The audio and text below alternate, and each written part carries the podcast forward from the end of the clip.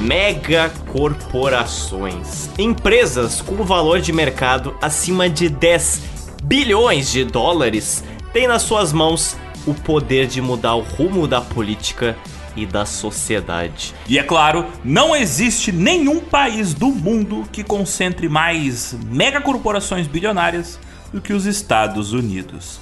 De um ranking de 2 mil corporações bilionárias, cerca de 590 estão por lá. E embora as primeiras dezenas de empresas colocadas no ranking de empresas mais valiosas do mundo, elas estejam no setor da tecnologia, finanças, saúde, energia e varejo, na centésima posição está o setor de alimentos, representado especificamente pela Coca-Cola. Fundada no final do século XIX, no sul dos Estados Unidos, a marca cresceu nas décadas seguintes, a ponto de ser considerada o bastião dos valores americanos. Representando a família ideal americana, o sabor da tradição dos estados do sul e até mesmo uma segunda bandeira para o país. Mas apenas 12 anos que a Coca-Cola foi fundada, outro tônico apareceu.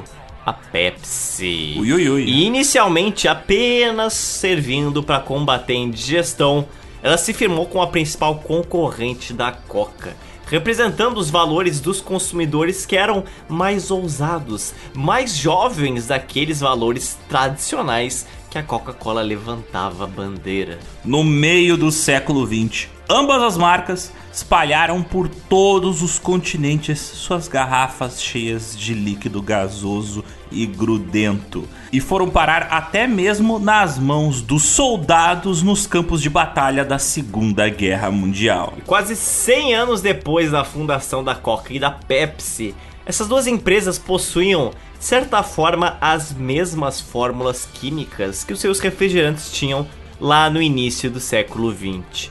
E embora alguns sabores alternativos foram lançados por essas empresas, as maiores mudanças que as marcas investiram não foi no sabor, não foi na composição química, foi nos seus valores, no seu discurso e nas suas gigantescas campanhas publicitárias. Embora a maioria dos consumidores de refrigerantes daquela época e até mesmo hoje em dia possui claras preferências sobre qual dos dois refrigerantes prefere beber, isso acaba sendo muito mais uma percepção de marca do que uma percepção de gosto.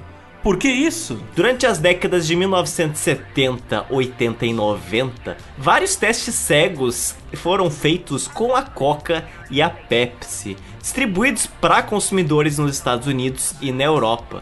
E fazendo esses testes cegos em que as pessoas tinham que beber copinhos de refrigerante sem saber se era Coca ou Pepsi, muitos consumidores eles não sabiam diferenciar o sabor de uma Coca pro sabor de uma Pepsi, mostrando que a diferença entre as bebidas era muito mais psicológica. O que mostra que muitas vezes a diferença entre dois produtos é apenas a embalagem ou a etiqueta. Um bom exemplo disso são as fábricas de roupas no Sudeste Asiático, onde as marcas de suposto alto padrão e calças baratas encomendadas pelo Walmart são produzidas muitas vezes nas mesmas oficinas de costura pelas mesmas máquinas, às vezes mudando apenas a etiqueta. E claro, você tem que lembrar, tem marcas de carros de luxo que pertencem a empresas que também fabricam carros econômicos. Então, muitas vezes, tu tem os mesmos ingredientes fazendo produtos diferentes ou até mesmo o mesmo produto apenas com uma etiqueta diferente.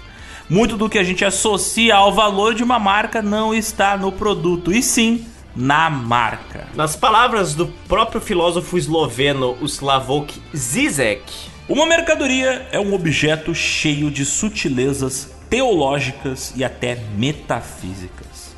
Sua presença sempre reflete uma transcendência invisível. Ou seja, um produto é muito mais do que um produto, ele é também toda a cultura que ele carrega junto com ele e que ele às vezes pretende representar. E aí fica a pergunta: o que acontece quando então você maior marca de refrigerantes do mundo decide ser usado e mudar o sabor e o nome do seu principal produto, acreditando que isso aí vai distanciar mais ainda você do seu rival e te dar vantagem mercadológica.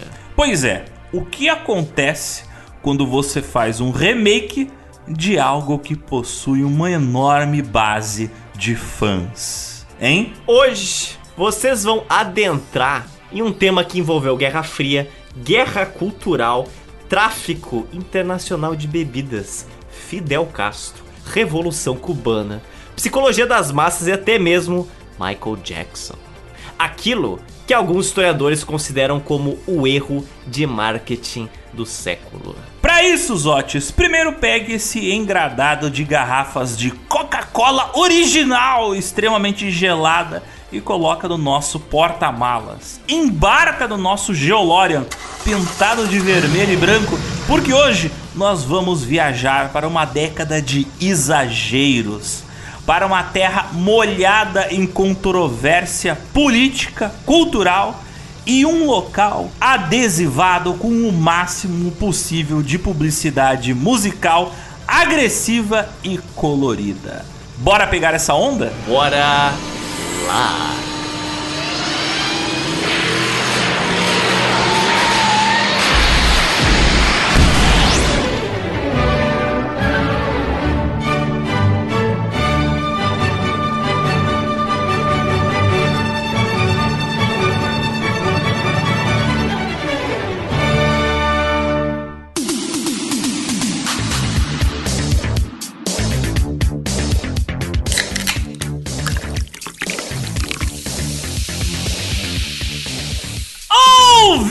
Ouvintes! Bem-vindos a mais uma edição do GeoPizza, o podcast quinzenal de histórias políticas atuais e atemporais. Meu nome é Alexander Demusso e enquanto eu bebo uma Pepsi geladinha com gelo e limão, aqui do meu lado, chupando Coca-Cola pelo canudinho, está o nosso modelo garoto propaganda, Rodrigo Zotes. E você veja, nós saímos de canudos e agora estamos em um canudinho, não é? É, primeiro de tudo, a gente tem que dizer que esse episódio não é patrocinado pela Coca-Cola. Infelizmente. Nem pela Pepsi, infelizmente. A gente escolheu esse tema porque esses tempos eu vi um documentário sobre a história da Coca-Cola e eles comentaram neste documentário que durante a década de 1980 houve uma grande guerra entre a Pepsi e a Coca-Cola. E por um breve momento, a Pepsi estava ganhando esta guerra comercial. E assim, tal como um correspondente de guerra, Alexander foi atrás dos motivos pela qual esta improbabilidade comercial aconteceu. E aí, você levanta o tapete e você encontra outras coisas misteriosas. Apareceu uma série de eventos históricos culturais por trás dessa guerra nos Estados Unidos. Um deles, a grande polêmica que foi a introdução de uma substância, de uma bebida, algo chamado New Coke. Talvez essa tenha sido uma das primeiras histórias, digamos, de cancelamento de uma marca, se bem que tiveram várias na década de 80, viu? Na mídia e em massa, muito pela força da opinião pública. Obviamente, como esse podcast gosta muito de falar sobre tretas históricas, fofocas culturais e políticas do passado, a maior parte delas desconhecidas do público geral, essa história dessa tal de New Coke pareceu pra gente exatamente o tipo de tema complexo, envolto de tretas, do qual é muito interessante discutir, falar sobre as implicações dele. Esse tema ele até parece simples, pode até parecer bobo, mas na verdade, meu filho, isso aqui envolve guerra fria, envolve guerra cultural, envolve tráfico internacional de bebidas, psicologia das massas e até mesmo ele. Quem é ele, Alexandre? Michael Jackson. Simona! Essa é uma verdadeira salada histórica que era imperdível da gente contar. Basicamente, elementos que fazem um episódio completo do GeoPizza. Além disso, esse tema aborda o caso polêmico da New Coke, que é um dos primeiros exemplos de radicalização cultural e política da população quando acontece uma grande mudança em um elemento cultural específico da cultura pop de massa. Isso é uma coisa que hoje a gente vê com frequência na internet, principalmente a radicalização de fãs de artistas musicais, de streamers ou até de franquias de séries ou filmes que resolvem ali mudar uma característica chave. Isso acaba gerando um hate sem precedentes, às vezes fundamentado, às vezes não. Quem acompanha um pouquinho desse exemplo vai lembrar dos últimos filmes do Star Wars, por exemplo. Isso não é algo inédito, mas o interessante é que nesse caso aqui aconteceu bem antes da internet se tornar alguma coisa acessível. Aconteceu nos anos 80 e ainda por cima com um refrigerante. E apesar de ter tido um grande impacto na cultura norte-americana nessa época, onde esse evento ocorreu, Hoje a polêmica da New Coke é praticamente esquecida e até várias das pessoas envolvidas nessa polêmica preferem até que jamais seja relembrado este acontecimento. Uma das principais fontes de pesquisa foi o livro The Real Thing: True and Power at the Coca-Cola Company. Em português, A Coisa Real, Verdade e Poder na Coca-Cola Company, feito pelo repórter Constance L. Reis. Esse livro é uma análise das pessoas dentro da empresa e como elas fizeram um mero refrigerante virar quase um símbolo dos Estados Unidos. Outro livro que também serviu de fonte para nossa pesquisa foi um com um título até bem forte: For God, Country and Coca-Cola: The Definitive History of the Great American Soft Drink and the Company That Makes It. Ou, traduzindo para o português, por Deus, pelo país e pela Coca-Cola. A história definitiva do grande refrigerante americano e da empresa que o fabrica. Livro esse lançado em 2013 pelo autor Mark Pendergrast e que pode ser considerada uma das melhores biografias jamais escritas sobre a Coca-Cola. Tem mais da onde veio isso, porque a gente utilizou uma série de fofocas doces e geladas vindas de outro livro, o livro chamado The Older Guy Blinked: How Pepsi Won the Cola Wars, de Jesse Kornblunt e do CEO da Pepsi nos anos 80, o Roger Enrico. Traduzindo, o outro cara piscou como a Pepsi venceu a Guerra das Colas. Este livreto, ele conta uma série de histórias internas da Pepsi nos anos 80, cantando de galo vitorioso muito cedo. Mas é uma leitura que é muito recomendado porque fofocas de mega corporações mostram o quanto elas são tretosas, bizarras e sujas por dentro. Mas para liquefazer informação, gaseificar fontes e engarrafar conhecimento para distribuí-lo ele em áudio, não é fácil, meus amigos, não é fácil não. Podcastar é uma tarefa complexa, toma tempo e custa muito café e muitas latas de Monster.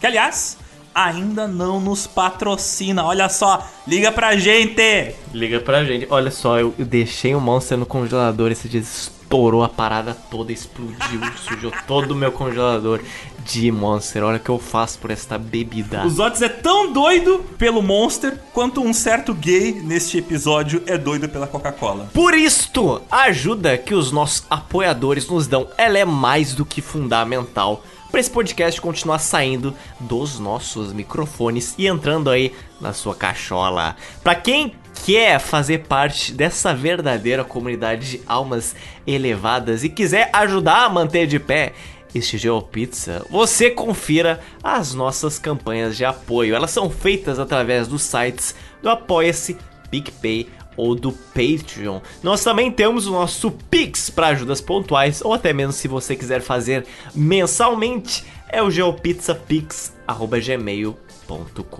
mas o ouvinte apoiador ele se pergunta: vou auxiliar estes dois maníacos na sua produção de conteúdo quinzenal? O que, que eu ganharei em troca? Porque eles já estão fazendo conteúdo, porque eu deveria ajudá-los, hein? Ora, o ouvinte que contribui com o nosso podcast, ele passa a receber o direito de fazer parte dos nossos grupos exclusivos para apoiadores. No Discord, no Zap Zap, claro, onde você encontra o maravilhoso Geoburgo e todos os seus subgrupos paralelos, como Geocais, que é uma espécie de lugar mais leve para recepcionar os apoiadores, e claro, o Geocaos, que é onde a bagunça acontece. Sim, esses três grupos são locais ricos em acréscimos sobre o nosso trabalho. Porque além de informações sobre os bastidores do podcast, você recebe até alguns conteúdos exclusivos, como cenas cortadas. Você lá, com os outros ouvintes apoiadores, faz troca de referências de livros, de filmes. Lá você tem o direito de reclamar dos ótimos. Você faz debates intelectuais de alto nível, faz fofoca, descobre se o correto é deixar o PlayStation na horizontal ou na vertical, descobre qual a maneira correta de temperar pizza, manda foto do filho enfiando o dedo no nariz, manda foto de comidas feias, manda foto dos seus gatos, manda foto do pé, discute sobre o preço dos videogames, discute sobre o amor, sobre a vida, discute sobre a reprodução de pinguins e até participa de sorteios de produtos do GeoPizza. Veja só, nosso Geoburgo, nosso Geocaos, nosso Geocais são uma espécie de rede social exclusiva para os apoiadores. Lá dentro, você conhece outros apoiadores deste belíssimo podcast. Você fica por dentro de algumas informações exclusivas, toma alguns spoilers porque você é distraído, você contribui nas nossas pautas futuras. Você até mesmo pode ser escalado para dublar um dos nossos personagens dos nossos episódios. Quem sabe até vá passar uma colônia de férias com Zotes e Cia em algum local deste Brasil, como já bem ocorreu. Mas falando em coisa boa, a gente também tem os produtos da nossa marca Geopizza, porque nossos lindos mapas, nossa linda caneca, nossos adesivos, eles estão lá disponíveis para todos os pontos cardeais desse Brasil, feitos por nós, Zotes e Alexander. E através dele, da nossa Geostore, você encontra nosso belíssimo apreço pela qualidade e também vai ajudar a gente a manter esta máquina colossal em plena operação. Mas chega de falar de dinheiro, meu caro molhado, grudento, doce e gasoso Zotes. Chega de falar de merchandising. Chega de falar de produtos e de publicidade porque é chegado o momento de falar de dinheiro, de merchandising, de produtos e publicidade envolvendo uma outra grande marca vermelha. Não a que produz podcasts, mas a que produz o doce líquido gasoso do capitalismo, a Coca-Cola. Mas não a Coca-Cola que você conhece, mas sim a Coca secreta, a Forbidden Coke, a Coca que querem esconder de você. Olha só que chamada pouco tendenciosa. Ah, puta merda, né? Logo tu falar disso. Oh, oh, oh. Não me venha com essa.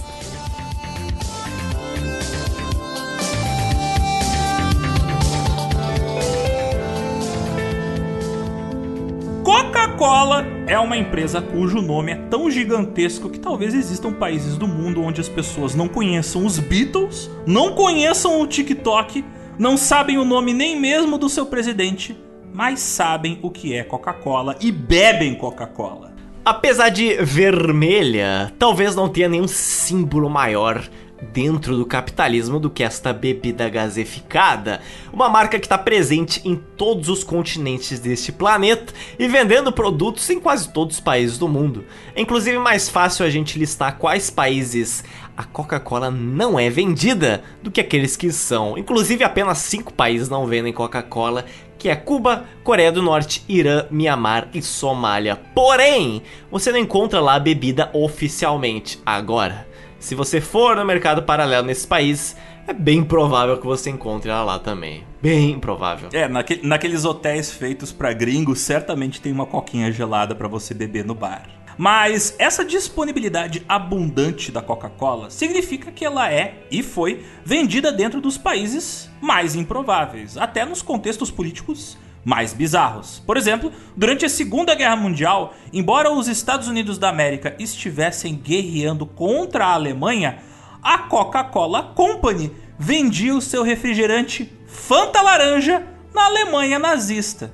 Porque a Coca-Cola Company da Alemanha, não tendo como comprar insumos de fora do país, teve que fazer um refrigerante gasoso sabor laranja, que era o sabor que estava disponível para eles fabricarem. E aí surgiu a Fanta. Então, se você bebe Fanta, agradeça ao Hitler. Pelo amor de Deus! Meu Deus!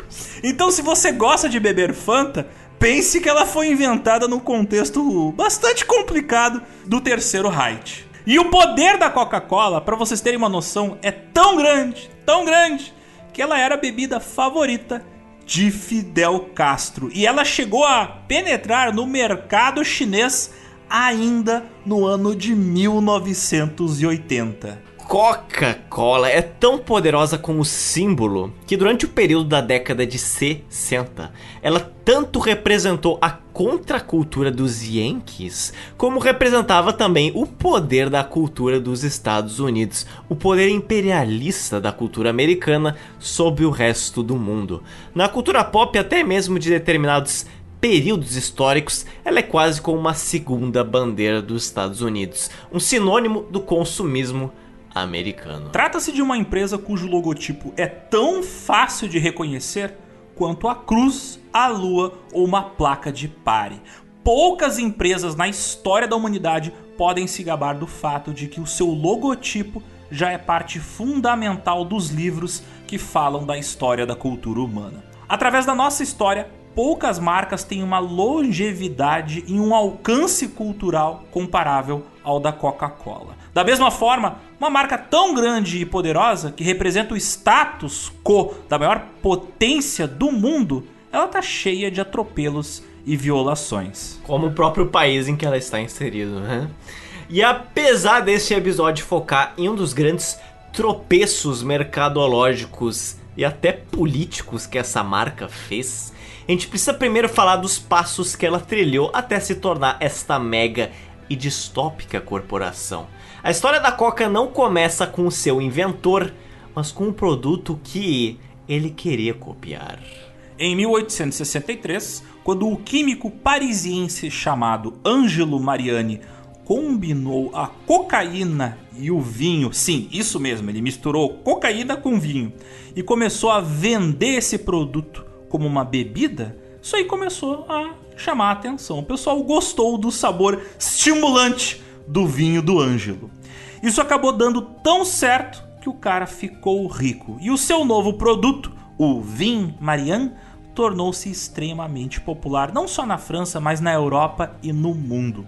Escritores como o Júlio Verne, que escreveu Viagem ao Centro da Terra, o Alexandre Dumas, que escreveu o famosíssimo Três Mosqueteiros, e claro, o Arthur Conan Doyle, escritor dos livros do personagem Sherlock Holmes, todos eles estavam entre as muitas figuras literárias que nesse período bebiam o vinho Marianne com frequência. Talvez até porque escritor precisa ficar acordado até tarde e um vinho que tem cocaína provavelmente é estimulante, né? Provavelmente. Algo me diz que é. O próprio Papa Leão XIII, ele supostamente carregava regularmente um frasco da bebida consigo. E ele até deu uma medalha ao Ângelo Mariani. Então, se você atualizar para os moldes de hoje, é como se o Papa levasse um energético monster ali debaixo das suas vestes. Ela também se tornou uma das bebidas favoritas do presidente dos Estados Unidos no final do século XIX, Ulysses S. Grant que teria dito que Vim Mariani é o único suporte que me ajuda a aguentar o cansaço. Mas tem mais figuras políticas importantes apreciando esta bebida com um tempero especial.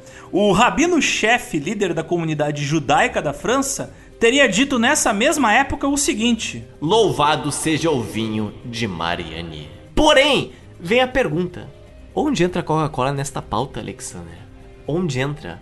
Fato é que ela só surgiria 22 anos depois do vinho Mariani. Embora essas bebidas elas não tenham correlação direta entre os seus ingredientes, o que acontece é que o vinho Mariani ele inspirou muitos outros farmacêuticos a fazerem as suas próprias bebidas ao longo da segunda metade do século XIX. Foi exatamente isso que aconteceu em 1885 quando um farmacêutico chamado Dr. John Smith Pemberton, da cidade de Atlanta, no estado da Geórgia, nos Estados Unidos, fez no quintal da sua casa uma bebida medicinal que supostamente tinha efeitos terapêuticos. John Pemberton, ele tinha sido ferido na Guerra Civil Americana, ali no meio do século XIX.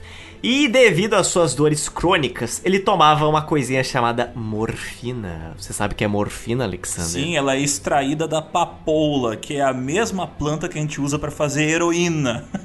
só Olha isso. Olha só, só isso. Tudo no final acaba quase indo pro mesmo lado. E um dos problemas da morfina é que ela é viciante. Então o cara, tendo algum conhecimento médico e por até ter se formado em medicina, ele estava querendo desenvolver algo que pudesse substituir a droga que ele consumia. A receita de Pemberton continha cocaína na forma do extrato da folha da coca que ele misturava ali naquele líquido que ele estava inventando. O que foi inspirado em parte pelo fato de que tinha cocaína no Vin Mariani. E o fato de ter, né, folhas de coca na fórmula inicial da Coca-Cola, bem, é daí que vem o nome Coca. Sim, Coca-Cola se chama Coca-Cola por causa da folha de coca que era colocada inicialmente no produto. Quando a Coca-Cola foi inventada, tem um detalhe. A cocaína, ela não era ilegal. Na verdade, ela era um ingrediente bastante comum em medicamentos e era vendida nas farmácias, na sua forma pura, até para as pessoas usarem em casa. O próprio Conan Doyle, por exemplo, cheirava. Isso numa época onde a cocaína ainda não era criminalizada.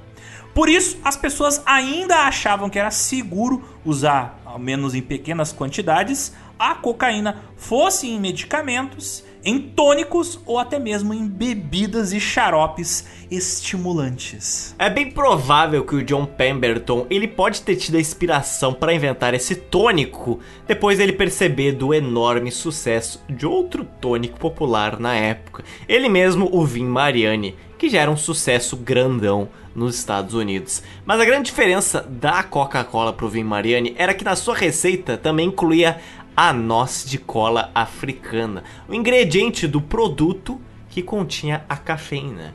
Inclusive o nome cola vem desta noz de cola. É por isso que Coca-Cola, o nome é baseado nestes dois ingredientes principais do produto. Então cola, se você sempre perguntou, mas Estou bebendo Super Bonder? Não, nós de cola. Então, você, cidadão do século XIX, morando nos Estados Unidos da América, pensa que se você estivesse com sono nessa época, era só beber um gole de Coca-Cola, que com a mistura dela de cafeína e cocaína, você iria ficar mais ativo e ligeiro que alguém que estivesse tomando um fardo de energético. É o verdadeiro elixir dos campeões. Coca-Cola começou sendo o monster do século XIX. Mas a gente tá novamente no final do século XIX e está surgindo um famoso movimento da temperança. Quem tem memória fotográfica vai lembrar que comentamos isso há quase três anos atrás. Era um movimento nacional de luta contra o alcoolismo e venda de bebidas no país. Até porque o alcoolismo era de fato um problema bem sério de saúde pública nos Estados Unidos principalmente nas grandes cidades. E apesar da lei seca federal ter sido aprovada mais adiante em 1920, já que no século XIX vários condados, cidades, estados, eles estavam aprovando as suas próprias leis locais de proibição de bebidas alcoólicas. Também havia se popularizado a venda da água com gás também nessa época, principalmente em farmácias. Na época, farmácias que tinham um balcão onde você podia pedir bebidas não alcoólicas. Inclusive, você podia tomar sorvete na farmácia. Na época, a Coca-Cola era vendida da seguinte maneira: você, farmacêutico, né, ou dono de uma drogaria, você instalava uma fonte de refrigerante na sua loja para vender copos do produto ao público. Sim, o público ia lá e comprava um copo de Coca-Cola. Não comprava uma lata, não comprava uma garrafa. Comprava um copo de Coca-Cola. É tipo chopp. Era quase como uma fonte de chopp. E o farmacêutico comprava a Coca-Cola no formato de barril lá da fabricante, da distribuidora. E aí ele colocava o barril ali na bombona, né, na fonte de Coca-Cola, e toda vez que alguém comprasse uma Coca-Cola, você servia ali a partir da bombona. Parece extremamente prático, ironia.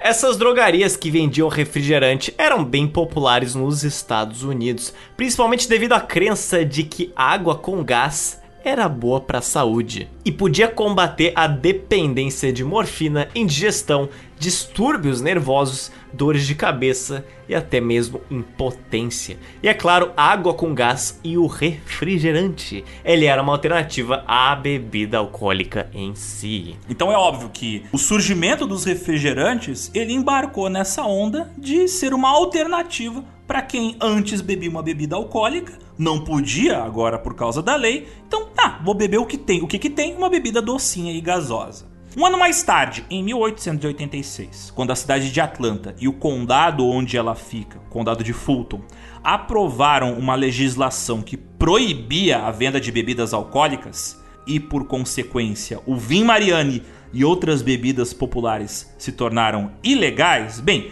essa era a oportunidade perfeita para o John Pemberton desenvolver e vender uma versão não alcoólica daquele produto. Assim, a Coca-Cola começou a ser vendida, inclusive com um slogan bem interessante, que explica bastante o sentimento da época. Coca-Cola, a bebida da temperança. As primeiras vendas do produto foram feitas em uma farmácia específica, que ficava, é claro, na cidade de Atlanta, a Jacobs Pharmacy, farmácia do Jacob.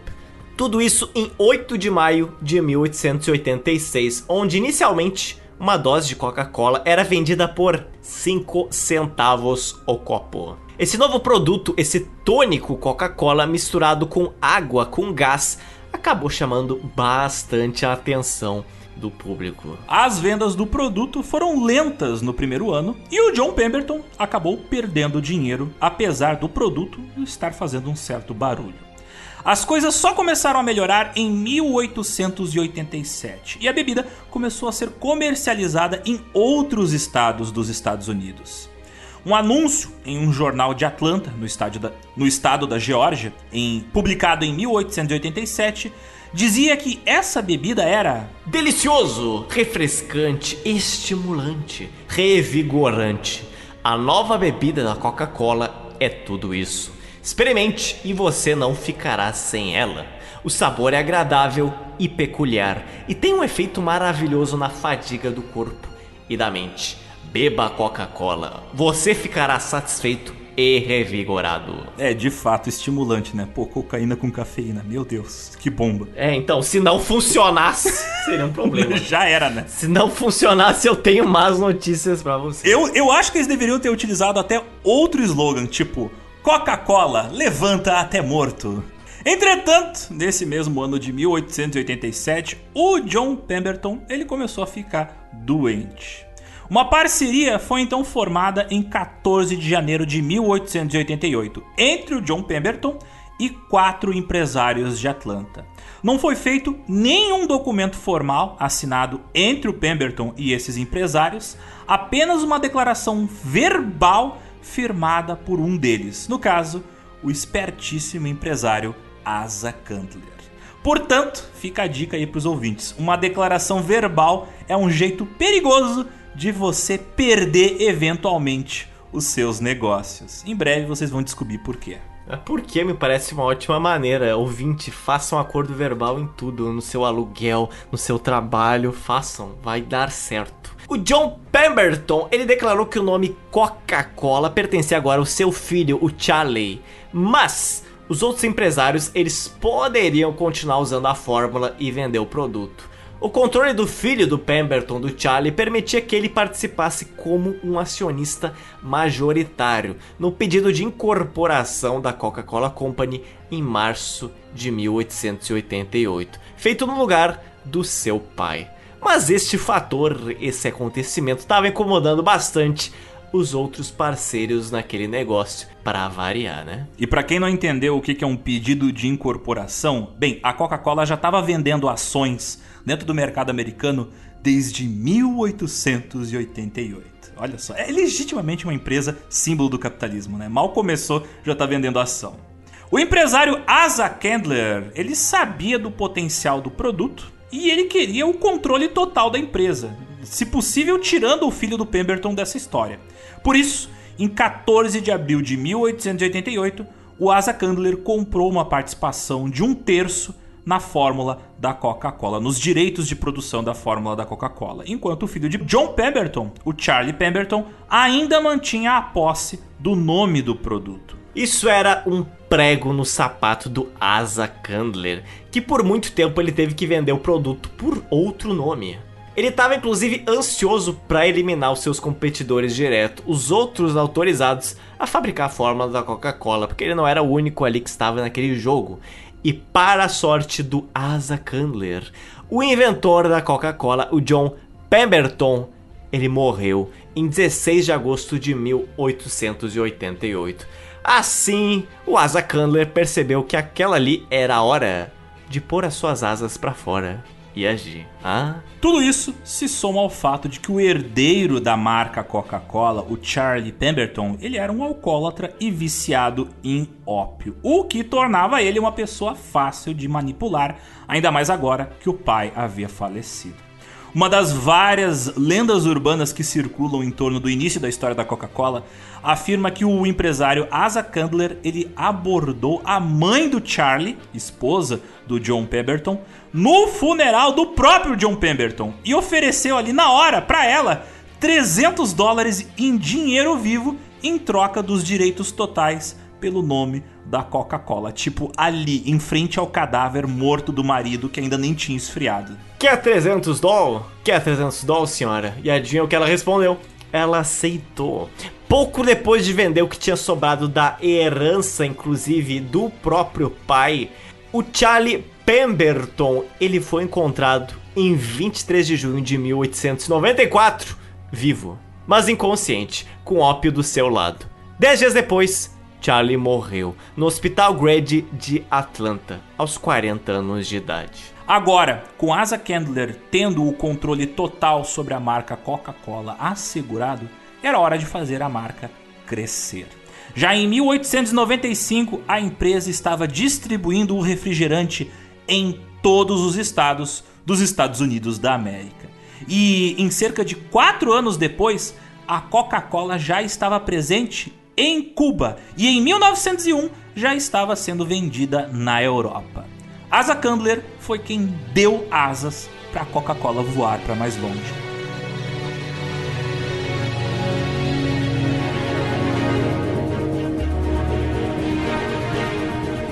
Nosso menino aéreo, o Asa Candler, ele não para. Porque agora no início do século 20, ele desenvolveu o famoso contrato de um dólar. O que isso significa?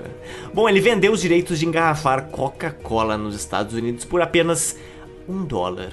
E se uma época que, apesar dos consumidores beberem a Coca ali para matar a sede, a empresa ainda anunciava a bebida como algo que iria aliviar a fadiga mental e física e também que curava dores de cabeça. É, no caso, ele vendia o contrato que autorizava você abrir uma fábrica da Coca-Cola por um dólar. Mas aí tem o porém, né? Os insumos, os ingredientes, você tem que comprar. Então era meio que quase um sequestro sem você saber. Você comprava o direito de produzir aquele produto famoso e de ganhar dinheiro com a Coca-Cola, porque você se tornava um fabricante local da Coca-Cola, autorizado pelo Asa Candler.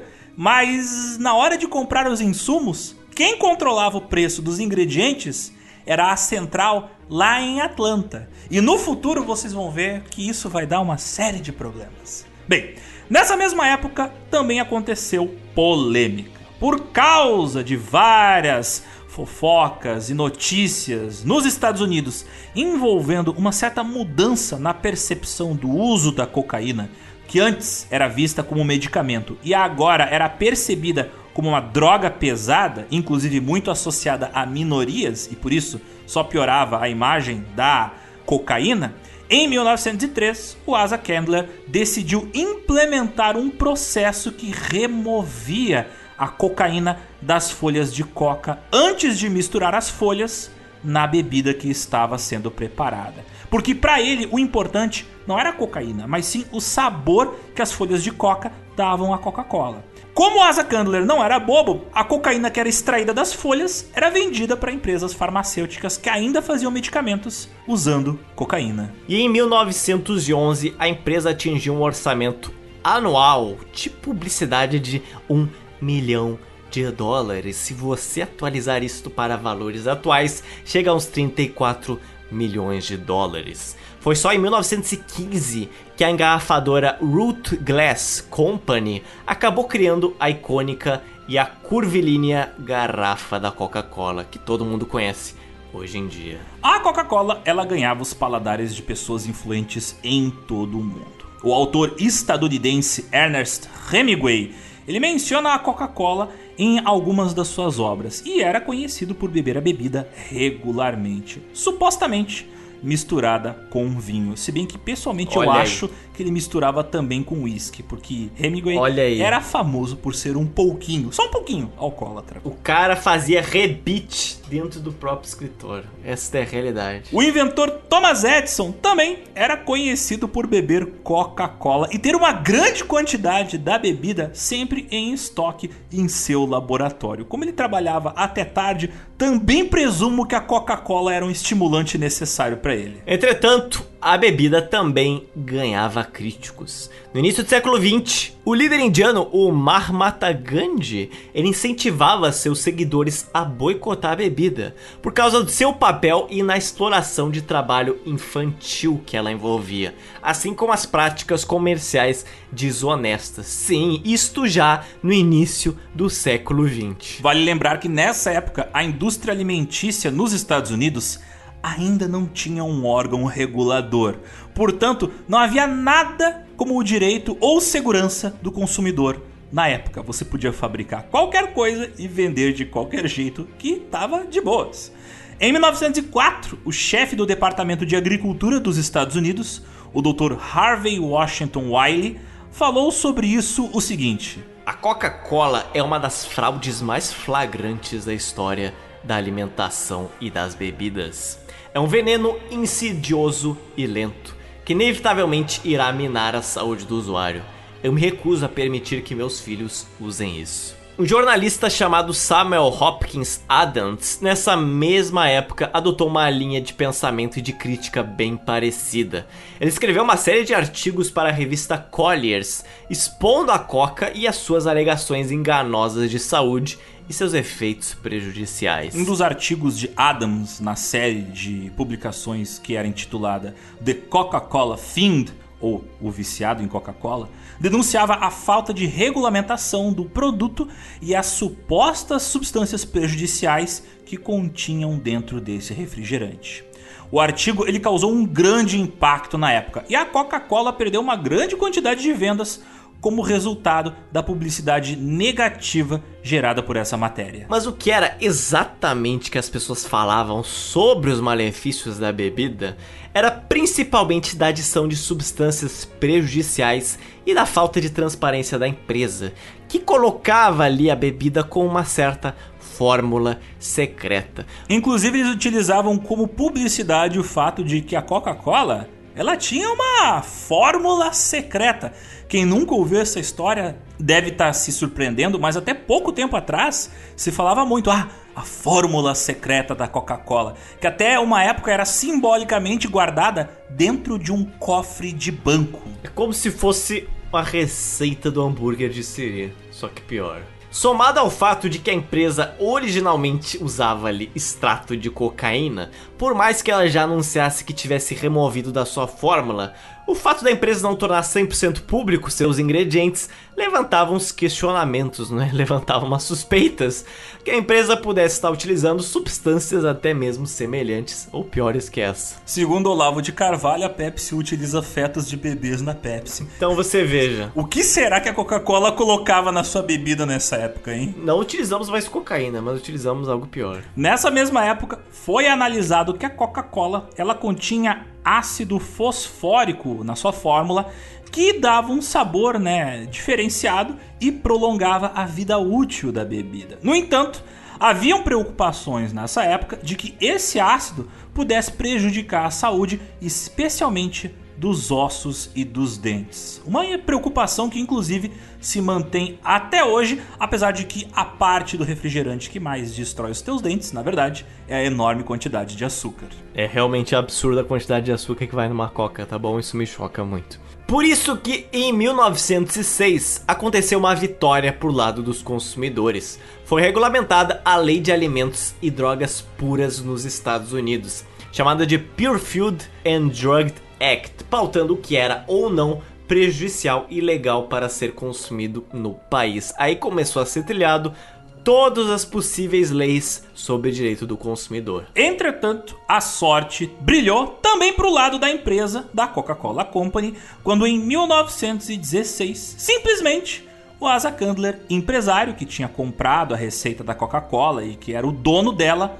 foi eleito prefeito de Atlanta. Olha só que mundo pequeno, né? Que, que coincidência. Que olha Por que será que ele foi eleito prefeito de Atlanta? Isso fez com que ele diminuísse todas as regulações e restrições impostas à Coca-Cola Company na cidade onde ela era sediada, Atlanta, no estado da Geórgia. No ano seguinte, em 1917, a empresa ela concordou em reduzir em 50% a quantidade de cafeína na bebida. Então pensa quanto cafeína tinha originalmente, tá bom? E cada vez mais se aproximava da sua fórmula e sabor contemporâneo. Em 1919, o Candler ele deu a maior parte das ações da Coca-Cola Company para os seus filhos. E já eles, não querendo assumir a responsabilidade administrativa que ela envolvia, venderam por 25 milhões de dólares na época as suas ações para um consórcio de investidores liderado por um cara chamado de Ernest Woodruff. E é aqui que a história da empresa toma uma guinada astronômica. O Ernest Woodruff já era um empresário de peso. Ele tinha inicialmente criado uma ferrovia, a Atlanta and Edgewood Street, e era dono de empresas que vendiam gelo, aço e carvão. O cara era multimilionário. Entretanto, ele não se deu tão bem adquirindo a Coca-Cola Company, o que obrigou ele a passar o controle da empresa para os seus filhos que já eram empresários, no caso, o George Woodruff e o Robert Woodruff. Como quem diz, toma essa batata quente aí. Um dos seus filhos, o Robert, ele virou o novo presidente da empresa e ele colocou uma ênfase bem grande na fiscalização da qualidade do produto. Robert Woodruff, ele estabeleceu também uma campanha de bebida de qualidade, na qual os funcionários treinados eles ajudavam os pontos de venda a vender e a servir Coca-Cola da maneira correta. Enquanto Asa Candler tinha apresentado a Coca-Cola a toda a nação dos Yankees, o Robert Woodruff ele passaria os seus 60 anos como líder da empresa tentando introduzir o produto nos quatro cantos do planeta. Para viabilizar isso, a publicidade, obviamente, era fundamental e Robert Woodruff via oportunidades de fazer publicidade em todos os lugares possíveis. Em 1926, Robert Woodruff ele estabeleceu um departamento estrangeiro que se tornou a Coca-Cola Export Corporation, um departamento com o objetivo de não exportar Coca-Cola, mas de instalar fábricas dela por todos os lugares possíveis deste planeta. Fábricas foram abertas na França, na Guatemala, Honduras, México, Bélgica, Itália e África do Sul. Robert Woodruff conquistou esses mercados estrangeiros com campanhas inovadoras, como o da vez que ele enviou a Coca-Cola junto com a equipe dos Estados Unidos para as Olimpíadas de Amsterdã em 1928. Ele também deu ordens para que fosse estampado o logotipo da empresa nos trenós puxados por cães em corridas que eram feitas no Canadá. E ele também comprou o direito de estampar posters, banners da Coca-Cola nas paredes das arenas de touradas na Espanha. Enfim, onde tivesse uma parede o Robert Woodruff estava instalando uma publicidade da Coca-Cola. Quem sabe até no muro da sua casa. Não duvido, Zotes, se você pega filmes da década de 30, 40, tá lá pintado numa parede aleatória. Coca-Cola! Beba Coca-Cola! Ele também percebeu que esta coisa de ter fontes de Coca-Cola com um produto sendo vendido ali em torneiras, nos restaurantes e farmácias, não era bem o futuro da coisa. O futuro não era fazer chopp de Coca-Cola. O equipamento para isso era caro e seria bem mais barato você simplesmente engarrafar a bebida e você também tornar possível transportar ela para outras várias regiões. Então é a partir do próprio Robert Woodruff que o foco da empresa começou a mudar um pouco. Não apenas fabricar a bebida, mas também engarrafar ela para venda. Por isso que em 1929 as vendas da Coca-Cola em garrafas, pela primeira vez, ultrapassaram as vendas de Coca-Cola em fontes. Robert Woodruff também introduziu conceitos revolucionários de mercadorias, como por exemplo, vender a Coca-Cola em caixas contendo seis garrafas, o que fazia com que as pessoas comprassem mais Coca-Cola e permitia que as pessoas levassem Coca-Cola para casa.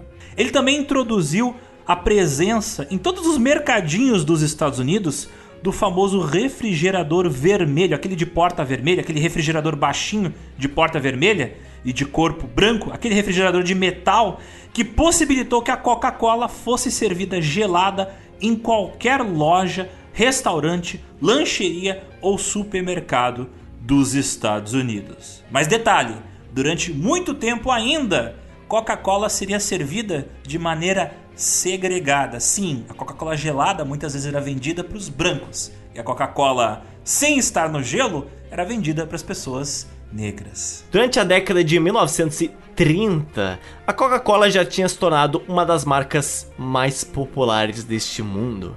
E durante a Segunda Guerra Mundial, no final da década, atendendo inclusive a um pedido urgente do general Dwight Eisenhower, o Robert Woodruff ele montou 64 fábricas em todo o mundo para abastecer de bebida as tropas dos Estados Unidos, onde é que os soldados estivessem lutando. Para os estadunidenses médios, você vê, não pode faltar nem munição, nem Coca-Cola. God, Guns and Gasosa. Muitas dessas fábricas criadas durante a Segunda Guerra Mundial, elas não foram derrubadas, não foram desmanchadas depois que a guerra terminou. Elas posteriormente foram convertidas para o uso civil, ou seja, ampliando permanentemente o sistema de fabricação global da bebida e acelerando o crescimento dos negócios mundiais da Coca-Cola. Veja só você, a Coca-Cola pegou carona no crescimento global da influência dos Estados Unidos durante a década de 1940. E coincidentemente, é a partir daqui que ela de fato se torna uma empresa internacional. O general e futuro presidente dos Estados Unidos, o Dwight Eisenhower, ele falou que Eu acredito que a Coca-Cola é um dos maiores substitutos da vida que os Estados Unidos jamais inventaram. E acredite ou não, foi a Segunda Guerra Mundial o fator responsável pela Coca-Cola chegar no nosso próprio país verde e amarelo, no próprio Brasil. Porque em 1941 a Coca-Cola fabricou em Recife, capital de Pernambuco, o seu primeiro refrigerante, ali em solo brasileiro. A capital de Pernambuco formava, junto com Natal, o chamado Corredor da Vitória, parada obrigatória das embarcações e outros veículos militares americanos que rumavam para a Europa durante o período da Segunda Guerra Mundial. A Coca-Cola usou as instalações da fábrica de água mineral Santa Clara, que existe até hoje, para começar a fabricar o seu produto em terras tupiniquins.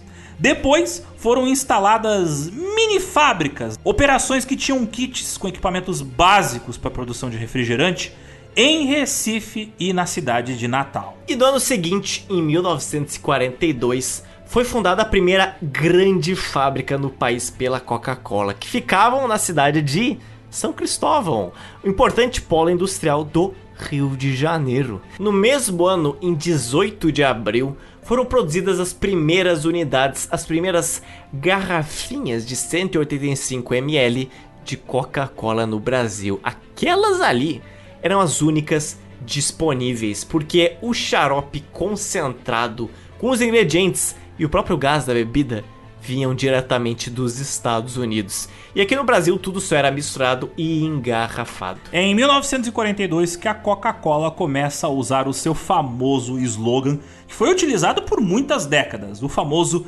It's the real thing. Traduzindo para o português, é mais ou menos é a coisa real. Basicamente, é como se eles estivessem dizendo pra gente que aquela era a bebida de cola original, aquela que tem o verdadeiro sabor, aquela que todas as outras querem copiar e é a única com o sabor original. É a coisa real, it's the real thing. Esse slogan ele colou tanto, de forma tão intensa que permaneceu sendo utilizado até os anos 1980.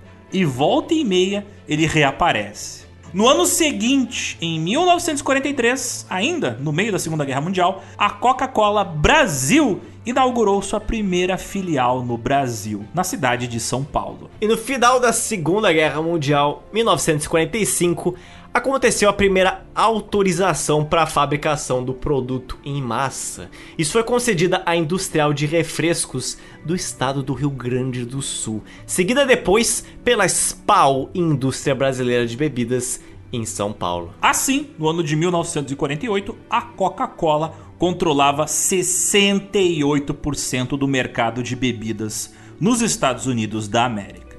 E eu não estou falando do mercado de refrigerantes mas do mercado de bebidas em geral.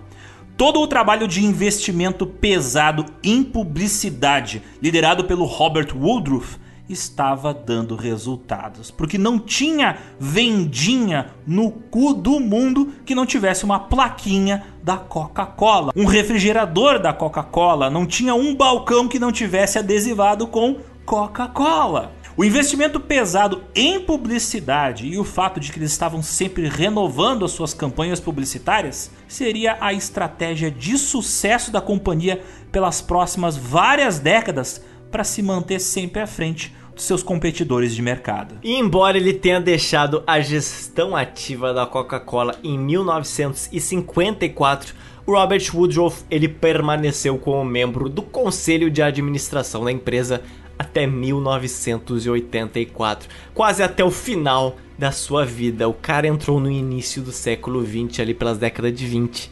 E ele permaneceu quase até o fim do século. Haja Coca-Cola, hein, Zortes? Haja Coca-Cola. Para manter este rapaz trabalhando.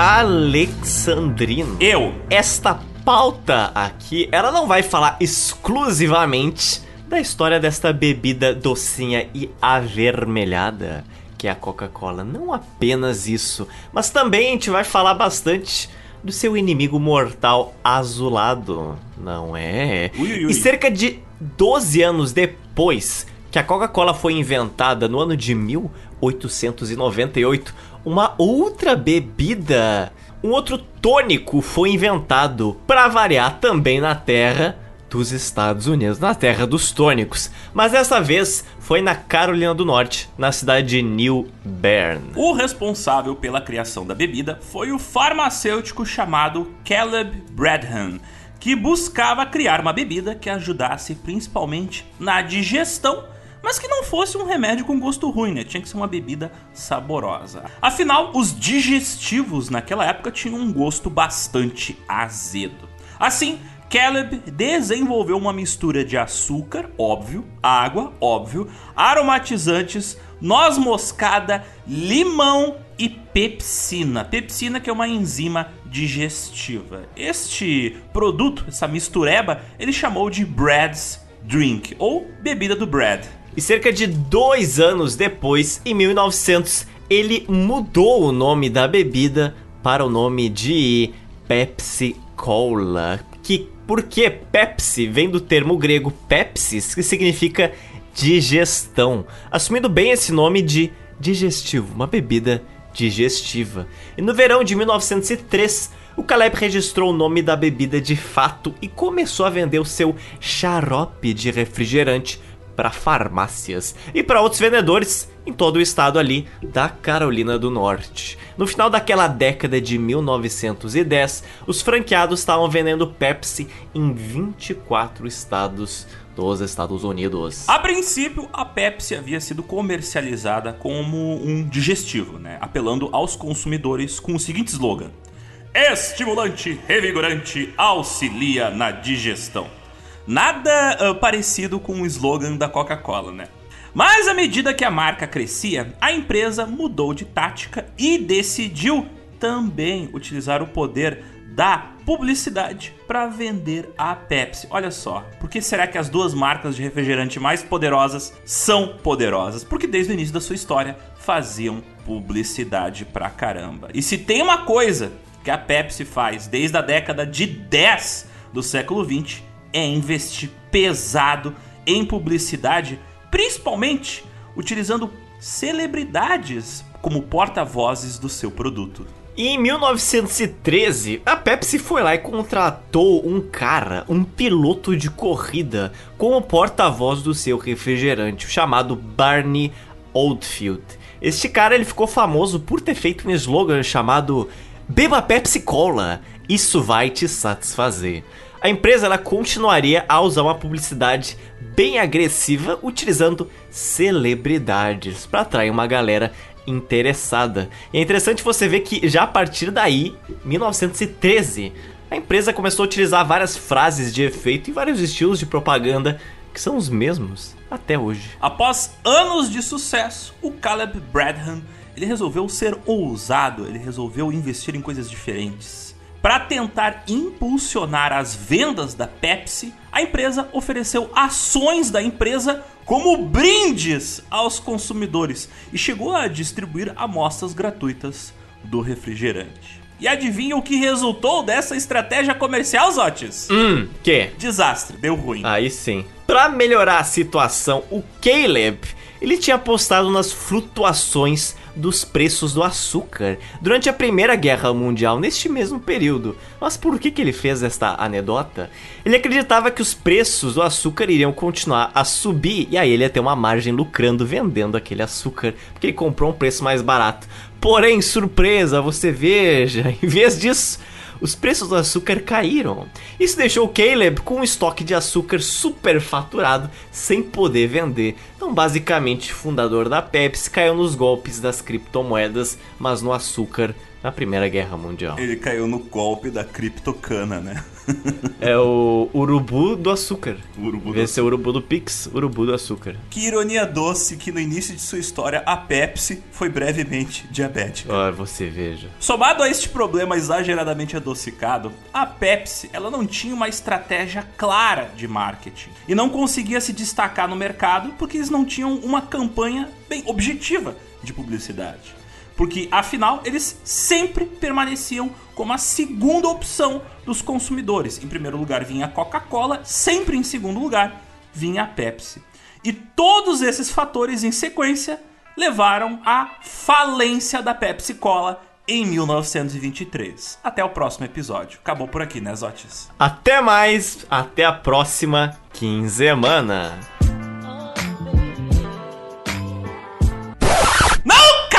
Calma, calma, calma que tem mais. Pera aí, o Zotis vai explicar o que aconteceu a partir de agora com a Pepsi Cola. A Pepsi de fato faliu, tá bom? Mas ela foi vendida por um valor muito abaixo de seu valor de mercado para outros investidores. Por quê? Ela continuou a existir como vocês devem bem imaginar. E os novos proprietários dela começaram a investir em um marketing mais agressivo e uma estratégia de preços ainda mais agressiva. A marca ela chegou a se recuperar ao longo das décadas seguintes, chegou a crescer rapidamente do golpe do açúcar e voltou a ser uma das principais concorrentes, agora lado a lado com a Coca, porém sempre em segundo lugar. Em 1929, a Pepsi Cola lançou uma nova campanha publicitária, agora com o slogan Pepsi Hits the Spot, ou, né, em português, Pepsi Cola acerta em cheio. A campanha ela incluía anúncios publicados em jornais, revistas e, óbvio, cartazes que eram colados em locais públicos. Entretanto, a verdadeira rivalidade entre as duas marcas, entre os dois refrigerantes, começou para valer só 10 anos mais tarde a partir daqui, ou seja, ano de 1939. Isso aconteceu, vamos dizer assim, por uma abordagem bem agressiva da própria Pepsi. A Pepsi chegou lá e cutucou a Coca-Cola. Como? Por quê? Seguinte, nesse fatídico ano 1939, a Pepsi Cola lançou uma campanha publicitária que tinha o seguinte slogan, em inglês, Twice as much for a nickel, ou seja, o dobro por um níquel apenas que isso quer dizer? A campanha falava que a Pepsi Cola, diferente da Coca, oferecia o dobro de refrigerante pelo mesmo preço que a sua concorrente, ou seja, você com um níquel ia comprar uma certa quantidade de coca, só que com esse mesmo valor a Pepsi você levava o dobro. Olha a cara de pau da Pepsi, né? A Pepsi, ela chegou a lançar um jingle de rádio, uma musiquinha que se chamava Níquel Níquel, falando exatamente dessa sua vantagem de preço.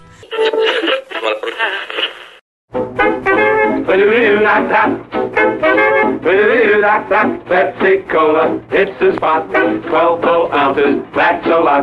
Twice as much for a nickel, too. Pepsi Cola is a drink for you. Nickel, nickel, nickel, nickel, nickel, nickel, trickle, trickle, nickel, nickel, nickel, nickel, trickle, trickle, trickle, trickle, nickel, nickel, nickel, nickel, trickle, trickle.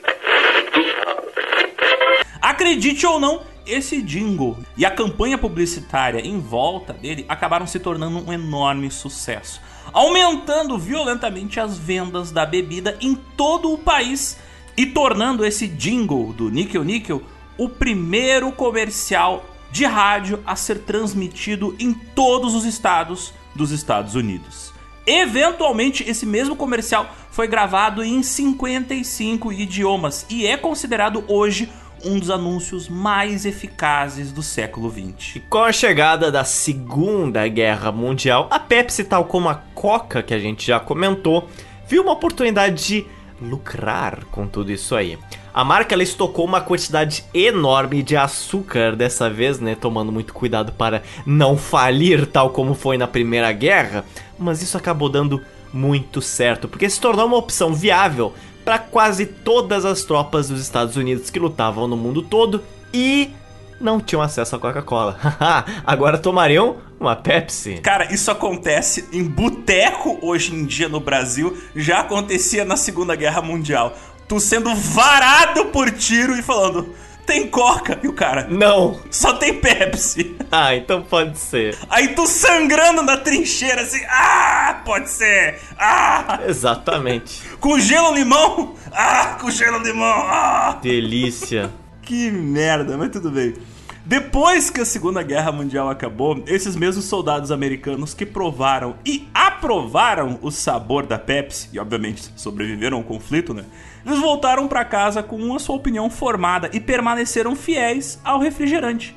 Tanto é que as vendas da Pepsi Cola cresceram absurdamente depois da Segunda Guerra Mundial. Muito em parte por causa do estresse pós-traumático gerado pela ausência de coca e presença de Pepsi. É inacreditável. A indústria dos refrigerantes é uma invenção da guerra só para ser vendida, né? Uma invenção da burguesia para vender refrigerante. Olha só, quem diria? Se o Brasil quem se envolver diria? em uma guerra, a gente tem que distribuir geopizza entre as tropas. Eu tô te falando, a gente vai crescer. A pergunta que fica é: os soldados brasileiros na Segunda Guerra tomavam Coca ou Pepsi? Ou os dois? Eu acho que é Pepsi, tá? Essa é a realidade. Aquelas coisas que. Qual é a fonte que eu estou tirando isso? Minha vivência como brasileiro. A Pepsi, ela continua a crescer ao longo das seguintes décadas, principalmente na década de 50 conseguiu expandir os seus negócios para outros países e diversificou sua linha de produtos. Mais tarde, em 1965, a Pepsi Co., que é uma empresa que também produzia lanches e outros alimentos, ela foi lá e comprou a Pepsi Cola Company. E a marca se tornou uma das maiores do mundo. Eram duas empresas diferentes que basicamente adquiriu uma a outra. Para quem não sabe, PepsiCo é Pepsi Company, mas, né, para o pessoal não confundir com a Pepsi Cola Company, a PepsiCo, ela mantém esse nome, PepsiCo, mas o C é maiúsculo, tá?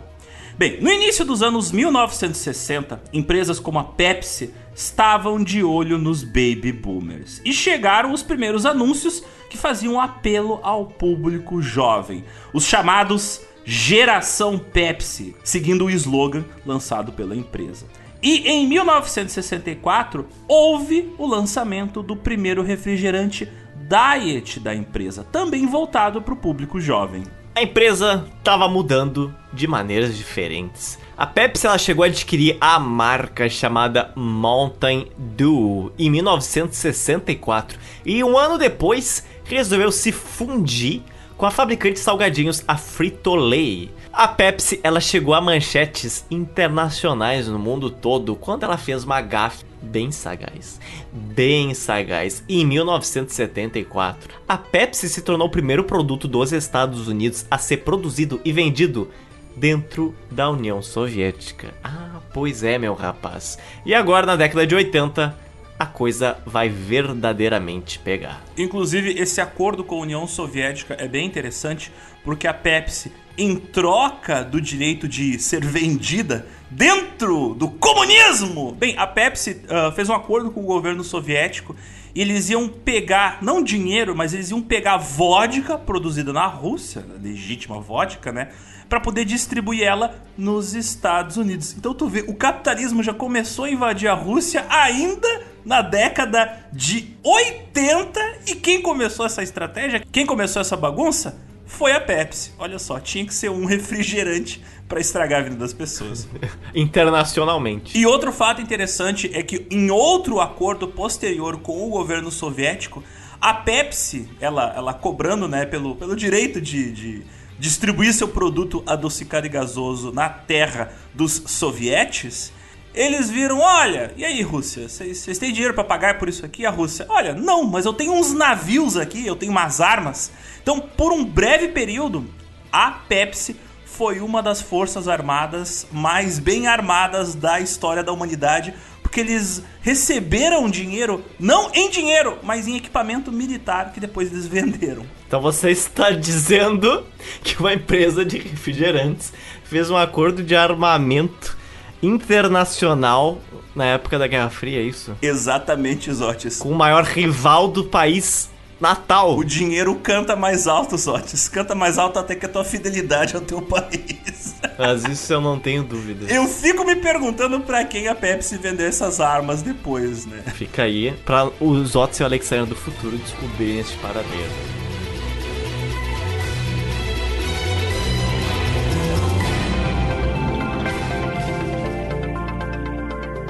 Mas agora, depois de basicamente passar correndo durante quase 100 anos, a gente dá um salto para a década de 1980. E nessa década, a Coca-Cola Company estava próxima de completar os seus 100 anos de existência, tendo o seu primeiro produto, o refrigerante Coca-Cola, ainda como o seu carro-chefe, o seu maior sucesso de vendas apesar de agora a Coca-Cola ter uma linha de produtos com uma lista bastante extensa. Em 1980, a Coquinha Company, ela produzia também vários outros refrigerantes além da Coca-Cola, como a Sprite, a Fresca, a Fanta, a Tab, além de sucos da marca Minute Maid.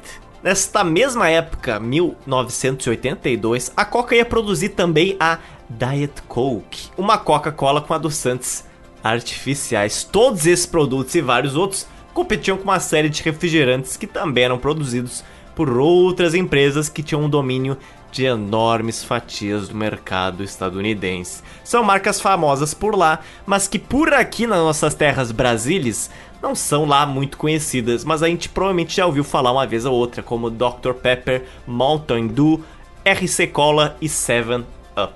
Para você ter uma ideia do mercado, em 1983, a Coca-Cola ela possuía apenas 24,8% do mercado de refrigerantes estadunidenses. Mas logo em seguida, em segundo lugar, vinha sua maior inimiga, a Pepsi, que já estava tomando conta de cerca de 18,1% do mercado.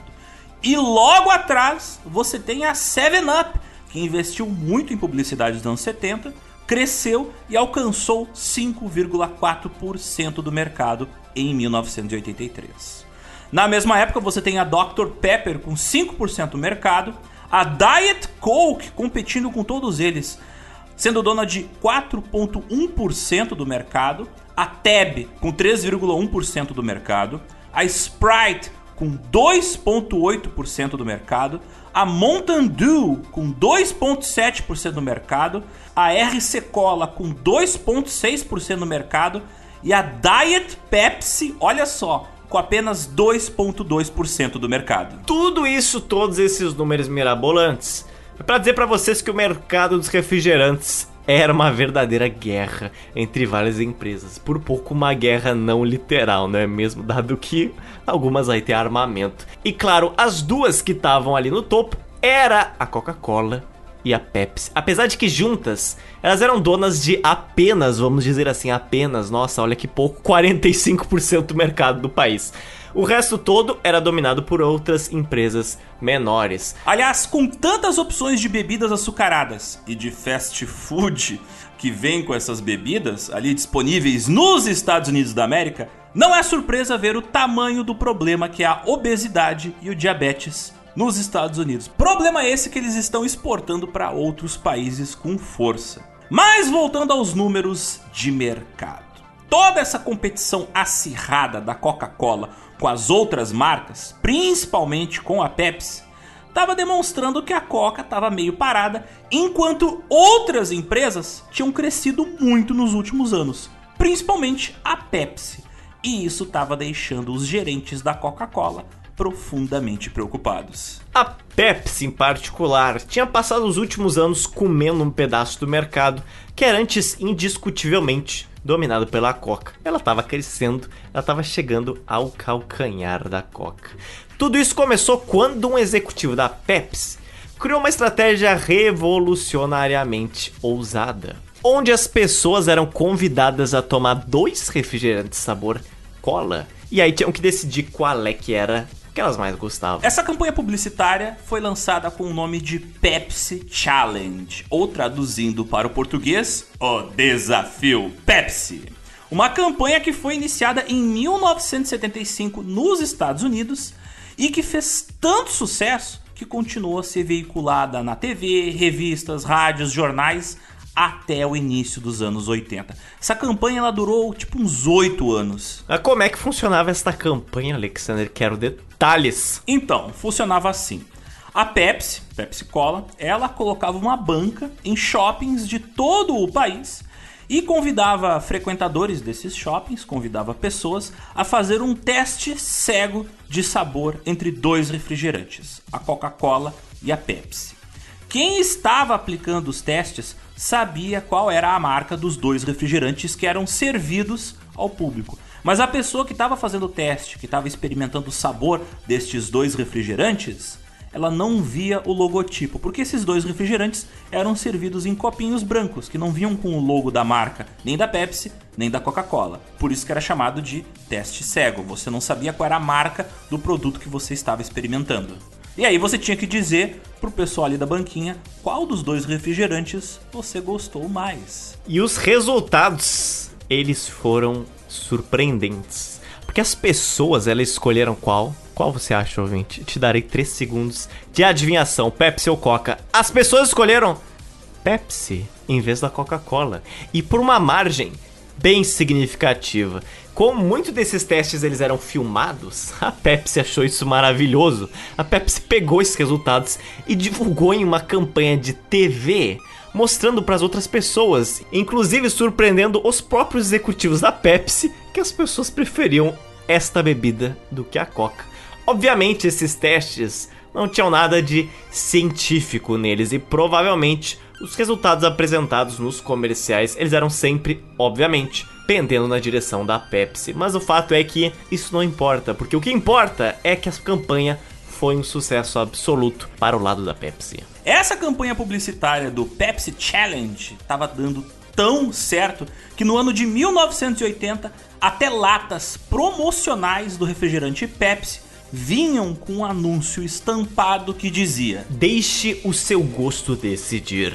Faça o desafio Pepsi. A gente devia apresentar o desafio Pepsi pra Pepsi e pra Coca, né? Qual de vocês dois será capaz de apoiar o GeoPizza? De fazer publicidade com a gente, hein? Vamos testar. Qual que chega primeiro na gente, no nosso setor comercial? Mas voltando a esta pauta aqui, depois do sucesso dessa campanha, chegou o ano de 1984. E aí, a Pepsi reintroduziu um conceito nos seus comerciais a Pepsi Generation, ou a geração Pepsi. E o ouvinte se pergunta: o que diabos é uma geração Pepsi? Originalmente a campanha Pepsi Generation, criada por Alan Potash, executivo de publicidade da PepsiCo, Ela tinha sido lançada em 1963 como uma espécie de resposta às campanhas publicitárias da Coca-Cola, que tinham um viés mais conservador.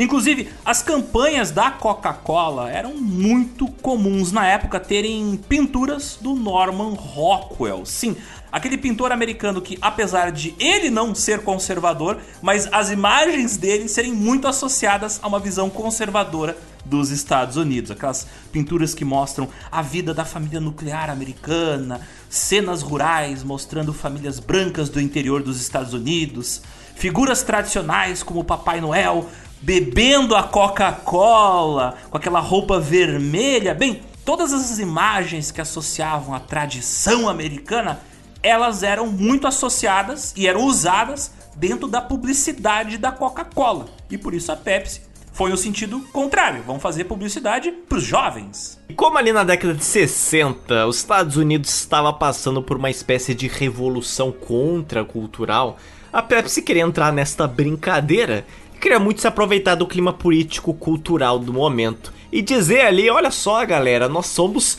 cool, nós somos descolados, nós somos a escolha da nova geração. Né? É como se fosse aquele meme lá daquele cara, olá jovens, como estão? Um cara de 45 anos andando de skate com roupas da geração Z.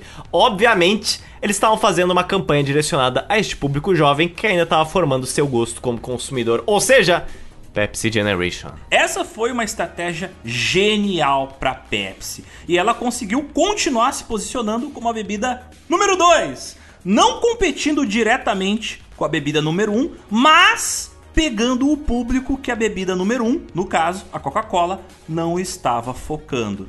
A Pepsi teve que se posicionar como o oposto da Coca-Cola, o oposto da tradição, a bebida da nova geração. E a solução da Pepsi, como a gente já falou, foi focar nos mais jovens, como o próprio slogan diz, The Pepsi Generation. E essa campanha da Pepsi normalmente mostrava as pessoas jovens sendo ali, uau, muito rebeldes, muito disruptivas, andando de moto, pilotando um veleiro, jogando vôlei na praia, surfando.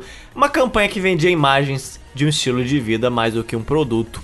E a Coca-Cola olhou isso aí e falou: Hum, eu quero ser cool também, eu também quero ser descolado. E em 1971, a Coca-Cola fez a campanha com o slogan: Eu gostaria de ensinar o mundo a cantar em perfeita harmonia. Ó, veja que lindo, é uma campanha que também vendia o estilo de vida em vez do refrigerante em si. Você ouvinte pode estar tendo flashbacks que a Coca-Cola teve jingles mais ou menos parecido assim nos anos 2000. Pois é. Inclusive, esse comercial do Gostaria de ensinar o mundo a cantar em perfeita harmonia, ele tem a imagem de um grupo de jovens, cada um de uma diferente cultura do planeta, cada um de um diferente lugar do mundo, e todos eles cantando juntos que se eles pudessem, eles gostariam de dar uma Coca-Cola a todas as pessoas do mundo. Olha só, o mundo Meu unido num comercial filmado em uma colina da Itália, ensolarada, com jovens com o cabelo balançando ao vento e bebendo Coca-Cola. I like to teach the world to sing. Sing with me. Perfect harmony. Perfect harmony.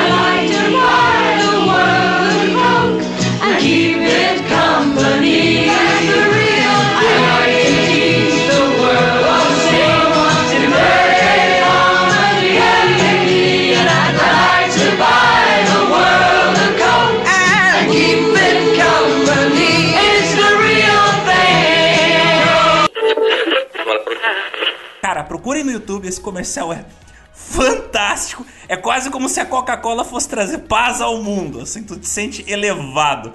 É o comercial mais hippie que eu já vi na minha vida. quase isso sim. Mas voltando à década de 1980, em 1984, a campanha Pepsi Generation é retomada. Agora, com todo um novo foco em figuras de artistas da música.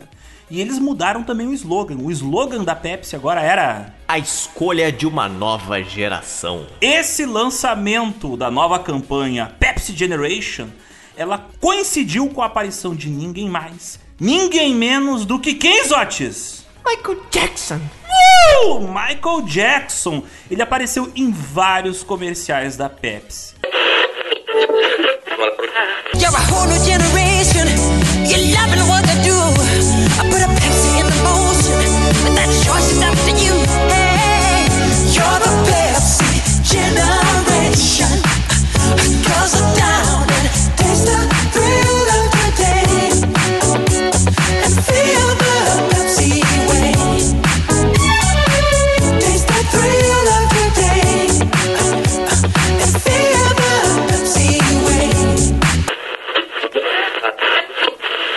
durante esse mesmo período dessa campanha Pepsi Generation, lançada em 84, também outros vários atores e músicos apareceram em comerciais apresentando o produto.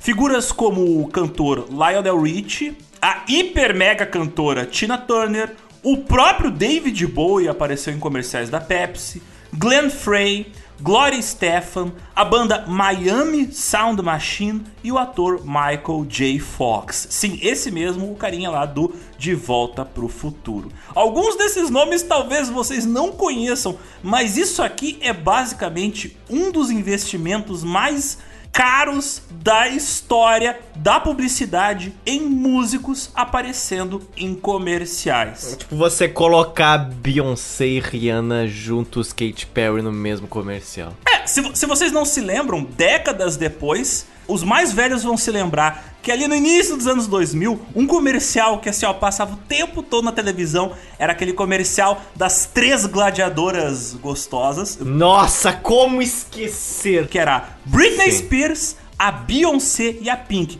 Basicamente, os três nomes mais importantes da música pop naquele momento, os três nomes mais caros da música pop naquele momento, aparecendo no mesmo comercial que imitava o filme Gladiador. Então, tipo assim, era um- uma, uma mistura, assim como a Pepsi, uma mistura de produtos químicos, né?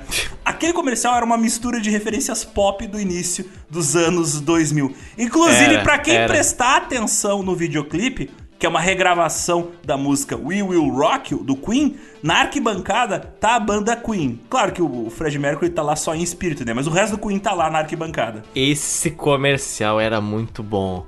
E crescendo com a irmã 5 anos mais velha, é óbvio que ela adorava esse comercial e eu também adorei por tabela, ou separadamente também. E ela tinha dois posters dessa, desse comercial incrível e, nossa, foi um photoshoot muito bem feito. Isso eu lembro com clareza. Cara, esse comercial, eu, eu acho que esse comercial ele era tão girl power que, que tanto os caras ultra masculinos que gostam de pôster de mulher pelada na parede, quanto a galera gay que adora power queens da música, todo mundo tinha um pôster desse comercial na parede. Cara, um pôster de um refrigerante sendo vendido por mulheres gostosas. Tipo, é, é técnica, é técnica nível cerveja brasileira pra vender líquidos que te envenenam, mas tudo bem. Outra curiosidade interessante dessa relação da música com a Pepsi é que durante um dos comerciais que estavam sendo gravados pra Pepsi, um acidente aconteceu. Oh, não. E pegou fogo no cabelo do Michael Jackson. Essa história é famosa, sim. Ela é. Aquela imagem que, se vocês procurarem, vocês acham do cabelo do Michael Jackson pegando fogo enquanto ele tá cantando num palco, é de uma gravação de um comercial da Pepsi. Então, da mesma maneira que a Pepsi foi muito elevada por causa da influência dos músicos, também a Pepsi já quase matou o Michael Jackson. Se você digitar Michael Jackson Hair, já vai aparecer On Fire Pepsi. Aí você pesquisa, meu Deus. O detalhe é que isso foi provocado por fogos de artifício. O Michael teve queimaduras no couro cabeludo, ele teve que ser hospitalizado e durante um bom tempo ele teve que usar perucas para cobrir a cicatriz deixada pelas queimaduras que ficou um rombo ali na cabeça, na parte de trás dele. Olha só, viu? Não bebam refrigerante, deixa as pessoas carecas. Inclusive se teoriza que na verdade o cabelo do Michael Jackson nunca voltou a ser como ele era antes, depois deste comercial. Até porque a partir de então os cabelos deles começaram a ser bem mais lisos, provavelmente pelo uso de lace, né, perucas. Então, olha o que a Pepsi tirou de nós. Mas voltando aos anos 80, é interessante você perceber o enorme sucesso também da MTV, porque em agosto de 1981, o setor de marketing da Pepsi provavelmente o enorme potencial que a cultura de videoclipes e do lado visual de artistas das músicas iam ter em relação a apelo junto ao público jovem. Então, tranquilamente, seria um público facilmente convencido a mudar seus hábitos de consumo. Um público que podia ser convencido facilmente a experimentar a Pepsi.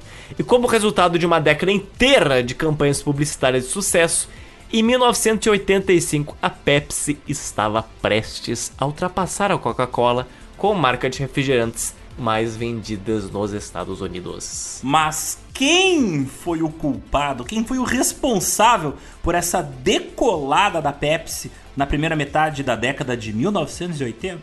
Um cara muito esperto, um executivo relativamente jovem chamado Roger Enrico. Ele era descendente de imigrantes italianos e, nascido em 1944, começou a sua carreira trabalhando como gerente de marca para o cereal Wheaties da empresa General Mills, uma empresa forte lá na gringa, mas que é pouco conhecida aqui no Brasil. Em 1971, o Roger Henrico entrou para a PepsiCo, aquela empresa que sim faz um monte de salgadinhos. E o Roger, ele tava lá para ajudar a fazer campanha de publicidade pro salgadinho Funios. Isso deu tão certo que logo ele virou gerente de marcas como da Cheetos e da Fritos. E depois ele virou gerente de operação no Japão e na América do Sul. Pra quem achou estranho o Funinhos, o Funios, Funinhos. aqui no Brasil tem um salgadinho muito parecido que é o Cebolitos, que é exatamente igual ao Funios. Bem, com um currículo desses, né? Pô, o cara trabalhou em uma das empresas que fabricava os salgadinhos envenenadores mais famosos do mundo. O Roger Enrico, ele foi nomeado CEO da Pepsi em 1983, aos 38 anos de idade. E foi nesse mesmo ano que ele conseguiu fechar contratos de publicidade milionários com as mega estrelas da música na época, pessoas como Michael Jackson e o Lionel Richie que nós já citamos.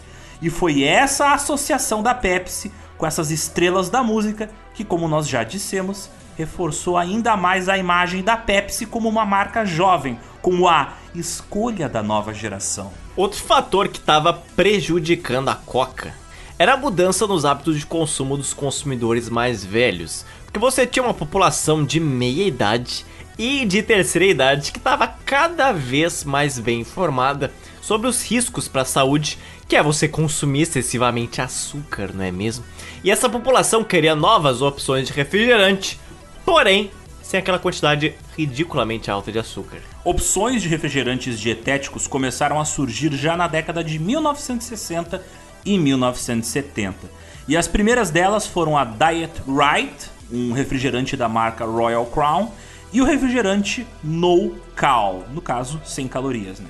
Mas na década de 1980, depois do surgimento de adoçantes que substituíam o açúcar, substâncias como aspartame, ciclamatos e sacarina, aí sim você passou a ter um número muito maior de produtos que supostamente combatiam o ganho de calorias. Os refrigerantes da marca Tab, que a gente até já comentou, vinham, por exemplo, em seis sabores diferentes, todos eles sem açúcar. E apesar de ser um produto da empresa Coca-Cola, inclusive, o Tab competia diretamente com a Coca-Cola clássica, era como se fossem dois tentáculos brigando, mas no mesmo corpo. Tinha também refrigerantes dietéticos de outras marcas, como a RC Cola Sugar Free, a Pepsi Free, o Dr Pepper Sugar Free, Fresca sem açúcar, 7-Up Diet e muitas outras. E essa mudança drástica nos hábitos de consumo da população mais velha mostrava que se a Coca-Cola Company quisesse continuar vendendo seu produto mais lucrativo, o refrigerante Coca-Cola, eles teriam que focar no público mais jovem, uma geração que, pro horror dos dirigentes da empresa, parecia estar tendo uma tendência a preferir a Pepsi. E segundo uma reportagem feita nesta época do New York Times, chamada de A Guerra das Colas, Últimas Notícias do Front. E ali por volta da década de 1980, a Pepsi de fato começou a vender mais refrigerante que a Coca. Ao menos nos supermercados. Com a Coca-Cola agora dependendo muito mais das máquinas de venda e dos seus contratos com grandes redes de restaurantes onde o produto era distribuído, por exemplo, McDonald's, se essas tendências de mercado e a mudança do gosto do público continuasse a seguir na mesma direção, outros refrigerantes, principalmente a Pepsi, em breve iriam comer boa parte do mercado da Coca-Cola e talvez a Coca-Cola perdesse a liderança entre os refrigerantes. Mas como o jornal que citamos falou, essa era uma verdadeira guerra entre as colas e a Coca-Cola não ia simplesmente perder sem antes empreender um contra-ataque estratégico. Dentro da corporação Coca-Cola Company, essa guerra de marketing seria liderada por ninguém menos que um cubano chamado Roberto Goizueta.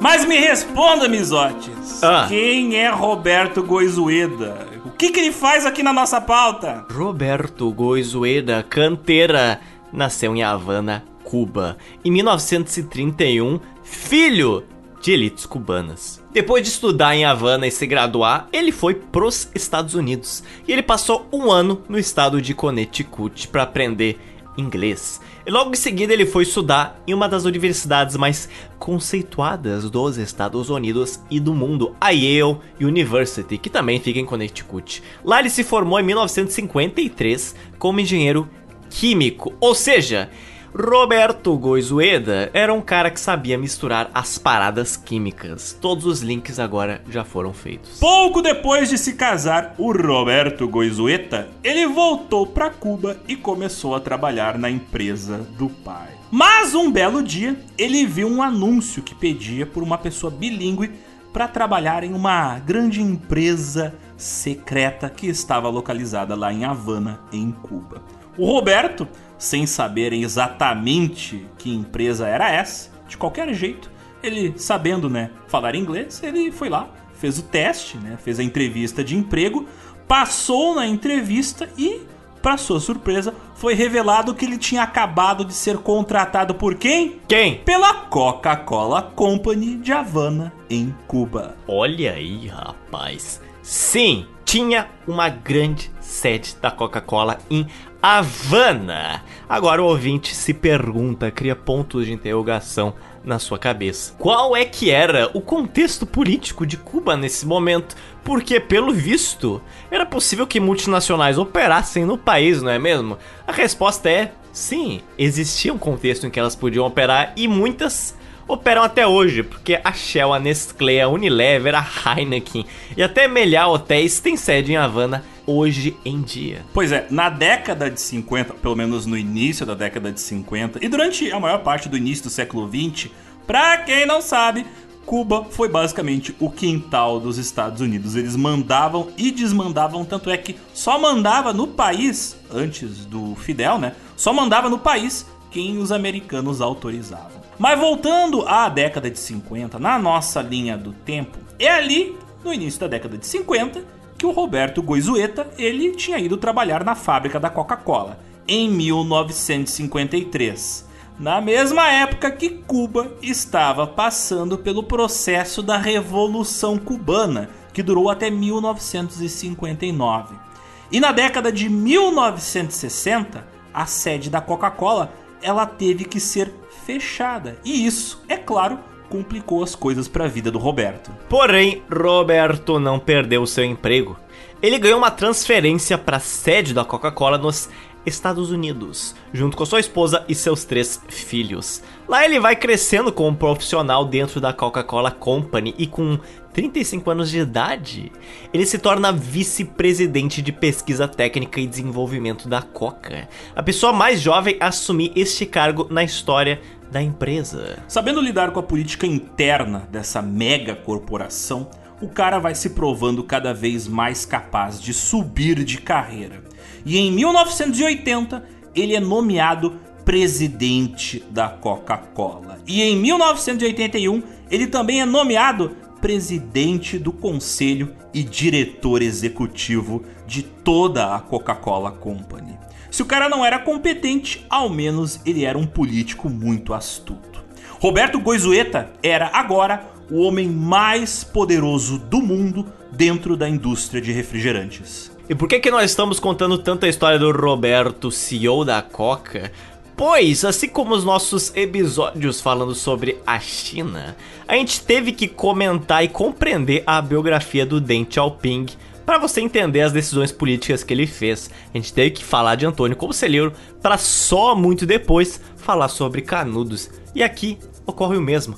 A vida tribulada do Roberto seria inspiração para muitas das decisões de mercado que ele iria introduzir na Coca-Cola no meio da década de 80. Um período que de leves, leves crises para a empresa. Estou sendo irônico. E a palavra-chave para essas decisões é mudança.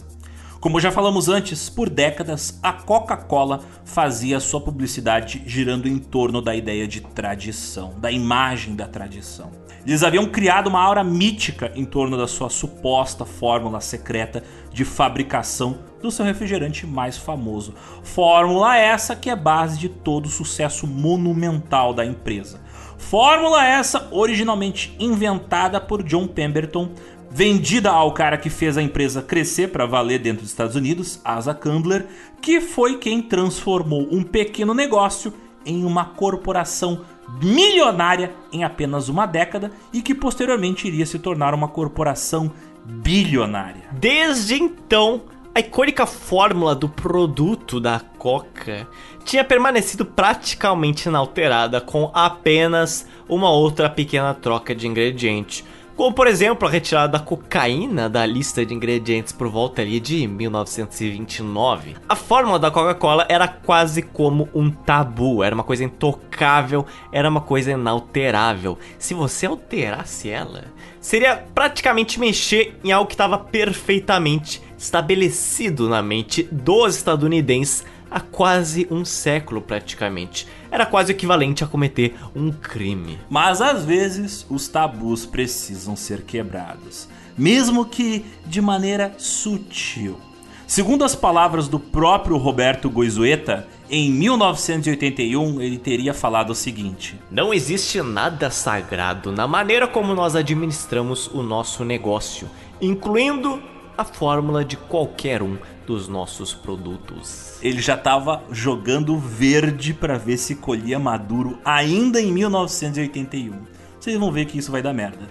A administração do Roberto Goizueta seria uma onde a empresa iria assumir maiores riscos e se envolver em novas áreas praticamente inexploradas. Porque em janeiro de 1982, a Coca-Cola comprou o estúdio Columbia Pictures. Sim, é isso mesmo. A Coca-Cola comprou um estúdio de cinema em busca de oportunidades mais lucrativas nesses mercados de entretenimento.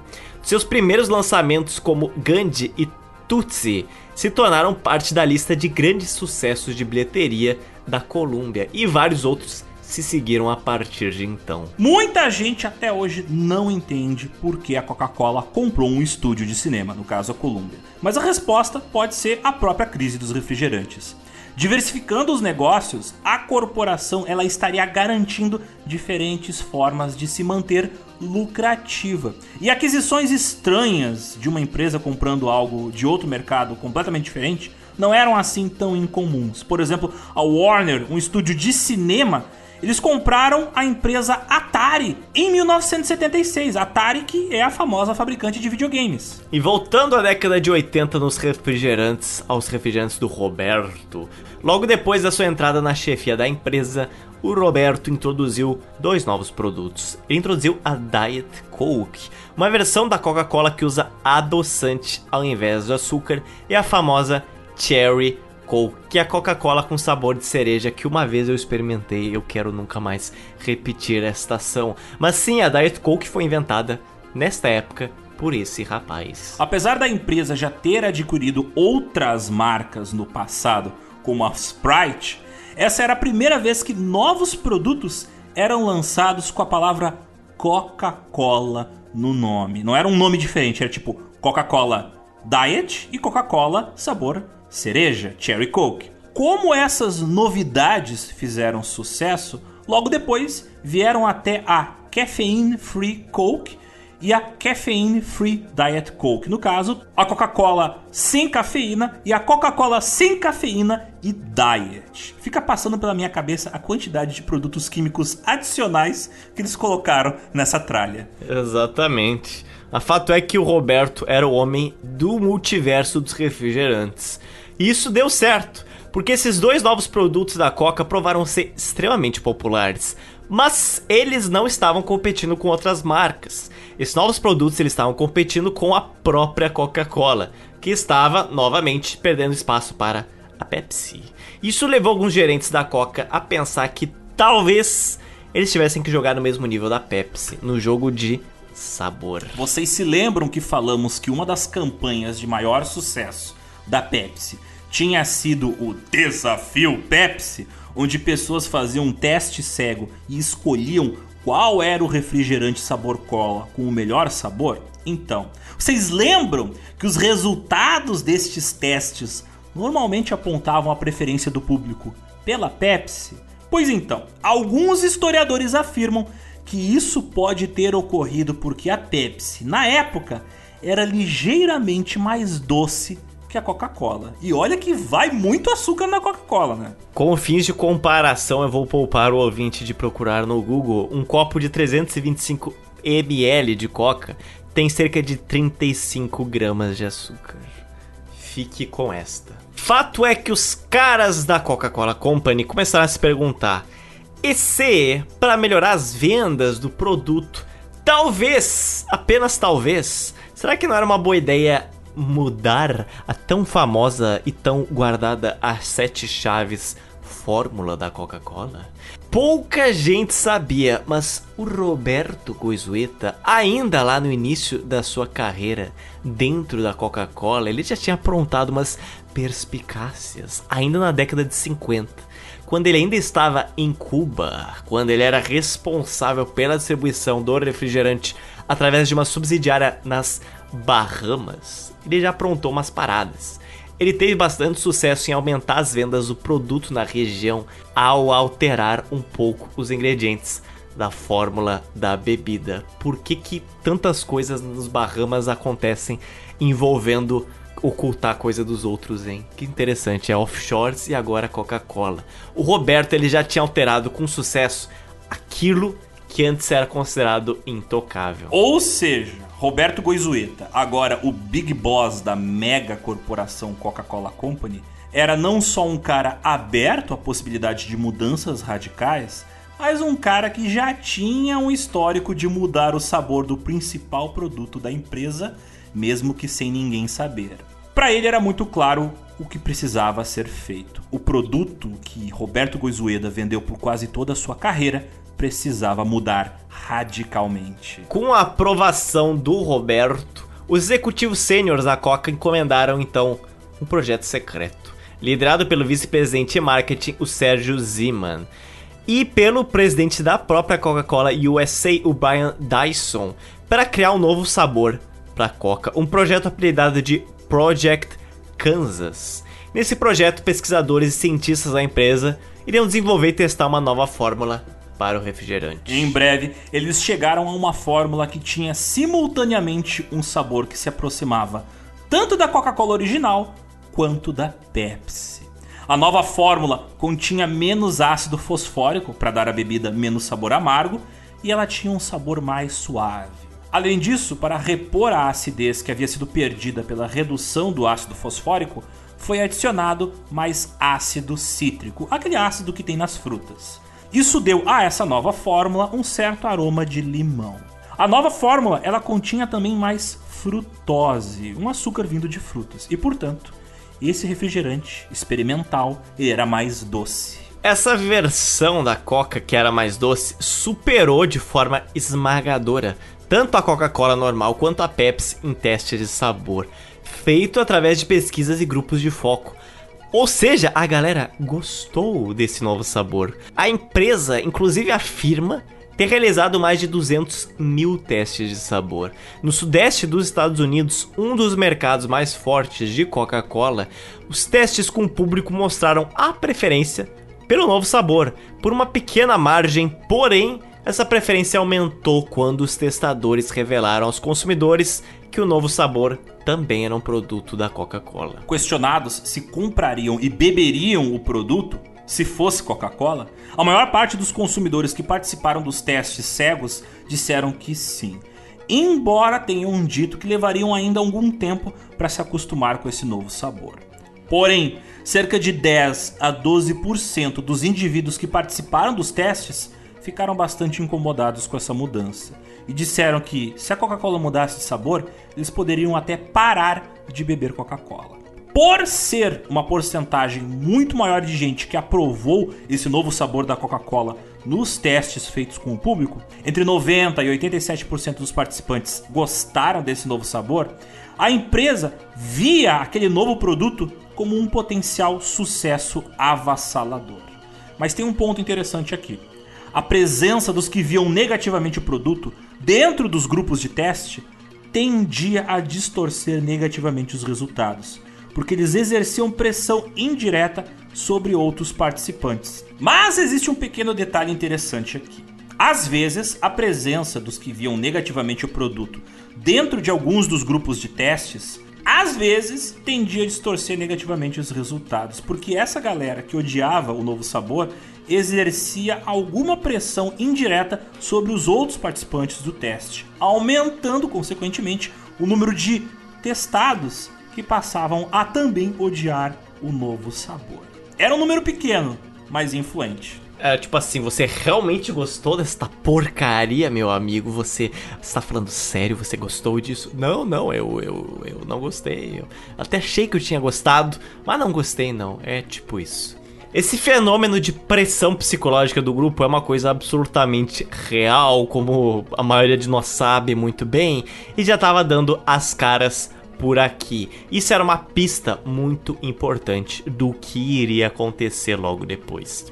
Mas a Coca-Cola Company só estava olhando para os números da galera que gostou e ignorou este dado tão importante de você convencer a opinião pública. Hoje sabemos que a Coca-Cola Company ela gastou mais de dois anos e 4 milhões de dólares para desenvolver essa nova fórmula, supostamente melhorada, que superasse a Pepsi em testes cegos de sabor. Aliás, esses testes feitos nos estados do sul dos Estados Unidos foram o fator que estava faltando para terminar de convencer a administração da empresa a mudar a fórmula em 1985. Essa mudança de fórmula do sabor da Coca-Cola que iria coincidir com o centenário da bebida. Então, basicamente, os CEOs olharam, pô, se os sulistas que amam Coca-Cola estão aprovando a mudança, então a gente tem que mudar mesmo. Com um potencial sucesso ali nas suas mãos, a Coca se via em um dilema. Eles podiam lançar o um novo produto como aconteceu com a Diet Coke e a Cherry Coke, e não intencionalmente criar um novo competidor que iria canibalizar os consumidores da Coca original. Ou eles podiam fazer o impensável. Eles podiam simplesmente substituir completamente a antiga fórmula da Coca-Cola pela nova fórmula do refrigerante que tinha sido desenvolvida. É tipo assim, esta é a versão atualizada da Coca. Versão antiga não existe mais, não está disponível. Bem, os gerentes da empresa estavam rejeitando a ideia de fabricar e vender o novo sabor como uma variedade separada da Coca-Cola. Os engarrafadores da empresa, subsidiárias que têm fábricas locais que engarrafavam o produto, já reclamavam de problemas gerados pelo lançamento da Diet Coke e da Cherry Coke, adicionados à linha de produtos em 1982, por causa que era né, um troço a mais que eles tinham que fabricar, complicava a sua linha de produção e principalmente por causa das políticas de preço da empresa em relação aos ingredientes que ela vendia aos fabricantes locais, como o xarope que era usado para adoçar a bebida. Então percebam que por motivos de política interna da empresa, por aprovação nos testes de sabor, por motivos de estratégia de marketing, por motivos de mercado, por custos de produção e por feedback de distribuidores, tudo apontava para o caminho de estimular uma nova mudança, aumentando as vendas da Coca e substituir o seu produto mais clássico por um novo sabor. A Coca-Cola seria substituída por essa nova fórmula do projeto Kansas. Segundo as próprias palavras do presidente da Coca-Cola, Roberto Goizueta, New Coke or No Coke. Traduzindo, nova Coca ou sem Coca. Para o Roberto Goizueta, ao contrário do que ele havia feito anteriormente em sua carreira, mudando sutilmente a fórmula e a receita do produto, dessa vez a mudança deveria ocorrer abertamente e que por trás dela deveria existir uma enorme campanha de marketing. Ele insistiu que caixas de refrigerante, banners, o papelão dos fardos das latas, as garrafas de vidro, todas as latas e todas as embalagens possíveis da Coca-Cola deveriam ter uma faixa escrito New estampada em cima do logo da Coca-Cola. O Roberto Goizueta, ele também fez uma visita ao seu mentor. O cara foi se reunir com o Big Boss, tal como Darth Vader encontrar Palpatine numa sala com as luzes baixas. Ele foi encontrar o cara que foi o seu predecessor, como presidente executivo da empresa.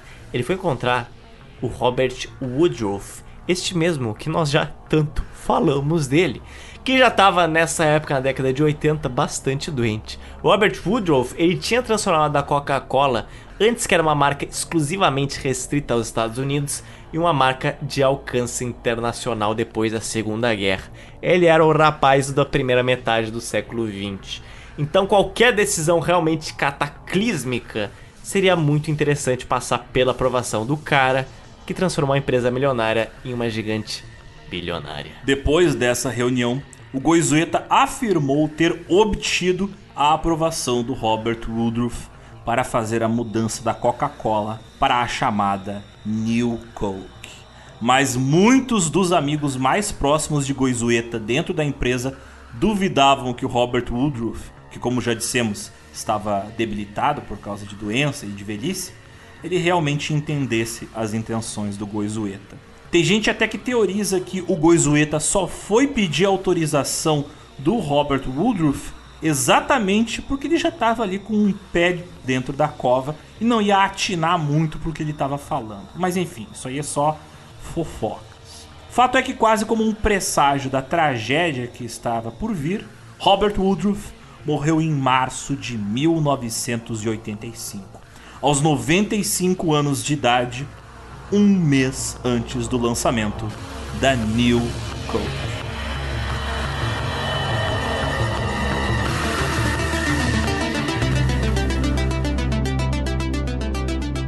Usando uma frase que está presente no próprio site da Coca-Cola, 23 de abril de 1985 foi um dia que viverá na infâmia do marketing. Este foi o dia do lançamento oficial da New Coke. A produção da fórmula original do produto foi interrompida no final daquela mesma semana.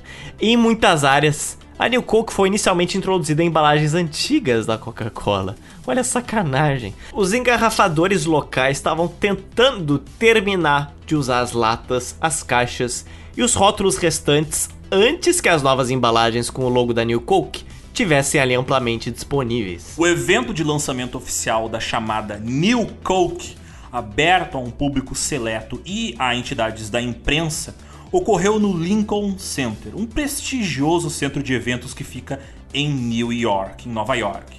No hall de recepção do evento, decorado com tapetes e faixas vermelhas, dezenas de garçons serviam salgadinhos salgados para dar sede e, junto, gratuitamente, ofereciam aos visitantes e aos jornalistas bandejas cheias de copos com a geladíssima New Coke. No palco, cercado por um auditório cheio de gente, cheio de câmeras de TV e jornalistas, lá estava o Open Roberto Goizueta, que anunciava o seguinte: O melhor refrigerante, Coca-Cola, irá ser ainda melhor. Dizendo de maneira simples, nós temos uma nova fórmula para a Coca. E depois de um breve discurso óbvio, vieram as perguntas da imprensa, e uma delas bem provocativa. Você está 100% certo de que isso não vai dar ruim? Essa nova fórmula aí? Meio contrariado, um outro executivo que estava no palco respondeu ao repórter falando assim na frente do Roberto Goizueta. Ele disse o seguinte: Como eu disse, eu acho que essa foi a ação mais segura de todas, porque foi uma ação que o consumidor que fez. Nós não fizemos.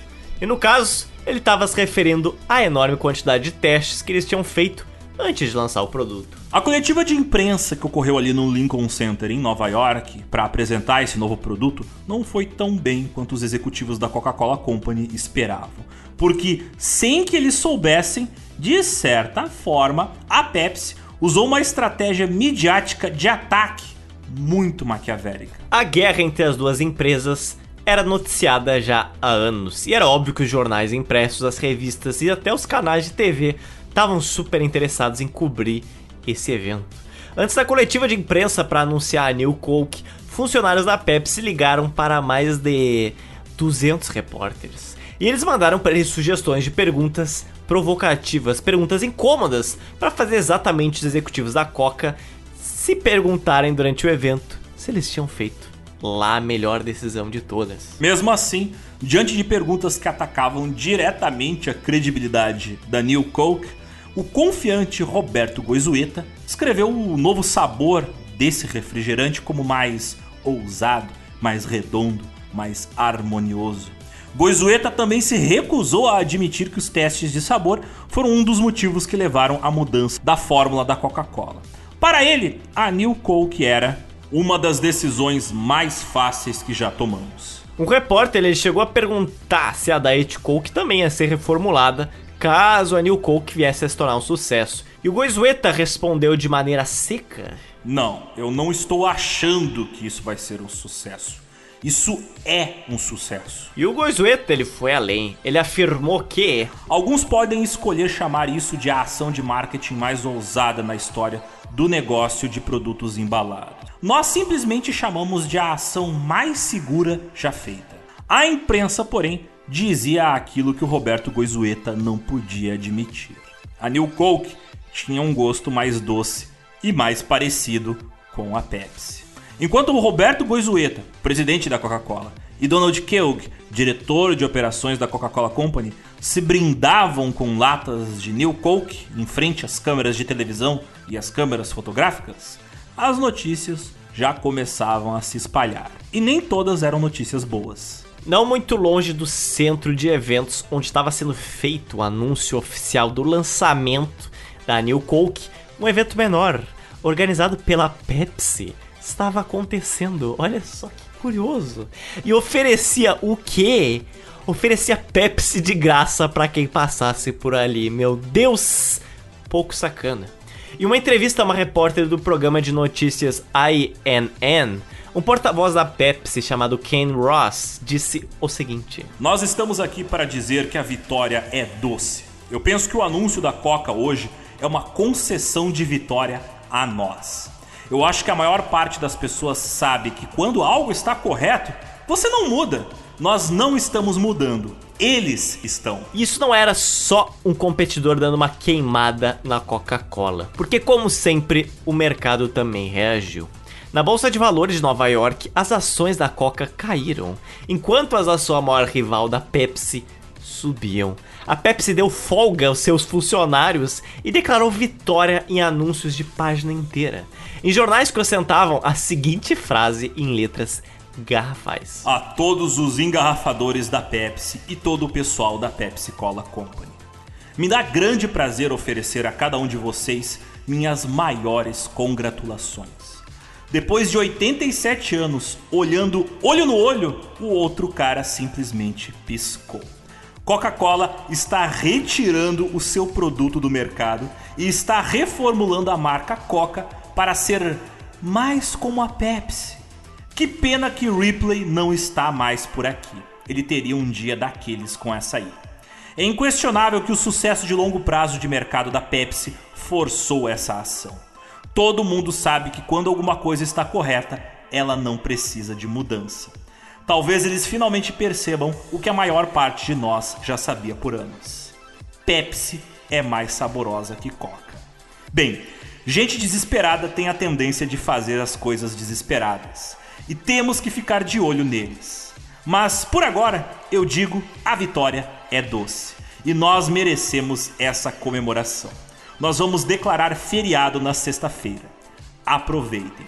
Meus cumprimentos, assinado Rogério Henrico, CEO da Pepsi. Tá ouvindo, Zotes? Isso aqui são palmas. Palmas. Cara, nossa senhora, uma publicidade dessas aqui no Brasil ia dar processo. O cara publicou isso numa página inteira de jornal, xingando a outra empresa. Pelo amor de Deus. Nosso garoto Roger Henrico apareceu aqui de novo da pior forma. Esse cara aqui, praticamente o nêmesis do Roberto Goizueta. Cada um com o Hamlet que merece, né? Cara, que texto maravilhoso. Imagina você gastar uma fortuna em publicidade, né? Só pra publicar uma trollada dessas numa página inteira de jornal fazendo bullying com a empresa adversária. É, gente, o que hoje é um tweet, antigamente custava caro pra fazer shitposting. E o ECAD, não preciso dizer, jamais deixaria uma marca fazer uma coisa dessa aqui do Brasil. É por isso que eu sou apaixonado pela publicidade americana. Ela, ela é cruel. Inicialmente, em alguns lugares, essa pesada campanha de marketing e o fato de uma novidade tão revolucionária tá aparecendo em tudo quanto é jornal, levou a um certo sucesso inicial do produto.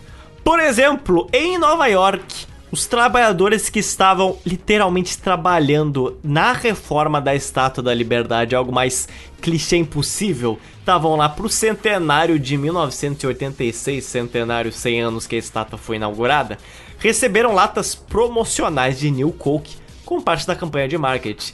E no coração do país, em Washington DC, milhares de latas foram dadas de graça pro público no Lafayette Park. Figuras da indústria também compartilhavam um certo otimismo no lançamento desse novo produto que era a New Coke.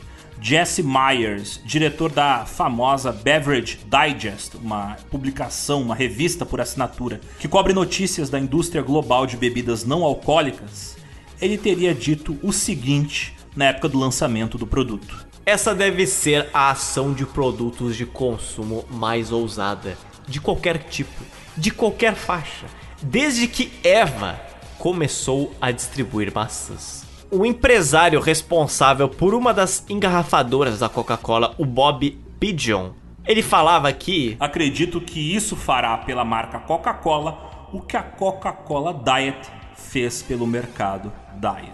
E assim que a New Coke foi lançada, ela já estava disponível no McDonald's e em outras franquias de restaurantes pelo país. Por volta já de 29 de maio, quase todos os supermercados que vendiam a Coca tinham agora em suas prateleiras New Coke.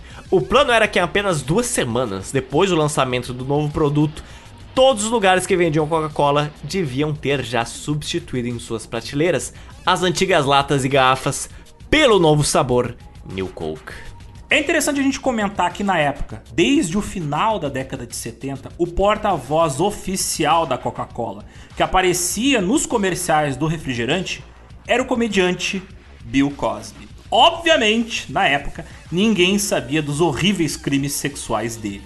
Nos anos 1980, Bill Cosby era conhecido principalmente pelo seu programa de televisão, o Cosby Show, que era um programa extremamente popular entre todas as classes sociais e todos os segmentos do público norte-americano. E o Bill Cosby, nesse programa de televisão, ele representava o papel de um pai de família responsável, que dava lições para sua família, era um homem de caráter, claro, né, ao contrário do que o ator Bill Cosby provou ser décadas depois. Mas o fato é que essa associação da Coca-Cola com o Bill Cosby era a prova de que a marca tinha essa ligação com figuras, digamos assim, representantes do que é a visão de uma família perfeita, do modo de vida americano. Quadradinho, a família nuclear. Aquela coisa certinha, só que não, porque se você puxar o fio do Bill Cosby, que representava esses valores só como fins de curiosidade, ele enfrentaria mais tarde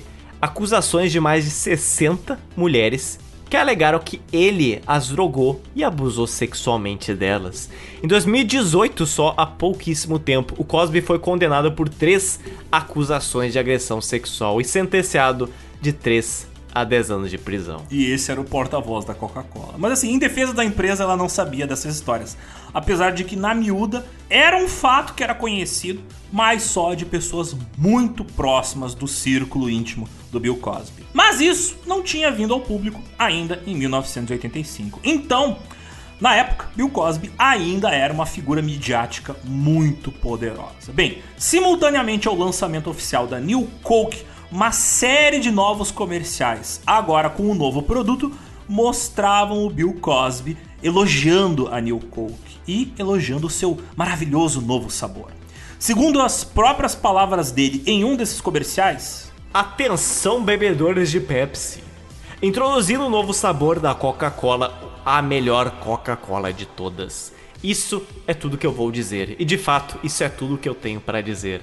Sem mais palavras. ele dá um gole numa lata de New Coke, saboreia lentamente, olha pro lado e fala com alguém de fora da câmera, dizendo o seguinte: Isso aqui é ótimo! Ele dá mais um gole e faz uma expressão facial de quem sente que está provando a melhor coisa do mundo. Ironicamente, o cara que depois provaram que usava Boa Noite Cinderela para fazer coisas horrorosas com mulheres. Não preciso dizer que eu não confiaria em um cara desses para me dizer qual bebida eu deveria consumir.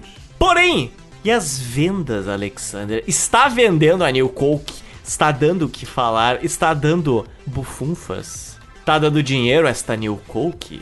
Ora, os números de vendas da New Coke nas cidades de New York, Washington, Miami e Detroit mostraram uma reação até positiva em relação a esse novo produto, o que ocorreu conforme a pesquisa de mercado havia previsto.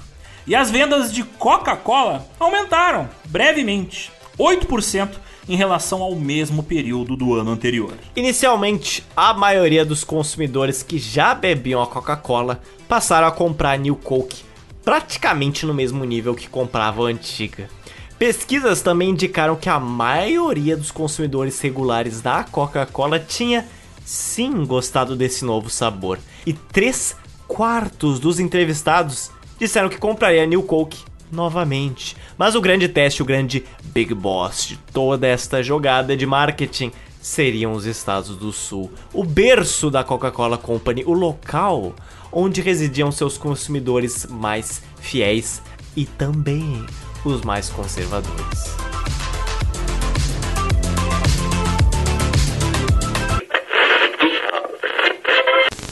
Recently, an independent research firm ran a taste test between Coke and Pepsi, and the taste more people chose was the taste of Coca Cola.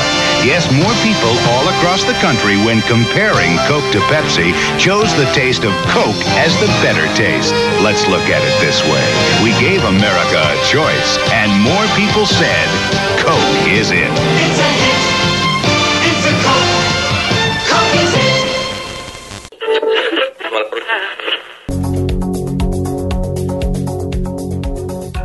Poucas semanas após o anúncio do fim da antiga Coca-Cola e introdução da sua substituta, a New Coke, a empresa estava recebendo 5 mil telefonemas por dia de consumidores putos da cara reclamando do novo produto.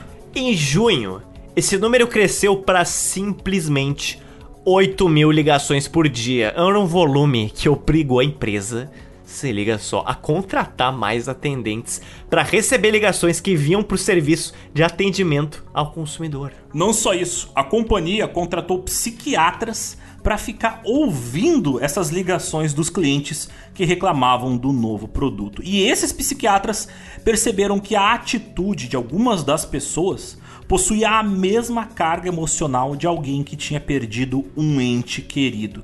As pessoas estavam sentindo dor psicológica como se um membro da família houvesse morrido. E é claro, estamos aqui, Estados Unidos, um país com uma grande e uma antiga tradição de pessoas escrevendo, por exemplo, cartas para representantes políticos e para empresas para reclamar de alguma coisa. Então, óbvio que a Coca-Cola também foi bombardeada por milhares de cartas escritas por consumidores revoltados. Em menos de três meses da New Coke, a empresa foi bombardeada por 40 mil cartas. Acho que eu não teria ficado mais chateado se vocês tivessem queimado a bandeira em nosso jardim. Dizia uma carta de um consumidor bem descontente. Outros exemplos que eram ditos nessas cartas enviadas à Coca falavam, por exemplo, Caro senhor, mudar a coca é como Deus tornar a grama roxa ou colocar unhas nas nossas orelhas e dentes nos nossos pés. Outra carta dizia o seguinte: Eu não fumo, eu não fico atrás de outras mulheres. Meu único vício tem sido Coca-Cola. Agora vocês tiraram esse único prazer de mim. E outra carta desse período dizia uma coisa bem interessante se referindo à empresa Coca-Cola.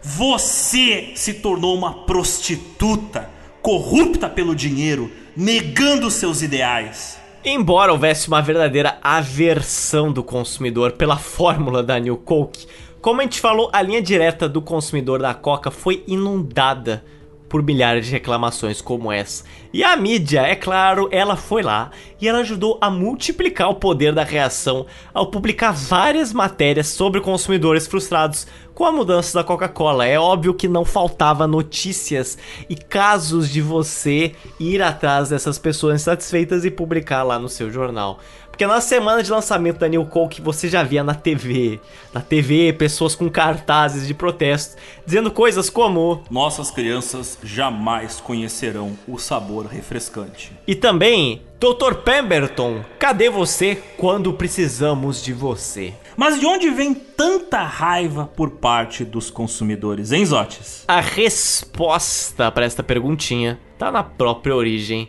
da Coca-Cola. Para o azar da empresa, um dos lugares nos Estados Unidos onde houve a mais violenta rejeição a essa New Coke foi no seu próprio quintal, no lugar onde a empresa nasceu, cresceu e onde ela mantinha até aquele momento a sua sede de operações, na cidade de Atlanta, no estado da Geórgia. Basicamente, o coração do sul dos Estados Unidos, uma parte do país que valoriza de formas e formas a sua identidade cultural sulista, ia acrescentar muita coisa nessa New Coke, porque era uma identidade cultural que estava ligada a muita coisa da sua história durante o período da Guerra Civil, e por isso mesmo, uma região que culturalmente e politicamente se opõe a muito do que é o resto do país, ao menos até agora nessa época, nos anos 80, não seria muito diferente. E por décadas, muitos sulistas consideravam a Coca-Cola tão sagrada quanto churrasco, futebol americano, NASCAR e estátuas de confederados. A Coca-Cola ela é tão tradicional no sul que em estados como Texas, Oklahoma, Arkansas, Louisiana, Mississippi, Tennessee, Alabama, Geórgia, Flórida, Carolina do Norte Carolina do Sul, o termo Coke, que é para se referir à Coca-Cola, também é usado como sinônimo para refrigerantes no geral. Tal como aqui no Brasil a gente utiliza o termo Gillette, que é uma marca de barbeador, como sinônimo de qualquer tipo de barbeador. O Sul sempre foi uma fatia fundamental das vendas da Coca. E para você ter uma ideia, existem mais de 50 instalações da empresa só na região sudeste. E essa confiança da empresa de que seus consumidores sulistas iriam permanecer fiéis à marca levou os administradores da empresa a pensar erroneamente que qualquer mudança que eles fizessem seria facilmente abraçada pela clientela mais fiel deles, que não estava muito afim a fazer mudanças não. A empresa não podia estar, inclusive, mais equivocada nessa mudança. Logo após o anúncio da eliminação do sabor original e introdução do novo sabor da Coca-Cola, o sentimento geral da população no sul era de total traição.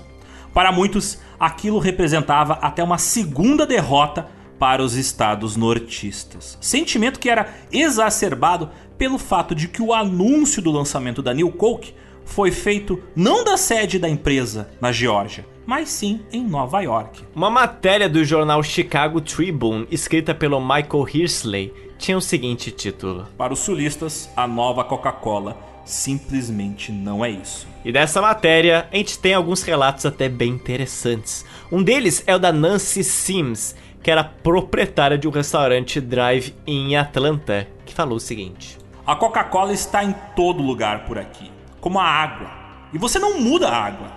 O Sr. Sims, co-proprietário do restaurante drive-in Varsity, que fica literalmente na sombra do prédio da sede da Coca-Cola em Atlanta. Tipo, esse restaurante fica do lado da sede da Coca-Cola. Ele declarou ao jornalista nessa matéria o seguinte: A maioria dos clientes com quem eu conversei está chateada com essa mudança. A atitude deles e a minha é: se não está quebrado, não conserte. Outro relato é do fotógrafo e do escultor William Christenberry, que falou: Sendo sulista, tenho orgulho do sucesso do que considero nossa empresa sulista mais conhecida. Se a Coca-Cola está tão orgulhosa de sua tradição e orgulhosa dessa mudança, por que eles anunciaram essa mudança em Nova York em vez de fazer isso em casa? Esse é um ponto que realmente toca, hein? William Ferris, pesquisador da Universidade do Mississippi e um dos escritores que fez a Enciclopédia da Cultura do Sul, também declarou o seguinte ao jornal Chicago Tribune. Mudar a Coca-Cola é uma intrusão na tradição. E muitos sulistas não vão gostar, independente do sabor. Porque existe um risco absoluto em mudar a fórmula da Coca-Cola. E embora a empresa supostamente tenha feito testes extensivos para determinar se as pessoas preferiam o novo sabor, os valores tradicionais podem dizer o contrário. Todos nós sabemos que as pesquisas políticas nem sempre refletem o que vai acontecer no dia da eleição. Não tem uma frase que reflete mais o fato de que essa pauta é muito mais sobre política e cultura do que sobre refrigerante. Bem, claramente na visão de muitas pessoas, a Coca-Cola tinha traído seus consumidores mais fiéis. As emoções entre o público, antes fiel à Coca-Cola, agora variavam de derrota e tristeza até frustração e ódio. E junto com essa onda de rejeição contra o novo produto, muitas pessoas, seja nas ruas ou na mídia, começaram a se perguntar: se a Coca-Cola diz que fez tantos testes com o público, por que, que ela não fez testes por aqui, no sul dos Estados Unidos? E aí, Coquinha, qual é a resposta, hã? O jornal The Atlanta Constitution, ele fez uma pesquisa junto à população do estado da Geórgia e encontrou alguns números bem interessantes sobre isso. Porque segundo a matéria que foi publicada em 25 de abril de 85, entre 72 pessoas entrevistadas, 42 preferiam o antigo sabor da Coca e só 27 gostaram desse novo sabor. E sim, a Coca-Cola fez testes nos estados do sul, mas claramente não foram testes suficientes ou não foram testes qualificados. Mas desses poucos testes de sabor junto ao público consumidor, foi demonstrada, como a gente falou, uma margem de aceitação muito pequena. Em média, de 20 consumidores, 11 preferiam a New Coke. Era uma margem de aprovação muito apertada nos estados do sul. Mas, como a empresa estava com foco e fé nesse novo produto, para eles isso era o sinal verde de aprovação da, entre aspas, maioria dos consumidores. Agora, 11 para 9 elege, mas eu não sei se em termos de produto significa aprovação massiva. O detalhe da pesquisa é que eles ignoraram que foi o percentual de 10% dos consumidores que não só não gostaram do novo sabor, mas veementemente odiavam ele.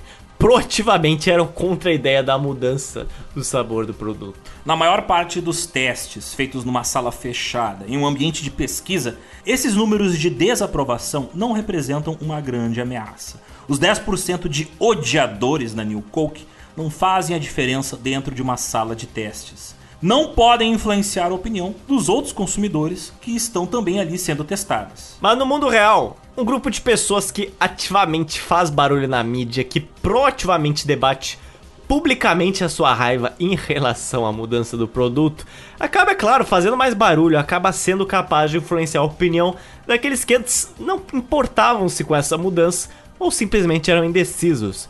Porque em 85, mesmo se você não desse muita atenção à mudança do sabor da Coca-Cola, se você só não tomava refrigerante não estava nem aí, provavelmente você tinha alguém lá no seu círculo de amigos que toma, era óbvio. E esta pessoa iria introduzir em alguma conversa o assunto do momento, iria introduzir o quão ruim era New Coke. E como muitos dizem por aí, e eu confirmo e assino embaixo, o ódio, meus caros. O ódio, ele contagia e muito. Inclusive, em um ambiente onde o consenso da maioria estava se virando contra esse novo produto, a pressão social causava um constrangimento aos poucos que gostavam e até defendiam a New Coke. Tinha virado um meme odiar o novo produto, e ninguém quer ser tratado como aquela pessoa do contra que discorda do seu grupo social. Então era melhor concordar, ah, sim, sim, New Coke é ruim, New Coke é ruim. Para muitos era simplesmente mais fácil evitar o julgamento dos outros e concordar com a opinião que estava se tornando prevalente. Mas existe uma outra teoria sobre o porquê mais do 200 mil testes que a Coca fez lá atrás não terem dado certo. Um rapaz chamado Malcolm Gladwell, no seu livro Blink, O Poder de Pensar Sem Pensar, propôs uma explicação até bastante convincente. Os testes de sabor conduzidos pela Coca e pela Pepsi não representavam realmente como os consumidores bebiam os refrigerantes, mas como porque eles estavam bebendo de outra forma nos testes, estavam bebendo sem ser pela boca. Explique-nos, Alexander. A teoria com a qual as empresas estavam trabalhando era de que consumidores apreciavam o sabor mais doce da Pepsi e da New Coke. O grande problema é que isso ocorre, certamente sim, em pequenas doses, nos copinhos pequenos que eram usados durante os testes. Mas em quantidades maiores, como no caso de uma garrafa de 2 litros ou uma lata cheia de refrigerante, que eram a forma com a qual os consumidores de fato consumiam refrigerante, que eram as quantidades de refrigerante que até hoje as pessoas consomem em lata ou garrafa, bem, aquele monte de açúcar ele tornava a bebida extremamente enjoativa. Então tem uma diferença entre você tomar um copinho e um copão de New Coke. Outro ponto que estava levando a New Coke a se tornar um fracasso de marketing era a guerra cultural que ela provocou. Apesar lá da antiga Guerra Civil Americana ter acabado em 1865, 120 anos antes desta mudança da New Coke, a gente sabe que ainda hoje persiste um fortíssimo sentimento de identidade, até mesmo nacional, dentro dos estados que fizeram parte da Confederação dos Estados Unidos. E se esse sentimento sulista existe até hoje, dado ao fato que até muitos estados do sul dos Estados Unidos têm na sua bandeira uma alteraçãozinha da bandeira dos confederados, você pensa nesse sentimento sulista há 40 anos atrás, na década de 80. Na década de 1980 a pessoa era muito mais conservadora, sendo que já é muito conservador hoje, né? Em 1985, de certa forma, a Pepsi simbolizava a juventude e os baby boomers. A Coca-Cola representava a tradição, em parte por causa dos seus esforços de marketing que utilizavam imagens conservadoras nos últimos 50 anos. Todas aquelas imagens que mostravam uma América branca, rural, com famílias tradicionais, Papai Noel vermelho e as pinturas do Norman Rockwell reforçavam a visão politicamente conservadora de que a Coca-Cola simbolizava o que eles consideravam a verdadeira América. Alguns comentaristas eles chegaram a acreditar que a empresa Coca-Cola, considerável a tão venerável instituição de Atlanta, tinha traído o espírito sulista ao copiar a Pepsi. Estavam se opondo a todos os valores que eles construíram naquele último século. Embora a Pepsi tenha sido fundada originalmente na Carolina do Norte, um estado sulista, ela agora estava sediada na cidade de Purchase, que fica no estado de Nova York. Então, nos anos de 1980, ela era uma empresa associada aos valores do norte do país. E os engarrafadores e consumidores do sul, eles se opuseram com mais veemência ao sabor da New Coke, não apenas pelo gosto, mas também porque se sentiram traídos. Toda essa reação profundamente revoltada de parte do público consumidor de refrigerantes, que em sua revolta acabou criando um fenômeno cultural movido pelo ódio, mostra que, obviamente, os consumidores da Coca-Cola tinham uma conexão emocional com o produto. Muitas vezes mais com a ideia que a Coca-Cola representava do que propriamente com o produto que ela vendia. E por isso, os consumidores reagem a produtos como a Coca-Cola, produtos ligados a identidades culturais, de maneiras psicológicas que não podem ser medidas por simples testes de sabor. Mais do que só apego pelo sabor do produto, as pessoas tinham apego emocional à ideia que era apresentada pelo sabor da coca. E cada um tinha sua concepção nostálgica, sua própria ligação emocional com a bebida. Não querendo fazer uma comparação exagerada, mas em menor escala, seria o equivalente a matar o Batman e colocar outro protagonista nos quadrinhos. Por mais que esse novo protagonista fosse excelentemente bem escrito, por mais que a arte dos quadrinhos e o roteiro fosse excelente, isso não fazia diferença. As pessoas iriam odiar esse personagem por razões que estão fora do produto, mas na verdade dentro do próprio psicológico delas. É menos por uma questão de qualidade do produto e mais por um apego emocional com um elemento cultural que faz parte da vida, da infância e das memórias de um monte de gente há muitos anos. Você se acostuma com aquela marca e ela se torna parte de você. É assustador, mas é verdade. Inclusive, voltando ao exemplo do Batman, quando substituíram ele por um outro personagem nos quadrinhos no início dos anos 90, os autores da DC tiveram que dar um jeito de trazer o Batman original de volta, porque simplesmente não deu certo aquela troca por um personagem que era parecido, muito mais radical, muito mais em tune com a cultura da época, mas não era o Batman original, não era o Bruce Wayne. E nesse caso que estamos discutindo da Coca-Cola, bem, a gente está falando de um produto que fazia parte da vida das pessoas há 100 anos. E isso vai aparecer até em comerciais da Pepsi. Algo parecidíssimo aconteceu, alguns fãs de HQ vão lembrar na década de 90, com a famigerada, a polêmica, a sensação que foi a temida saga do clone do Homem-Aranha. O que que acontece é praticamente a mesma história do Batman, só que pior. Uma das histórias de quadrinhos que foi publicada em 94, 1994. O herói, o Peter Parker, ele teve uma revelação. Na verdade, durante todo este tempo, desde quando o Homem-Aranha foi fundado lá em 1962, durante todo esse tempo ele era um clone. Ele foi fabricado pelo seu arqui-inimigo Chacal, e o Homem-Aranha original era um outro rapaz chamado Ben Riley. Quando os fãs da Marvel leram aquilo lá, eles obviamente se opuseram veementemente à ideia de que aquele personagem que eles acompanharam por tantos anos era um clone. Aí, tal como a Coca-Cola, a Marvel recebeu milhares de cartas e mensagens de fãs que estavam falando que aquilo ali era inaceitável. Mais tarde, os roteiristas eles tiveram que fazer toda a história e disseram que não, não, na verdade o Ben Riley era sim um clone e não o Peter Parker. O Chacal falou aquilo para desestabilizar o nosso herói. Haha, muito engraçado. Mas é visto até hoje como uma atitude bem errada de marketing e de roteiro. Tu vê, né? Eles clonaram o próprio produto e depois tiveram que desclonar o produto. Você veja. Aonde será que eu vi esta outra coisa acontecendo? Mas enfim. Voltando à história da Coca-Cola, nesse momento em 1985, o James Harrison, vice-presidente executivo da companhia de refrigerantes Royal Crown Cola Company, teria declarado o seguinte: Ao trabalhar com os consumidores, você precisa dar a eles uma escolha. A Coca-Cola não fez isso. Então tu vê, até os competidores da Coca-Cola sabiam que aquilo não tinha como dar certo.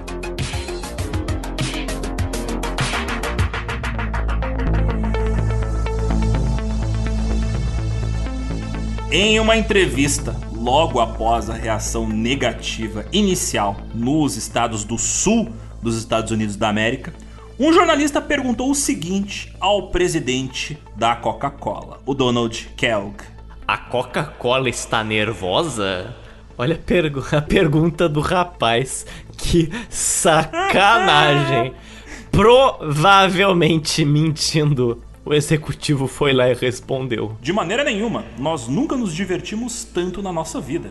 Essa não foi uma decisão frívola, foi algo que nós trabalhamos nos últimos quatro anos. Obviamente, depois de quatro anos de estudo pesado no desenvolvimento de algo que eles esperavam ser revolucionário e que tinha custado muito caro para ser criado, eles não iam desistir tão fácil da New Cole, que eles iam fazer o povo estadunidense engolir aquilo ali à força e quiçá até mesmo outros povos do mundo inteiro.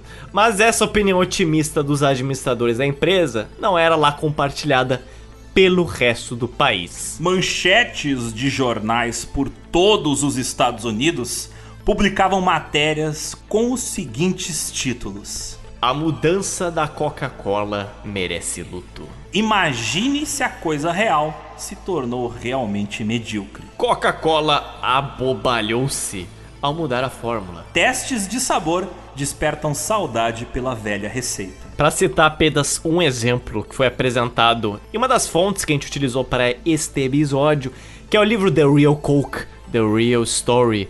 A gente tem um trecho escrito pelo colunista do jornal Rocky Mountain News, o John Coit. E ele chamou a Pepsi de. Sugar Plum Fairy Gag Juice. Ou traduzindo em português, Suco de bicha açucarado que causa ânsia de vômito. Enquanto isso, a Coca-Cola original pro John Coit era uma coisa que ele definia como. Daddy Juice. Ou em português. Suco do papai. Hum, Daddy Juice hoje em dia é outra coisa, né? é outra coisa. Claro que o contexto aqui em que ele estava associando a Coca-Cola a Daddy Juice, né, o suco do papai, não era o que vocês estão pensando. Na verdade, ele estava fazendo uma associação ao fato de que a Coca-Cola ela representava tradição, representava a geração mais velha.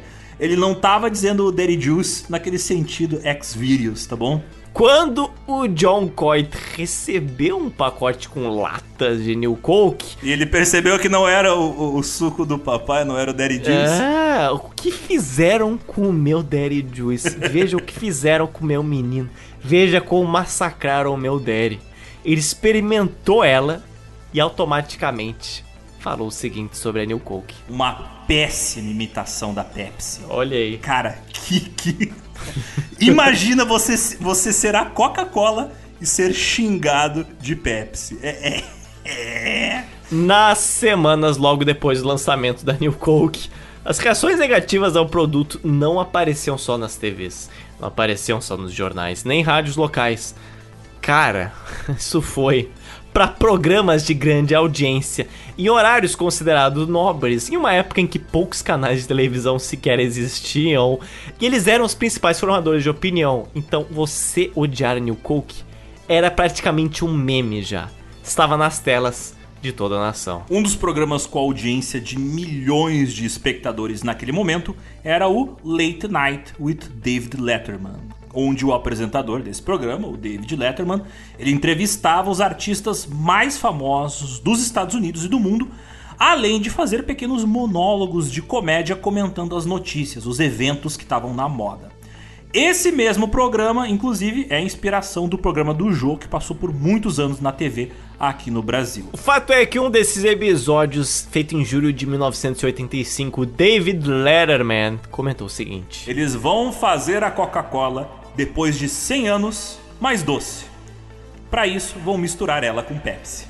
Sacanagem. Mas esse não era o único programa de entrevistas que passava à noite e tinha milhões de espectadores. Um concorrente do David Letterman era o The Tonight Show, que inclusive segue passando na rede de TV NBC até hoje, mas que naquela época era apresentado pelo Johnny Carson, uma das figuras da mídia da televisão americana mais importantes da história. E claro, várias vezes ele tirou sarro com a New Coke. Esse produto da Coca-Cola virou piada de programas de altíssima audiência. Não só neles, mas também em jornais, virou piada em programas de jornalismo. E a mídia viu aquele circo e decidiu que, é claro, tinha que dar palco pros palhaços, né? Bater palma pra maluco dançar. Não importava o quanto ridícula fosse a história. Tinha sempre um jornalista em algum momento da semana interessado em buscar mais uma história polêmica ou bizarra envolvendo gente revoltada com a New Coke. Talvez a mais bizarra dessas histórias tenha sido a do autoproclamado coca-rólico, o Dan Lauk, da cidade de San Antônio. Segundo este coca-rólico, De agora em diante, minha vida será dividida entre AC e DC. Antes da mudança da Coca e depois da mudança. Eu honestamente não sei o que vou fazer. tenho certeza, ouvinte, que você conhece alguém como o Dan Lauk, conhece alguém que é coca-rólico. Já me vem alguns nomes à minha mente. Sei que na sua também vem. Em uma entrevista por telefone ao repórter da rede TV local, a KMOL TV, este mesmo Dan Lauk, este mesmo coca-rólico, Ele falou que se o presidente dos Estados Unidos tivesse começado uma terceira guerra mundial, seria menos chocante do que a Coca-Cola ter mudado seu sabor, porque nas suas palavras, Se eles tivessem me dito que o Reagan apertou o botão, eu não poderia ter ficado mais chocado. o nosso Dan Lauk, ele não se restringiu a ficar apenas puto por pronunciamentos. Ele reagiu, ele foi, ele dirigiu até uma distribuidora local e comprou em mil dólares o equivalente à Coca-Cola, o que dava cerca de 110 fardos. Toda vez que eu falo Coca-Cola, eu imagino um super-herói tipo Coca-Man. É um, um inimigo do, do Homem-Aranha clone. O inimigo do Pepsi Man, o Coca-Rólico. Eu gostaria de uma fantasia pro Coca-Rólico. Ouvinte, pense numa fantasia de Coca-Rólico. Ok, vamos seguir. Em valores contemporâneos, o Dan Lauk, o Coca-Rólico, ele comprou, se você converter em reais, hoje, cerca de 14.450 reais em Coca-Cola. Nessa mesma entrevista, ele falou que planejava comprar mais, mais Coca naquela mesma semana, se ele conseguisse liberar o dinheiro junto ao banco dele. Ele falou que O slogan do meu banco é tudo é possível. Então, posso perguntar a eles se posso atrasar o pagamento da hipoteca de maio. o Lauk, nosso coca-rólico, ele costumava fazer perpicácias tipo a seguinte: ele descobriu que vendia Coca-Cola original ainda, não a New Coke, a original mesmo, no estado de Delaware, em Wilmington. Porém, o Lauk, ele era de Nova York, ele era de Long Island. E apenas como fins comparativos, se você quiser pegar e ir de Long Island para Wilmington, você precisa dirigir cerca de uns 200 quilômetros, no mínimo. E o nosso coca-rólico, ele se dispunha a fazer isso.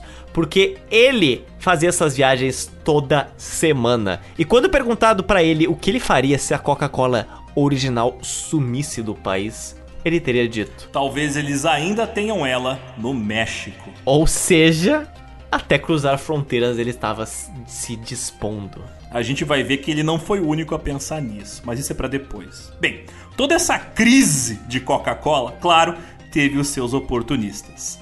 Dennis Overstreet, um comerciante de vinhos de Beverly Hills, no estado da Califórnia, comprou 500 caixas contendo garrafas de Coca-Cola. A Coca-Cola original, a fórmula antiga, para poder revender o produto em sua loja de vinhos. Isso pelo dobro do valor pelo qual ele tinha comprado. Genial. Depois de um mês, tinham filas de consumidores na porta da sua loja, filas que chegavam a dar a volta na quadra.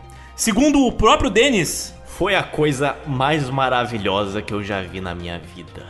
E à medida que as garrafas e latas da antiga Coca foram desaparecendo das cidades, os moradores dos grandes centros urbanos começaram a ficar desesperados.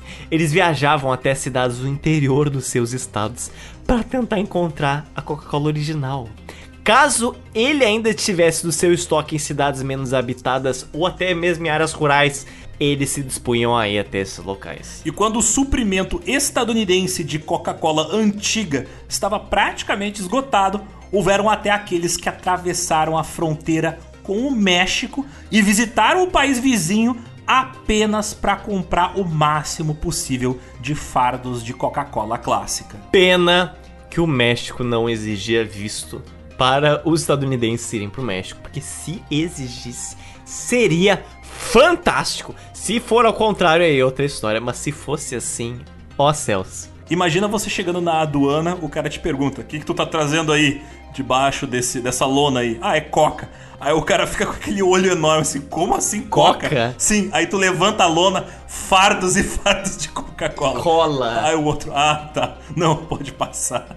Queria ver uma multidão querendo sair dos Estados Unidos. E como o assunto já tinha se tornado piada em quase todos os programas de televisão e o ódio que começou nos Estados do Sul através da mídia tinha já tomado uma proporção nacional, agora a Coca-Cola estava lidando com um problema de proporção continental. Porque como a gente falou, virou meme zoar a antiga empresa. Exatamente porque para muitos era tragicômico o fato de uma instituição tão poderosa, tão tradicional, ter feito uma burrada tão colossal para acabar com seu principal produto. Durante um jogo de beisebol no estádio Astrodome de Houston, no estado do Texas, Ocorreu até uma situação que ilustrava bem esse sentimento. Toda vez que um comercial da New Coke aparecia no enorme telão eletrônico onde passava a publicidade, a torcida dos dois times vaiava, gritando em alto e bom som juntas. Mas tinha gente tão pé da vida que estava disposta a fazer o que dava para lutar contra essa mudança da Coca. Um rapaz, não o nosso Coca-Holic, agora um cara chamado Gay Mullins. Que era hétero, tá? Ele não era gay, ele era hétero. Só o nome dele que é gay. Tem certeza? Tem certeza? Só um hétero faz uma coisa idiota que nem ele fez. Bom ponto. Nenhum gay faria idiotice que ele fez. O Gay Mullins era um senhor aposentado da cidade de Seattle. E ele formou uma organização sem fins lucrativos chamada Old College Drinkers of America. Sim, sim, sim, sim. Três vezes sim. Em 28 de maio, ele fez uma organização civil com o objetivo de fazer lobby contra a Coca-Cola e forçar a empresa a voltar a vender a velha fórmula do produto ou vender para outra empresa, para que a Coca-Cola clássica pudesse ressurgir, ser ressuscitada. Tendo uma sede física instalada na Praça Pioneer, na cidade de Seattle, a organização do Gay Mullins acabou recebendo mais de 60 mil telefonemas. Eles vendiam camisetas com estampas de slogan anti-New Coke, davam a quem quisesse aqueles bottoms né, com alfinetinhos que tinham estampado na sua frente a garrafa da nova Coca-Cola riscada com um traço. Eles faziam ligações de spam para as linhas de atendimento ao público da Coca-Cola para xingar a Coca-Cola. Eles participavam de piquetes e protestos onde, em frente a câmeras de televisão, grupos de apoiadores derramavam garrafas de New Coke no bueiro. Aquela imagem assim chocante. Ó, odiamos tanto que compramos o produto para jogar ele fora. Visualiza a imagem de um protesto bolsonarista na sua cabeça e troca a camiseta da seleção com uma camiseta com o logo da New Coke riscada. É mais ou menos isso aí. Era um, era um bando de maluco que não tinha o que fazer protestando contra um refrigerante. Ninguém invadiu a sede da Coca e cagou em cima da mesa da empresa. Olha, com o ódio que tava rolando, eu não duvido que se eles tivessem ficado um ano com a New Coke no mercado, era capaz de haver uma invasão em Atlanta. Ninguém acampou na frente da sede da Coca. O interessante é que vemos aqui um protesto local, feito por um cara quase anônimo, mas que ganhou uma dimensão nacional porque novamente a mídia estava lá, percebeu que aquilo dava notícia e ibope e esquentava ainda mais a já incendiária polêmica da New Coke. De acordo com o nosso Gay Mullins, o apoio que a organização dele recebia era enorme. Segundo palavras do próprio, Nós tivemos mais de 9 mil pessoas que ligaram gastando seu próprio dinheiro para nos dar seus nomes e seus endereços, dizendo que fariam qualquer coisa que pudessem. E essa fala dele aqui é importante porque hoje em dia mandar uma mensagem pelo WhatsApp é basicamente gratuito, mas naquela época ligação interestadual era extremamente caro, não só aqui no Brasil, mas também nos Estados Unidos. Então o fato de 9 mil pessoas de fora do estado ligarem pro cara dizendo, ó, a gente vai te dar o apoio que tu precisar, significava que 9 mil pessoas gastaram dinheiro, e um dinheiro caro, para poder dar os seus dados e se cadastrar na organização dele. E por volta de junho de 1985, novamente Gay Mullins, ele entrou com uma ação coletiva contra a Coca-Cola Company, sim. Mas esse processo foi rapidamente indeferido por um juiz que disse que preferia o sabor da Pepsi. Puta merda. isso, isso já virou piada, Zotes. Puta merda. O cara bateu o martelo assim no jurado. Prefiro rindo. Pepsi. Não tem coca, serve Pepsi. Puff, indeferido. Segundo algumas fontes, o Gay Mullins supostamente teria gastado cerca de 30 mil dólares em toda a sua campanha contra a New Coke. Quero saber quanto ele perdeu com esse júri. Bem, levando em conta que ele recebeu muitas doações, eu acho que nem todo o dinheiro saiu do bolso dele. Mas é curioso a gente levantar uma questão importante. Em dois testes cegos, informais, feitos com o Gay Mullins para ele decidir qual sabor de refrigerante era o favorito dele, ele teve que experimentar New Coke e a Coca-Cola antiga. E o Gay Mullins, ele falhou em distinguir entre o sabor da Coca-Cola antiga e da New Coke. Ou, em outros casos, ele expressou uma preferência pela New Coke. Isso no teste cego, né? Sem saber qual refrigerante ele estava tomando. Olha que ironia, não é? Olha aí, a, a- a pauta podia acabar por aqui. Simplesmente.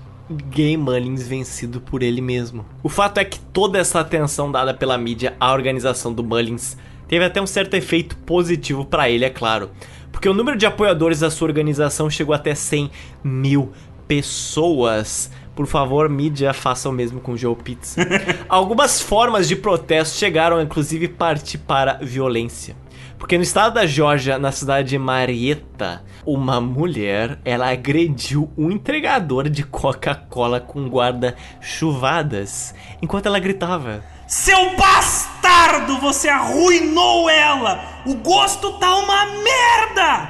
Por que, que o entregador sempre é o que se ferra mais? O, ca- o cara que menos tinha a ver com o problema acabou apanhando. Exato. É sempre assim, o cara lá no seu Uber Eats, no seu Rappi, não, ele é o que está errado.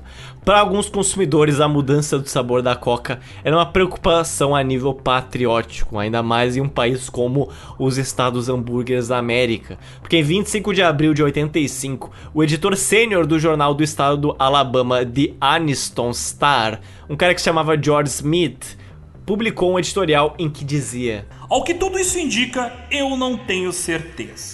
Mas eu sei que eu tive uma desconfortável sensação em relação à Coca-Cola desde que um cara com o nome de Roberto Goizueta foi nomeado presidente e chefe executivo da Coca-Cola Company de Atlanta, Geórgia, Estados Unidos da América. Roberto Goizueta, se a memória não me falha, é de Havana, em Cuba. Imagine isso! Pois é, o nosso amigo George Smith, do Anison Star, ele só tava sugerindo que o comunismo era culpado por sabotar a Coca-Cola. Mas aí eu te pergunto, Zotes, e a opinião dos comunistas? O que que eles estavam achando dessa tal de New Coke? Ora, ora, ora. Segundo ninguém mais, ninguém menos que o ilustríssimo Fidel Castro, sim, ele mesmo. Que indiretamente foi responsável pela fuga do Roberto Goizueta de Havana para os Estados Unidos. Ele mesmo, o Fidel, que era um notório ávido consumidor de Coca-Cola, nunca escondeu. Ele disse que a mudança de sabor da sua bebida favorita era Um sinal da decadência do capitalismo. Fantástico, excelente, perfeito. Só pro fiasco ficar ainda mais feio, o próprio pai, o pai surgiu do nada, o pai do Roberto Goizueta. Agora ele tem um pai que também tinha fugido de Cuba depois da Revolução Cubana. Ele afirmou que aquela tinha sido a única vez na vida em que ele tinha concordado com Fidel Castro. Ai meu Deus, que vergonha, meu Deus, que vergonha.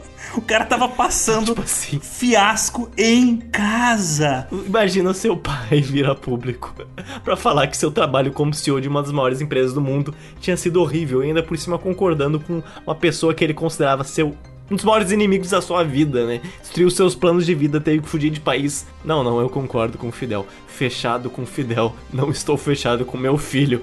Assim, tá, ok. Excelente. Eu não ia conseguir me olhar no espelho depois dessas, mas de jeito. Pois então. Então, eu iria me olhar no espelho e só iria ver Fidel. Eu ia me olhar no espelho e ia acontecer aquela mesma cena do seriado Chaves, quando o seu Madruga olha no espelho e vê uma caveira, sabe? Perigo! Prerigo. Ele aponta pra New Coke e fala: Prerigo! Mas agora, voltando à mídia televisiva, mas seguindo no sabor do ódio, um dos artefatos culturais mais fascinantes dessa época, é claro, são os comerciais de televisão. Os comerciais de televisão americanos da década de 1980 são um show de horrores e de exageros e de preconceitos e de maluquice. Bem, primeiro porque a cultura midiática americana desde sempre é muito forte, né? Você sempre teve muitos comerciais de televisão na televisão americana. E eles sempre tiveram qualidade de produção de cinema. Não à toa, muitos diretores de cinema vieram da área de publicidade. Então, todo comercial de TV nos Estados Unidos dos anos 80 é basicamente um show de horrores, sabemos disso. Agora você soma isso com o fato de que no país dos hambúrgueres da América você não tem as mesmas restrições comerciais que existem aqui. Lá você pode fazer um comercial bem mais agressivo xingando diretamente uma marca competidora que não dá em nada, então isso permite as mais variadas bizarrices. Então, assim, pensa, isso já é assim hoje. Pensa no Brasil na década de 80, tá bom? A televisão no Brasil na década de 80. Meu Deus, sim, exatamente. Agora vai para os Estados Unidos. Esse é o problema. Tudo isso a gente tá dizendo porque durante o período onde estava sendo vendida a New Coke, um monte de comerciais foram feitos pela Coca-Cola defendendo o seu novo produto. E um outro monte de comerciais bastante agressivos e muito divertidos foram feitos pela Pepsi, onde a Pepsi ataca não só a Coca-Cola, mas principalmente o fato de que supostamente a New Coke era a prova de que a Coca-Cola havia traído o povo americano. E você se lembra que a gente comentou que a Coca-Cola ainda usava aquele slogan It's the real thing? É a coisa real, ainda lá na década de 80? Então, agora que a coisa de verdade tinha mudado de sabor, era óbvio, era, era óbvio que a Pepsi ia tirar proveito dessa situação para zoar o slogan da concorrente. Eu faria a mesma coisa. No comercial que a Pepsi fez logo em seguida, chamado Why Did Coke Change? Ou Por que, que a Coca-Cola mudou? A gente tem a imagem de uma garota tipicamente dos Estados Unidos, americana, loira, adolescente, classe média, triste, sentada na sua cama, olhando para a câmera, dizendo: Alguém aí pode me dizer por que, que a Coca fez isso? Por que, que eles mudaram? Primeiro, eles disseram que era uma coisa real. Depois, disseram que era coisa. Então, completamente, eles mudaram. Então agora eu vou experimentar a minha primeira Pepsi. Ela pega uma lata de Pepsi, leva até a boca, mas antes de dar um gole, ela se vira novamente pra câmera e pergunta: Mas eu ainda quero saber por que, que a Coca mudou. Então ela finalmente dá um gole na Pepsi, dá um sorriso para a câmera e afirma. Ah, agora eu sei por quê. E entra escrito na tela o slogan que era sucesso. Pepsi, a escolha de uma nova geração. Outra surfada que a Pepsi deu nesse conceito foi lançado no mesmo ano, que atacava diretamente a Coca-Cola mais ainda. Era um que mostrava três idosos pescando, frustrados pelo fato que a sua bebida favorita tinha mudado de sabor. Ó oh, céus! O diálogo deles é o seguinte: Qual é o problema, Wilbert? Eles mudaram a minha Coca. E tem algo de errado nisso? Eu não sei, mas eles mudaram mesmo. Eles podiam ter perguntado, né? Sim, eles podiam. Eu estive com eles por três guerras e algumas tempestades de areia. Mas isso é demais. Eu acho que algo grande fez eles mudarem.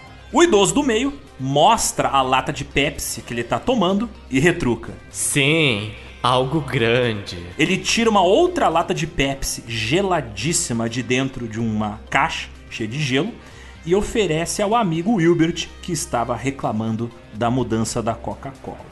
O velho reclamão dá um golaço no refrigerante, concorda e fala o seguinte: Sim, algo grande. E aí entra o slogan que se tornou sucesso. Pepsi, a escolha de uma nova geração. Só o irônico é que esse slogan aparece em cima de um comercial cheio de velhos. Mas tudo bem. Individualmente, todas essas ações, muitas delas locais, com pouco efeito individual, não tinham o poder de fazer a Coca-Cola mudar de opinião e trazer de volta a antiga fórmula da Coca, né? Mas você soma todas elas. Todas essas forças culturais que estavam desestabilizando a imagem da empresa e, como a gente falou, remodelando a opinião pública em relação a New Coke e sabotando violentamente todo o investimento que a Coca-Cola Company tinha feito para lançar aquele seu novo produto. Em uma pesquisa feita em julho de 1985, 59% dos entrevistados preferiam a antiga fórmula da Coca-Cola. Que provavelmente muitas dessas pessoas só lembravam de cabeça, porque em muitos lugares já não estava mais disponível a antiga Coca-Cola, só a New Coke. Apenas 13% do público entrevistado aprovava a New Coke. E por mais que a Coca-Cola Company insistisse na sua publicidade que aquele novo sabor era revolucionário, que aquele sabor refrescante era uma melhoria, o povo não ia comprar um troço que era odiado nacionalmente. Não só isso, a New Coke havia se transformado em algo que era divertido odiar, que estava na moda você ridicularizar. Odiar a New Coke tinha se transformado em um evento cultural. E como a gente falou, parte disso é culpa da fascinação de assistir uma empresa tão icônica errar tão feio. É o que os alemães chamam normalmente de Schadenfreude, ou o prazer de ver os outros se focando.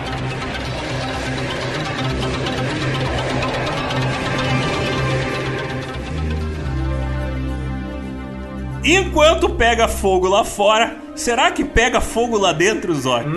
E dentro da empresa Coca-Cola Company, nos corredores do quartel-general da Coca-Cola, sediada em Atlanta, no estado da Geórgia. Como é que estavam as coisas? Como? Em uma entrevista, o Brian Dyson, executivo da Coca-Cola, declarou o seguinte: Nós não vamos abrir mão do que fizemos. Mas segundo outro executivo da Coca-Cola Company, o Neville Isdell, Você podia sentir a tensão no quartel-general, que estava respondendo às reclamações semelhantes até mesmo de fabricantes, que disseram que estavam sendo ostracizados nos clubes de campo de suas cidades. Sim, apesar de apresentar pra mídia uma faceira confiante, só um mês depois do lançamento da New Coke, os administradores da Coca-Cola já estavam sentindo o peso da pressão, como diz a fatídica música Sinta a pressão, neném. E mesmo com a resistência contínua dos estados do sul dos Estados Unidos da América,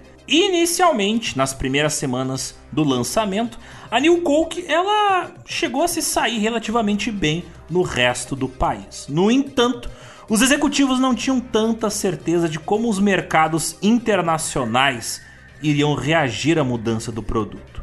E um tempo depois, se reunindo com fabricantes internacionais da Coca-Cola, o problema se tornou claro. Eles se encontraram com fabricantes internacionais da Coca-Cola em Mônaco. Para sua surpresa, esses empresários não estavam interessados em vender a New Coke em seus respectivos países. Eles estavam acompanhando de perto as notícias que vinham lá dos Estados Unidos.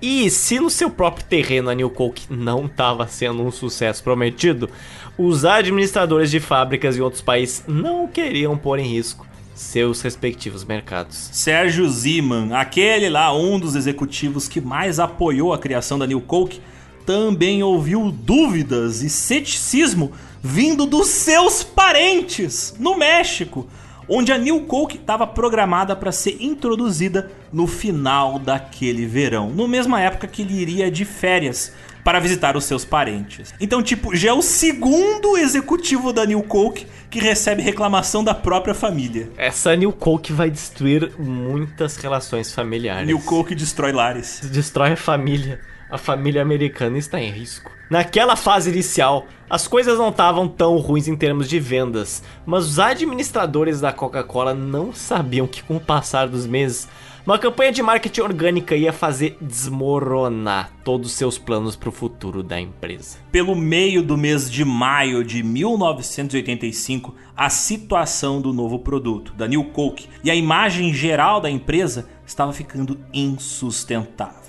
A estratégia de mudar a Coca-Cola para conseguir roubar mercado da Pepsi tinha sido um tiro no próprio pé da empresa. Com um grande número de consumidores de Coca-Cola agora mudando de lado, indo consumir Pepsi. Segundo uma matéria publicada na revista Time, 24 de junho de 1985, com a polêmica toda, a Pepsi viu um aumento de 14% no consumo do seu refrigerante, o maior percentual de crescimento que a empresa tinha visto em um período tão curto na sua história.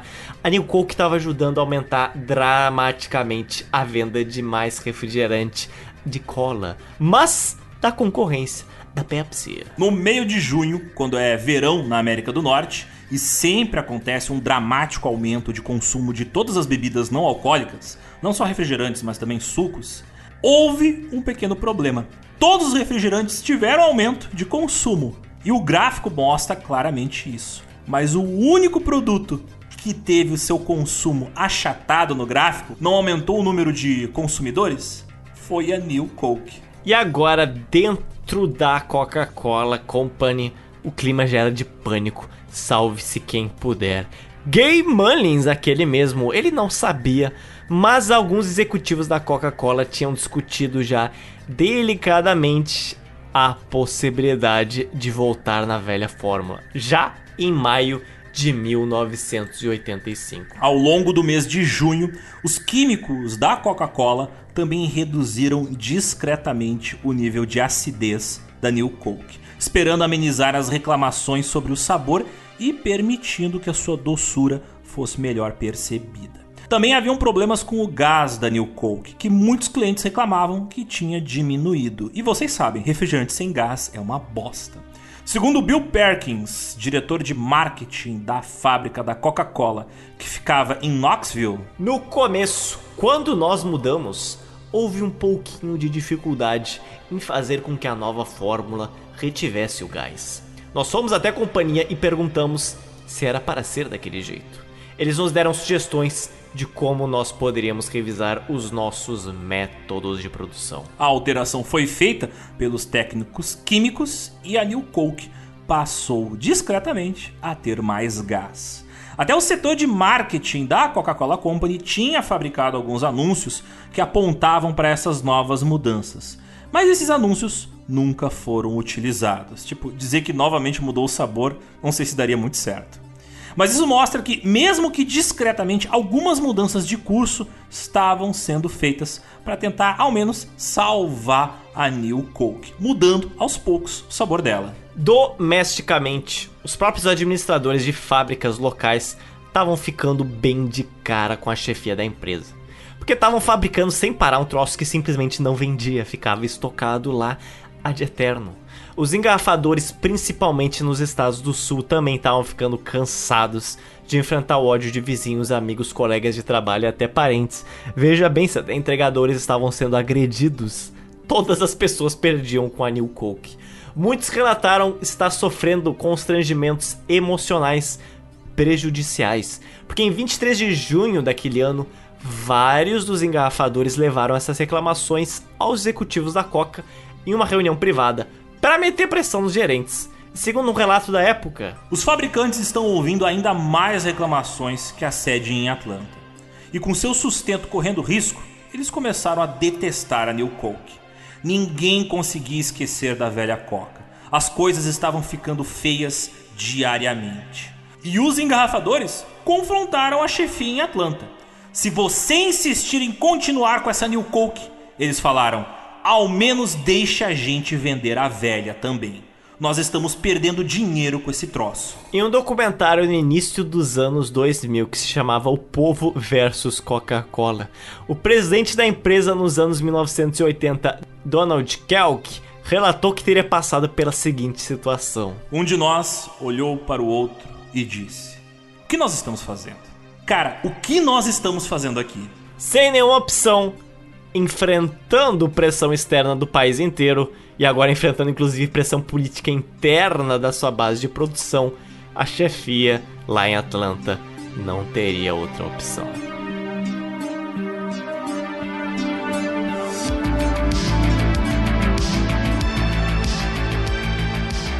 Na tarde de 11 de julho de 1985, os executivos da Coca-Cola Company anunciaram o retorno da fórmula original. Depois de apenas 79 dias após o lançamento da New Coke, The Real Thing is back. Para você ter uma ideia do impacto desta notícia, um correspondente notícias da ABC News chamado Peter Jennings, em uma chamada urgente, ele simplesmente foi lá, interrompeu a transmissão do seriado famosíssimo da época Hospital Geral, com um boletim especial para compartilhar com os espectadores aquela notícia tão importante. Porque no plenário do Senado dos Estados Unidos, um senador do Partido Democrata chamado David Prior, ele chamou a reintrodução da Coca-Cola clássica como um momento significativo na história dos Estados Unidos. Novamente, repito, depois de apenas 79 dias, 79 dias de fúria da população e humilhação para a gigante vermelha dos refrigerantes, estava decidido. A New Coke era de fato um fracasso. Era hora de desistir dela e trazer a verdadeira Coca-Cola de volta. A situação era tão dramática que a própria Coca fez um comercial de TV onde o presidente da empresa, o Donald Kellogg, falava diretamente ao público o seguinte: Bem, nós lemos e nós escutamos. E o resto você já sabe. Os dois agora são seus. O novo sabor da Coca-Cola e a Coca-Cola Classic. O seu direito de escolha está de volta. Em uma entrevista coletiva, o mesmo Donald Kellogg falou que Há uma reviravolta nessa história que agradará a todos os humanistas e provavelmente deixará os professores de Harvard intrigados por anos. O simples fato é que todo o tempo, dinheiro e habilidade investidos em pesquisas de consumo sobre a nova Coca-Cola não puderam medir ou revelar o apego emocional profundo e permanente à Coca-Cola original sentido por tantas pessoas. Em uma das fotos dessa mesma coletiva de imprensa, podemos ver Donald Kellogg, um dos presidentes da Coca-Cola, ao lado do Roberto Goizueta, ambos sorrindo e brindando, segurando duas Coca-Colas. Obviamente, o Donald Kellogg estava segurando uma lata de Coca-Cola Classic e o Roberto Goizueta insistentemente segurando uma garrafinha de New Coke em sua mão. ele não desiste. O cara não desiste. Não vai nunca. desistir. Não vai. Vai até o fim se for preciso. A linha telefônica direta da empresa pro atendimento dos consumidores simplesmente recebeu 31.600 ligações nos dois dias após o anúncio. Ou seja, cerca de nada mais, nada menos que 15.800 ligação por dia. É um telemarketing que, meu Deus do céu. Milhares de cartas voltaram a ser enviadas para a empresa, mas agora com mensagens alegres de agradecimento, sem mais ódio, apenas amor. Segundo o executivo da época, para ele, a reação das pessoas era equivalente a Coca ter inventado a cura para o câncer. Gay Mullins! Ah, não. Lá vem ele. O cara que fez parte da enorme campanha anti-New Coke, ele comemorou a volta da Coca-Cola clássica, deca- declarando o seguinte para a imprensa. Bem, eu acho que ganhamos. Eu acho que a Coca-Cola Company, se de fato começar a produzir a velha Coca, nós ganhamos. Gay Mullins, fundador da organização Old Cola Drinkers of America, recebeu da Coca-Cola Company a primeira caixa com latas da relançada Coca-Cola Classic. Você queria tanto? Você queria tanto? Agora toma! Toma, seu merda! Encheu tanto o saco! Toma esse troço! Tomar em funil essa parada. Enfia no cu esse troço! Daquelas mochilas com um canudinho conectado diretamente na boca, bota uma dessas com um fardo de Coca-Cola Classic. É, é muito engraçado, tem a foto do, do. Porque eles fizeram, obviamente, todo um evento midiático, né? Ah, o cara que reclamou tanto, toma aqui a Coca-Cola, né? Mas é, é muito engraçado a cara de safado,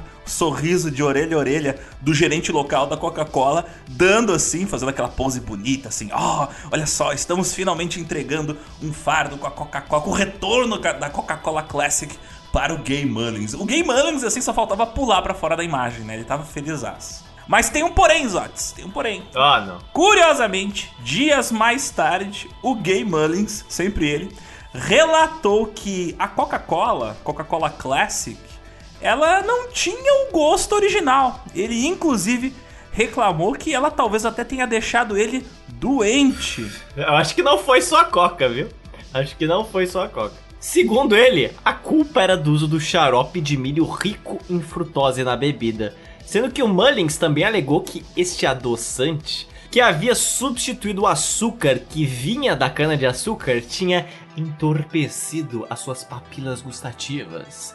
O que explicaria sua preferência pela New Coke em testes cegos de sabor, aqueles que a gente tanto citou anteriormente onde ele, supostamente, o Gay Munnings, demonstrou ali sua preferência pela New Coke. Então o cara tentando ali falar por que, que ele tinha feito esta opinião. Em matéria publicada no jornal The Washington Post em 20 de abril de 1986, o analista financeiro Emmanuel Goldman declarou o seguinte: Eles vão sair disso com cheiro de rosas, porque a imagem da Coca-Cola Classic agora está lá no alto. Antes da mudança, a Coca vinha perdendo terreno para Pepsi no mercado das colas, principalmente entre os consumidores mais jovens. Mas a controvérsia, ela reavivou alguma lealdade à própria Coca. O próprio CEO da Pepsi, Roger Enrico, ele comentou sobre a reintrodução da Coca-Cola tradicional com essas palavras. Acho que no final do pesadelo da Coca-Cola, eles descobriram quem realmente são. Eles não podem mudar o gosto de sua marca principal. Eles não podem mudar sua imagem. Tudo que podem fazer é defender a herança que eles quase abandonaram em 1985. Sabe as palavras, Roger Henrico. Muitas sábias palavras.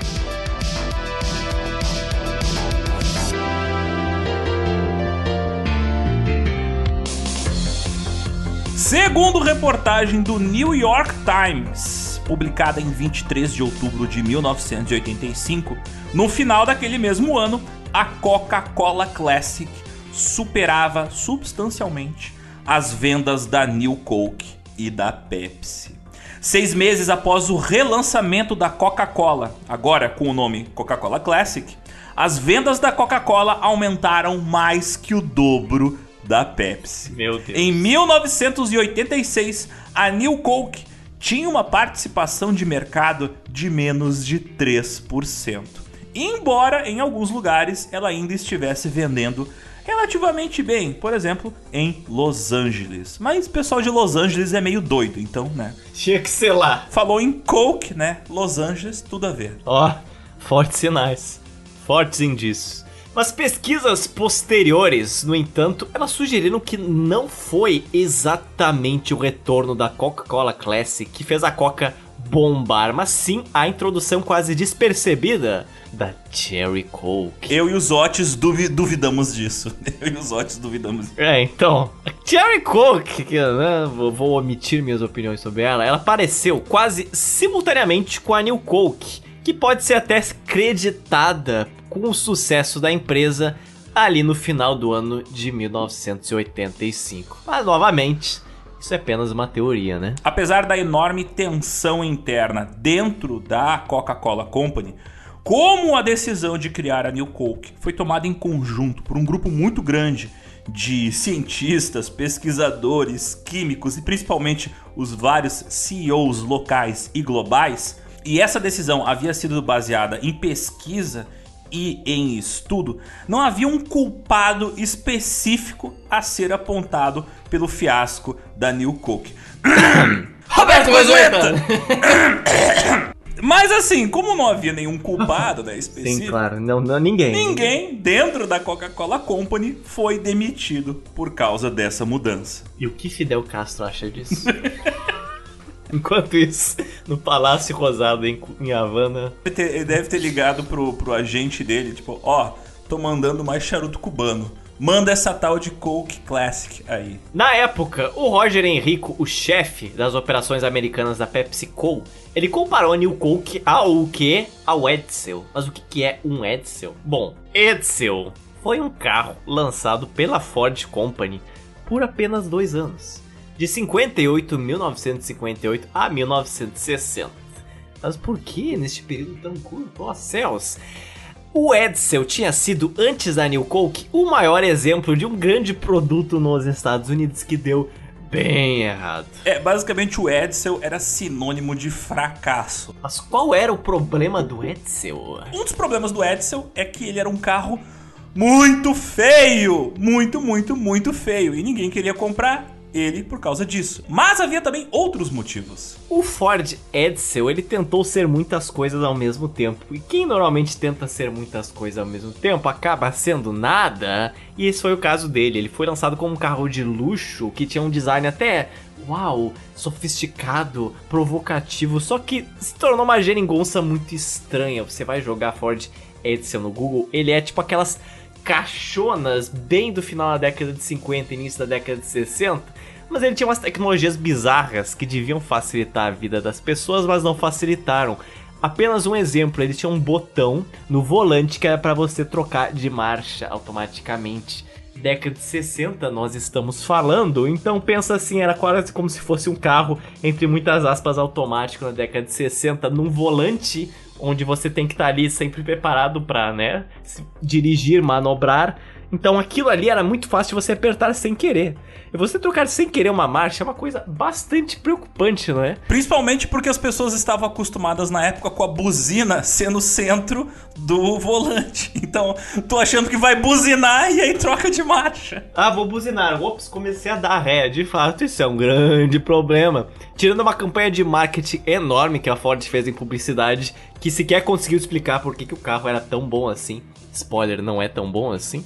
E também teve várias outras concorrências nessa mesma época, como o Cadillac e o Buick, que se tornaram muito melhores e mais acessíveis do que o Edsel. Por isso, o Edsel foi de arrasta pra cima. Mas voltando aos comentários do Roger Enrico, CEO da PepsiCo, sobre toda essa situação, anos mais tarde ele meio que mudou né, a sua opinião sobre o fiasco da New Coke. Dizendo que se pessoas dentro da Coca-Cola Company tivessem sido demitidas ou rebaixadas de cargo por causa do escândalo do novo sabor do produto, isso teria enviado uma mensagem interna dentro da empresa de que a tomada de riscos era fortemente desencorajada na Coca-Cola. E não assumir riscos em um mercado extremamente competitivo, como é o dos refrigerantes e de bebidas não alcoólicas, é simplesmente pedir para parar no tempo e esperar para morrer. Inclusive todas as marcas que perderam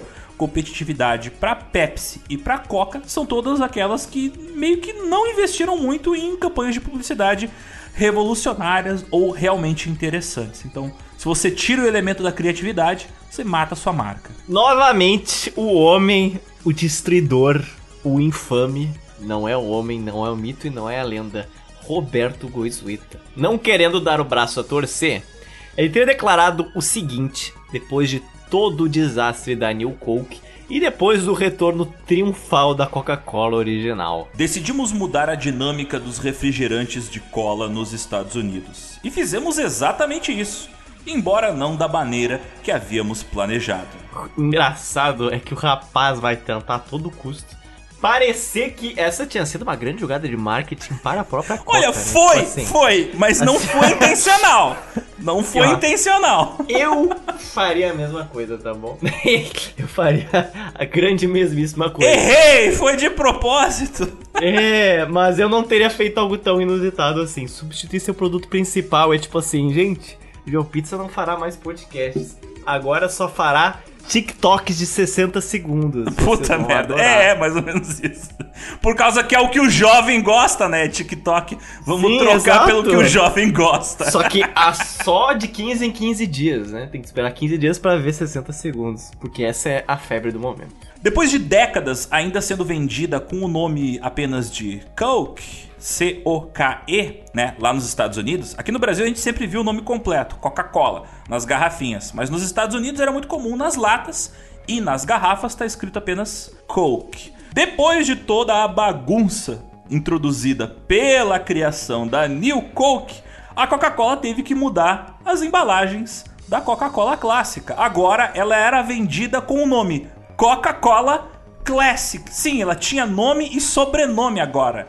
E a Coca-Cola Company, ela renomeou a New Coke só em 1990, rebatizando ela de Coke 2. E depois de mais alguns anos de redução de vendas, o produto foi desaparecendo das prateleiras lentamente, até que foi oficialmente descontinuado. Desapareceu a New Coke, agora chamada de Coke 2, em 2002. Até durou bastante ainda, né? Caraca! Eu vivi ao mesmo tempo que a New Coke? Meu Deus do céu. Estou surpreso. Todas as latas e garrafas da Coca, elas continuaram a ostentar o título Coca-Cola Classic até janeiro de 2009.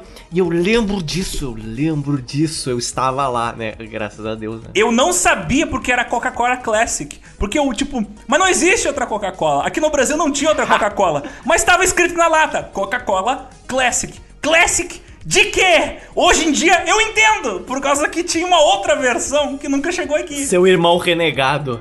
Quando a empresa anunciou que pararia de imprimir a palavra Classic nos rótulos das garrafas de 470ml, vendidas principalmente em partes do sudeste dos Estados Unidos, essa mudança fez parte de uma estratégia maior para rejuvenescer a imagem do produto. Mas tem um porém nessa história. Só um, porém? Alguns dos consumidores que saborearam as novas latas de Coca-Cola, agora Coca-Cola Classic, trazendo de volta né, a fórmula original, acharam muito estranho esse sabor. E eles estavam convencidos de que os primeiros lotes do relançamento da Coca-Cola original não tinham de fato a mesma fórmula original. Isso era até verdade para algumas regiões. Porque a Coca-Cola Classic ela tava um pouco diferente da fórmula original. Por quê? Alguns fabricantes locais, eles ainda usavam xarope de milho com alto teor de frutose, que também é conhecido como HFCS. E outros, a maioria dos fabricantes usavam açúcar de cana para adoçar a bebida. Isso não era até de sacanagem, era porque aquele ingrediente caro ele tinha que ser usado até acabar, hein? Pra então só depois você trocar o estoque do ingrediente. O mais bizarro de tudo isso é que a New Coke ela continuou a fazer o que ela tinha sido originalmente projetada para fazer, vencer nos testes de sabor. Olha aí! Em 1987, o jornal The Wall Street Journal de Nova York fez uma pesquisa com 100 bebedores de refrigerante sabor cola, que foram selecionados aleatoriamente. Nesses testes, primeiro eles beberam os refrigerantes conscientes dos refrigerantes que eles estavam bebendo. E quando eles estavam lá bebendo os refrigerantes, eles primeiro preferiam a Pepsi, depois colocando o Coca-Cola Classic como segundo colocado, e só ali no terceiro, cerca de duas pessoas de 100 aprovaram a New Coke, o último dos últimos. Porém, contudo, entretanto, quando esse mesmo grupo teve que experimentar esses três refrigerantes em um teste cego, sem ter a rotulagem, sem saber o que estava bebendo, o que, que aconteceu? O que aconteceu? Ai meu Deus! Ai meu Deus! Aconteceu New Coke. Ela superou a própria Pepsi. Ela se tornou a primeira colocada. Ela foi lá de último para primeiro. Você veja, New Coke 2. Brincadeira. Mas o mais engraçado é que muitas dessas pessoas envolvidas nos testes cegos, depois de terem a sua preferência de sabor revelada pelos pesquisadores, assim, vou te dizer o seguinte: você é um bebedor assíduo de New Coke. Eles reagiram com raiva ao descobrir que eles tinham, né, preferido uma marca diferente da sua favorita, ainda mais aquela tão polêmica New Coke. No final dos anos 1990, quase anos 2000, o Sérgio Ziman, um dos executivos de marketing por trás do lançamento da New Coke, que inclusive se você pesquisar no Google é muito triste. O cara tem uma carreira até louvável, né? O cara trabalhou pra caralho, mas a primeira coisa que aparece no Google é conhecido pelo fiasco da New Coke. Imagina você fazer um monte de coisa boa na vida, mas o teu um erro ser o motivo pelo qual você é lembrado. That's life. Como diz Frank Sinatra, that's life. Mas no final dos anos 90, o Sérgio Ziman, ele resumiu a sua experiência da seguinte maneira: Sim, enfureceu o público, nos custou uma tonelada de dinheiro e durou apenas 79 dias antes de reintroduzirmos a Coca-Cola Classic. Mesmo assim, a New Coke foi um sucesso porque revitalizou a marca e reconectou o público com a Coca-Cola. Muitos pesquisadores, de fato, eles acreditam que muito provavelmente o fato da Coca-Cola ter sido tirada do mercado foi exatamente o fato fez o público perceber o quanto sentia falta dela. E essa polêmica gerou uma publicidade negativa enorme que só reforçou a ideia de que a verdadeira Coca precisava voltar sem mais nem menos, nem entrando no quesito de sabor. E é possível dizer que a New Coke inevitavelmente ela foi sacrificada para que a Coca-Cola Classic pudesse voltar a crescer. Ainda no ano de 1985, o comediante Bill Cosby encerrou a sua série de propagandas junto à Coca-Cola. Propagandas as quais ele participava desde o final dos anos 1970. Ele alegava que os comerciais, onde ele aparecia elogiando a superioridade da nova fórmula da New Coke, tinham prejudicado a sua credibilidade. Bem, levando em conta os crimes do cara, não é bem a New Coke que afetou a credibilidade dele, né? No lugar do Bill Cosby e seus comerciais engraçadalhos com aquele ar familiar, a Coca-Cola deu um drift de 180 graus na sua estratégia publicitária. A confusão reinou inclusive no departamento de marketing da empresa, que teve que elaborar um plano para comercializar as duas cocas. Uma ideia que há um mês atrás era praticamente inconcebível. Imagina, imagina o Roberto Goizueta chutando a porta do setor de marketing e falando: tá, não é mais uma, agora é duas, resolvam aí. Ele joga duas Toma. latas em cima da mesa, fecha a porta e o Vendam. pessoal arrancando o cabelo dentro da área de publicidade. Vendam essas duas coisas, por favor. O cara deve dormir com uma fardo de New Coke debaixo do travesseiro. Então, ele fazia isso, a gente já vai explicar. Mas a tão aguardada volta da Coca-Cola Classic não precisou de muita ajuda. E logo foi lançada a campanha de publicidade com o curioso nome de Vermelho, Branco e Você. Red, White and You.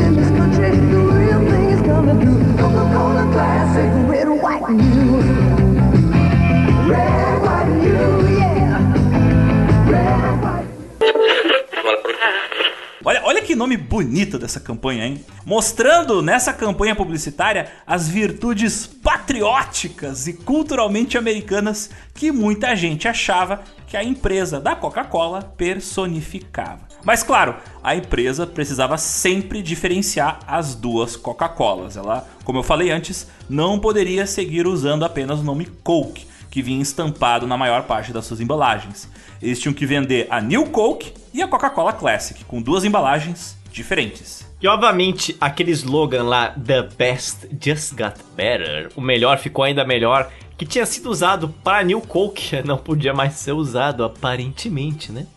Cara, pensa no seguinte, meu Deus, que dor, ai, ai dor, ai dor, milhões de materiais publicitários físicos, né, década de 80, simplesmente tiveram que ir pro lixo.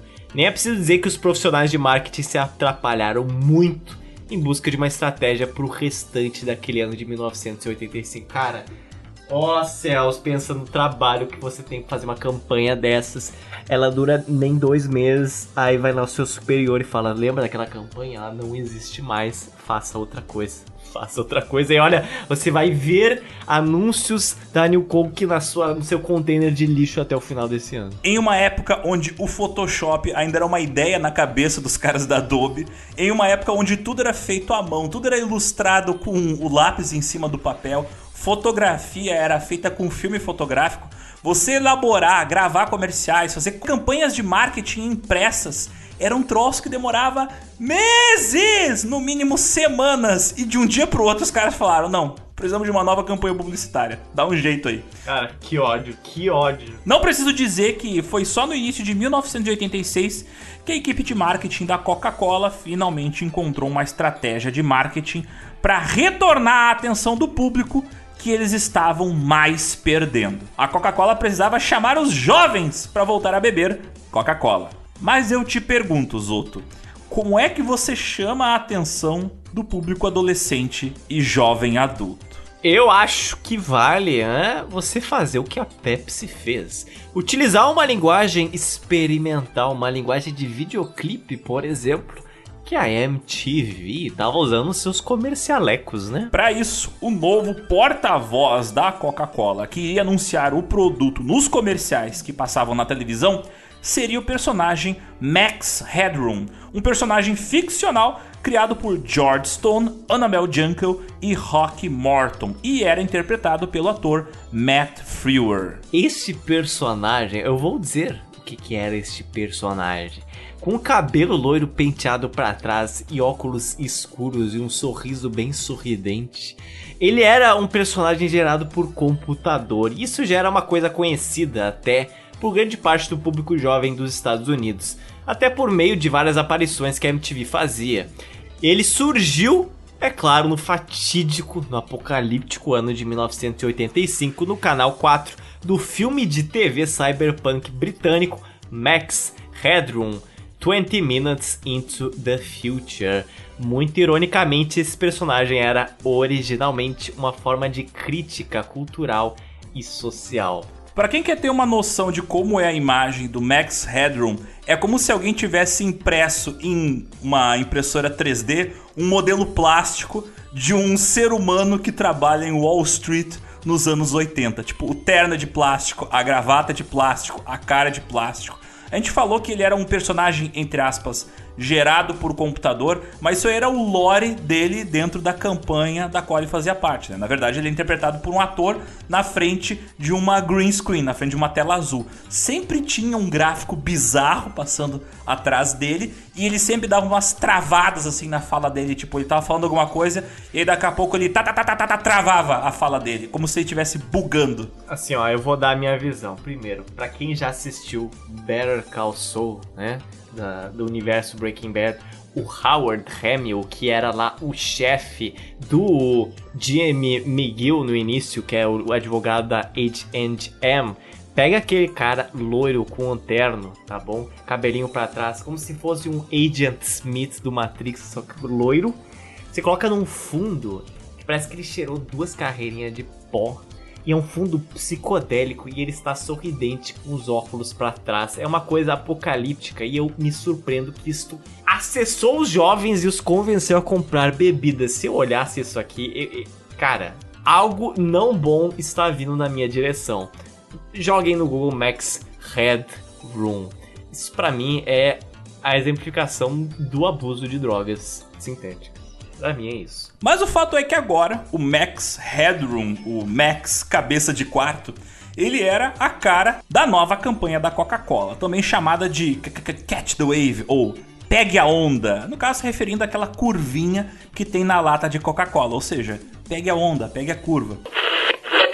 Hi, this is Max, Max, Max, Max Headroom live down under. In blind taste tests, which pop drink did more people prefer? The new taste of Coke or Pepsi? Pepsi. Wrong. Hmm, I love trick questions. Coke. Coke. The new taste of Coke. It's true. You heard it here first. Catch the wave. Coke. And when you first tried Coke, I bet you said, uh-uh, not for me. But hey, let's not let first impressions swim. And let's try Coke, Coke, Coke again, shall we? Because once you've acquired that new wave taste, you're going to want to try it again, again, and again. A Coke's delightful. The second. Catchy, isn't it? Catch the wave. Coke. A campanha ela foi lançada oficialmente com um comercial de televisão produzido pela agência de publicidade McCann Erickson de Nova York. E o Max Headroom, com a sua gagueira eletrônica característica, que imitava a imagem de um vídeo travando, ele dizia o seu bordão para quem quisesse ouvir. Pe- pe- pe- Pegue a onda, ou, no caso no original, catch the wave. Ou seja, uma pessoa travada de pó. Essa é a realidade, tá bom? Eu vou dar pra vocês uma informação adicional. Fazendo uma comparação meio maluca, mas factual, o Max Headroom nos anos 80 era, pra aquela época, pra cultura americana, o que hoje uma Vocaloid é pra cultura japonesa. Um personagem, uma figura, né, criada artificialmente, criada por uma agência de publicidade, criada por roteiristas, que não existe, mas que serve como cantor, como artista pro público. É uma coisa artificial, mas criada pro público. Assim, é, é o máximo expressão possível do capitalismo. E o Max Headroom, quando ele foi dar entrevista no David Letterman, ele não apareceu sentado no sofá. Não, o David Letterman, ele trouxe uma televisãozinha, aquelas nas, nas mesinhas de rodinha, sabe? Ligou e aí apareceu o Max Headroom travando nas falas dele, mas dando a entrevista pro público americano dentro do personagem Max Headroom. Eu só queria dizer que o filme que foi lançado há oito anos atrás, chamado Pixels, eu lembro desse filme. Sabe quem aparecia nesse filme, Alexandre? Oh my god. Max Headroom. Essa foi a última aparição dele em público. E até por causa do estilo moderninho e o apelo quase contracultural, a campanha, acredite ou não, foi um enorme sucesso. E as pesquisas mostraram que mais de 3 quartos do mercado-alvo estavam assistindo aos anúncios do Max Headroom em apenas dois dias. Faz sentido porque assim, os comerciais era quase hipnotizante aquele fundo. É sério, chega a ser covardia, tá bom? Eu vou falar isso. É covardia. A forma como as cores e as linhas tinham no fundo do Max Headroom. A linha de telefone de atendimento ao consumidor da Coca-Cola recebeu mais ligações de clientes falando sobre o Max Headroom faz todo sentido, eu teria pesadelos com esse cara, do que qualquer outro porta-voz anterior. Algumas ligações até perguntaram se o Max Headroom se ele tinha namorado, Alexandre. Eu acho que ele só tem compromisso com uma coisa. drogas. Os anúncios e a campanha com o Max continuaram com muito sucesso até 87. Uma observação importante é que o pico do domínio do mercado de refrigerantes nos Estados Unidos sempre foi da Coca-Cola. Ela nunca deixou de ser a rainha do mercado. Mas se você olhar para o gráfico de consumo, ali no meio dos anos 80, especificamente em 1985, faz uma montanhazinha assim, ó, faz um mini Everest, o pico do aumento de consumo da Pepsi.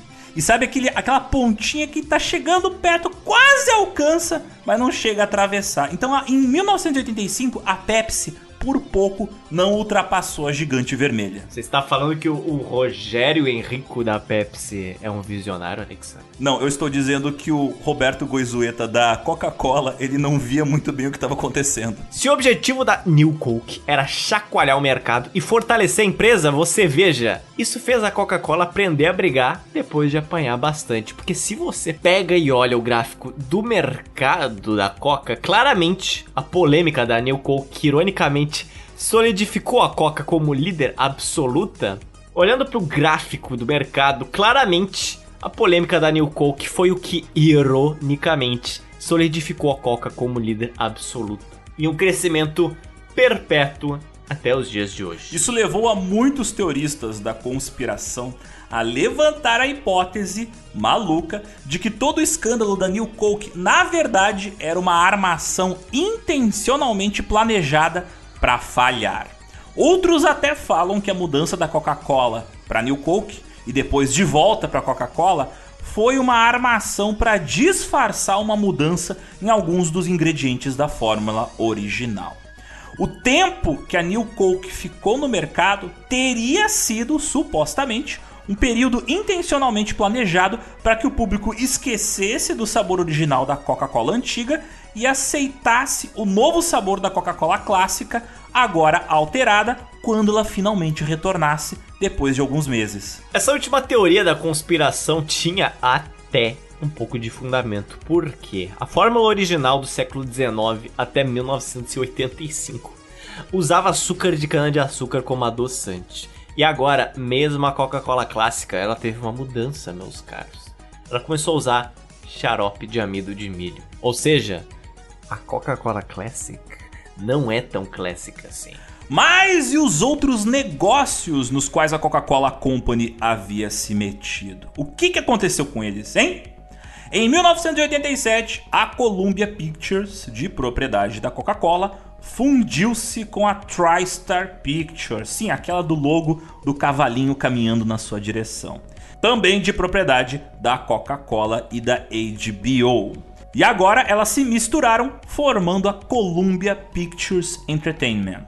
A Coca-Cola então listou a empresa no mercado de ações para sair do mercado de entretenimento. Finalmente, em 1989, a Sony Corporation comprou a empresa, a Columbia Pictures Entertainment, e renomeou ela como Sony Pictures Entertainment, empresa a qual a Sony possui até hoje e vocês provavelmente sabem, continua fazendo aí filme de Homem-Aranha a torto e a direito, filme de Venom, filme de Morbius, que ganhou um morbilhão de dólares. Aliás, aliás, Morbius, Morbius, um sucesso igual a New Coke.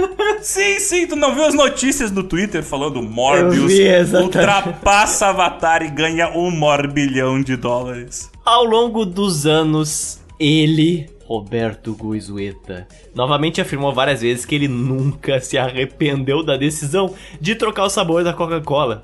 Ele até deu uma festa no décimo aniversário da New Coke. Meu Deus, em 1995. E ele continuou a beber o refrigerante até a data da sua morte, que foi de 1997. Ele realmente encontrou o amor da sua vida. O, o cara não desistia, né? O bagulho tinha morrido e ele deu aniversário pro cadáver. Puta merda. Mas não para ele. O único cara no planeta que gostava dessa bosta. Consumidores 1. E crescendo. Exato, and growing. Apesar da pisada de bola que foi esse lançamento da New Coke, o legado deixado para a empresa pelas ações do Roberto Goizueta no geral foi incrível. Porque de tudo que ele fez durante todo o seu período trabalhando na Coca-Cola, ele só errou uma vez. Errou feio, mas errou só uma vez. Quando o Roberto Goizueta morreu, o preço das ações da Coca-Cola estava bem acima do que o valor que elas tinham quando ele assumiu a empresa, 16 anos antes. E a posição da Coca-Cola como líder de mercado tinha sido consolidada para sempre. Quando o Roberto Goizueta assumiu a Coca-Cola em 1981, a empresa valia apenas 4 bilhões de dólares. Sob a sua liderança, esse valor subiu para 150 bilhões de dólares. Isso é simplesmente um aumento de 3.500%, meu caro. O que faz com que a Coca-Cola se tornasse a segunda empresa mais valiosa dos Estados Unidos, à frente de fabricantes de automóveis, à frente de indústrias petrolíferas da Microsoft e até mesmo do Walmart. A única empresa mais valiosa que a Coca-Cola na época era quem? A General Electric, fabrica um trilhão de eletrodomésticos diferentes e investe em mais de um cinquilhão de áreas de pesquisa diferentes. Esses números são tirados da minha cabeça caso alguém não pegue. Mas em virtude disso, muitos acionistas da Coca ficaram milionários ao longo do tempo. E o que aconteceu com o nosso sorridente amigo Roger Enrico, o grande adversário de Roberto Goizueta, hein? O Big Boss da PepsiCo. O que? Depois de sair da Pepsi, ele foi presidente da PepsiCo entre 1996 e 2001. E depois ele foi, com muito sucesso, o presidente da DreamWorks Animation de 2004 a 2012, acompanhando um período de crescimento da empresa. Em 2016, ele faleceu prematuramente aos 71 anos de idade ao se afogar enquanto mergulhava nas Ilhas Caimã. Reforçando aquilo que o Otis falou, que as ilhas do Caribe sempre são um lugar tretoso. Principalmente para acionistas de grandes empresas. Então, o que isso nos diz, ouvinte? Nos diz que simplesmente Roger Enrico, CEO da PepsiCo, ele esteve por trás, é claro, do lançamento de Shrek 2 e 3, porque foi quando ele trabalhou na DreamWorks. Bomba, Shrek 4 também. Tudo está conectado. E volta e meia, até mesmo por motivos nostálgicos, a New Coke é retirada do seu caixão. Acredite ou não, ela é revivida. Normalmente para campanhas de marketing. Em 2019, como fins de curiosidade, né? Apareceu, surgiu a terceira temporada de Stranger Things, que é ambientada no verão de que ano, Alexander? De que ano? 1985. Falei, esse ano tem alguma coisa. Esse ano é um ano apocalíptico. Exatamente o mesmo período que a Coca-Cola pretendeu lançar a sua New Coke, que aparece na série, sendo bebida por um dos personagens. Para uma das campanhas publicitárias da própria série do Stranger Things, foi feita uma edição limitada de New Coke. Sim, que ficou disponível à venda só nos Estados Unidos e por um tempo bem limitado, mas foram produzidas cerca de 500 mil latas do produto. Mas ficou uma última questão, Zotes. Uma questão bastante importante e ainda sem resposta. A New Coke, ela é ótima ou ela é horrível? O sabor dela é excelente, incrível, revolucionário ou é uma merda revoltante com gosto de bosta? Bem, nenhum nem outro, muito pelo contrário. Isentão, você está dizendo que a New Coke é isentona. Segundo quase a totalidade das reviews que você encontra sobre esta bebidinha, tanto as feitas nos anos 80 quanto as gravadas recentemente por youtubers que tiraram esta bebida de algum lugar e conseguiram beber, a New Coke tem um gosto que parece uma mistura de Pepsi com Coca Zero. Pensem o que quiser sobre isso. Muita gente diz que ela é um sabor apenas legal. Não é ruim, nem bom, é tipo, é outra Coca-Cola, levemente diferente. Mas por ela ser mais doce, muita gente afirma que prefere a Coca-Cola original, mas que definitivamente beberia novamente a New Coke se tivesse a oportunidade. Então, tá aí a resposta. New Coke não é a pior coisa do mundo, como muita gente dizia. Ele é um produto bom, mas que não é melhor que a Coca-Cola original, que eu pessoalmente já acho doce demais. E muito tempo depois, no aniversário de 30 anos do lançamento da New Coke, ou seja, 2015. Um porta-voz da Coca-Cola disse à televisão CBS News o seguinte: 30 anos atrás, nós lançamos a New Coke sem falta de publicidade e fanfarra. E ela conseguiu sacudir o mercado inteiro, mas não da maneira que a gente pretendia. Quando a gente olha para trás, esse foi um momento crucial em que nós aprendemos que os consumidores ferozmente leais, não a empresa, são donos da Coca-Cola e de todas as nossas marcas. É uma lição que levamos a sério e que se torna mais clara e óbvia a cada aniversário que se passa. E refletindo sobre o que ele disse, de fato, quando você cria um artefato cultural, quando você cria um produto que eventualmente se torna um símbolo do seu país, se você comercializa este símbolo, você acaba, de certa forma, se tornando também refém do poder desse símbolo, do qual supostamente você acha que é o dono.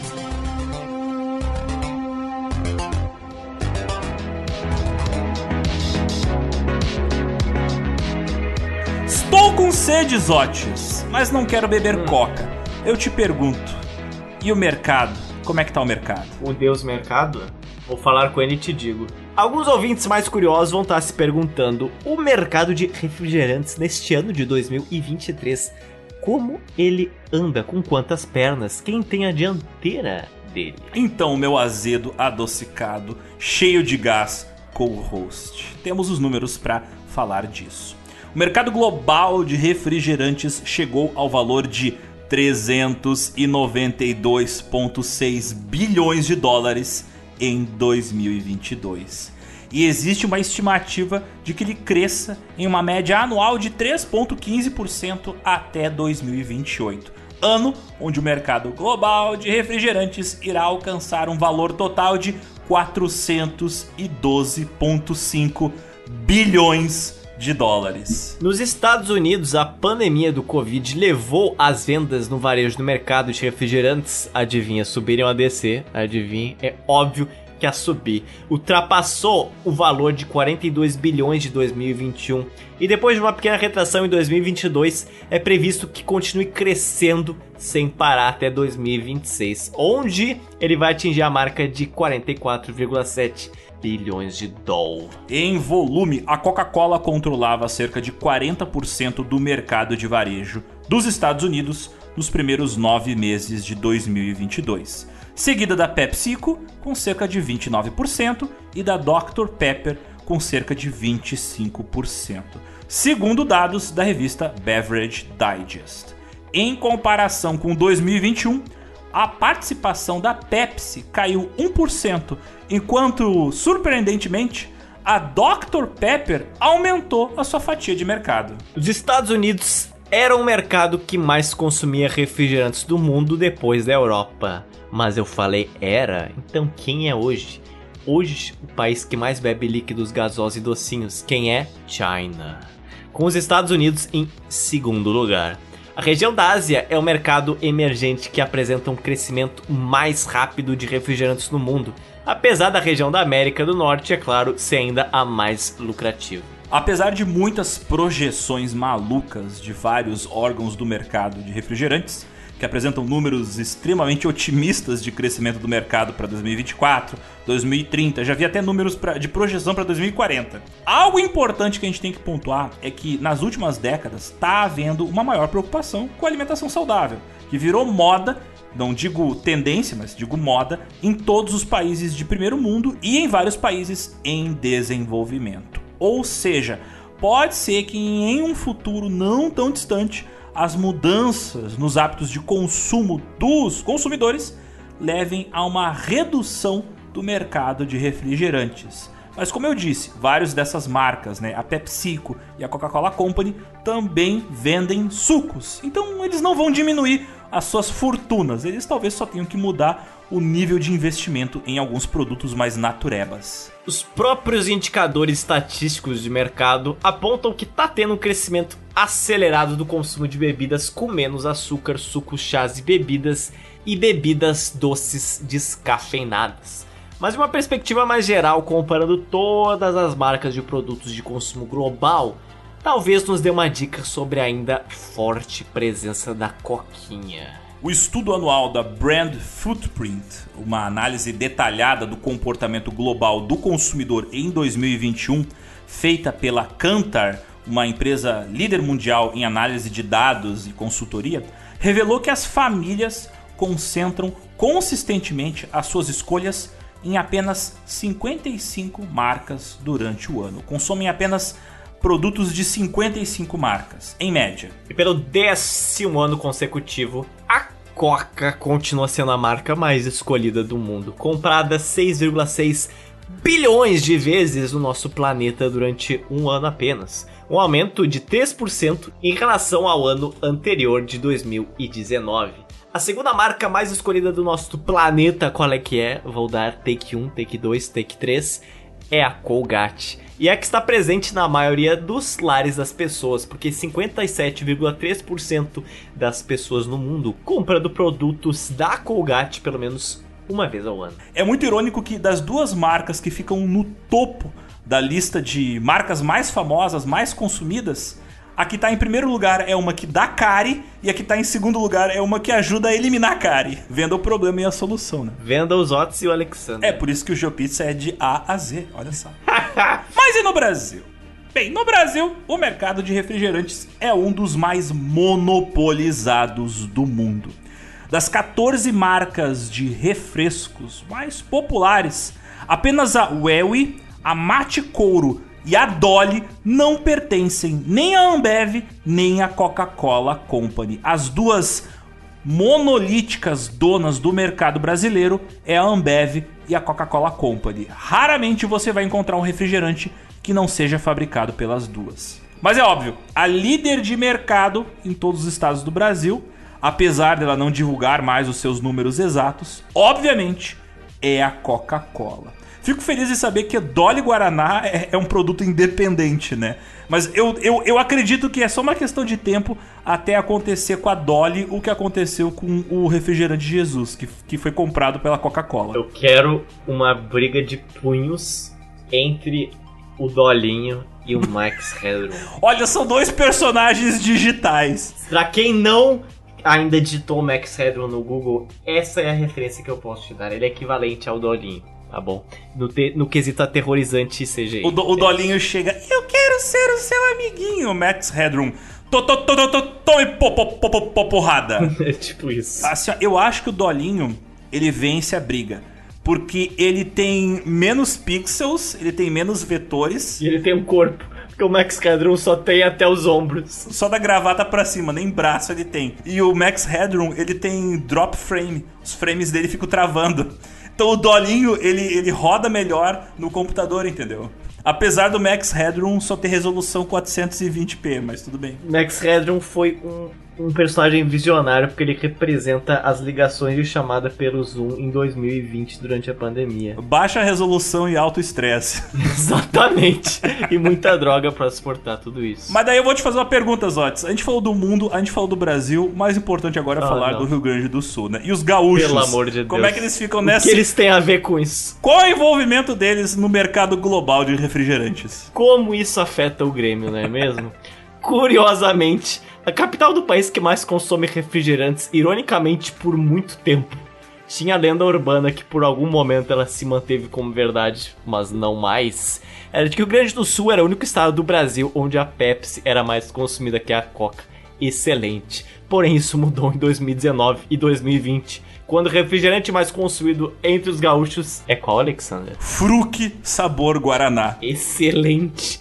Excelente. Mas tem um detalhe: a Fruc, ela tá em todo lugar. Porque assim, ó, a Fruc é um downgrade. Quando você pede uma Coca-Cola e te dizem, ah, não tem Coca-Cola. Aí tu diz, ah, então tem Pepsi, né? Não, não tem nem Pepsi. Não, desce mais dois andares. O que que tem? Tem Fruc.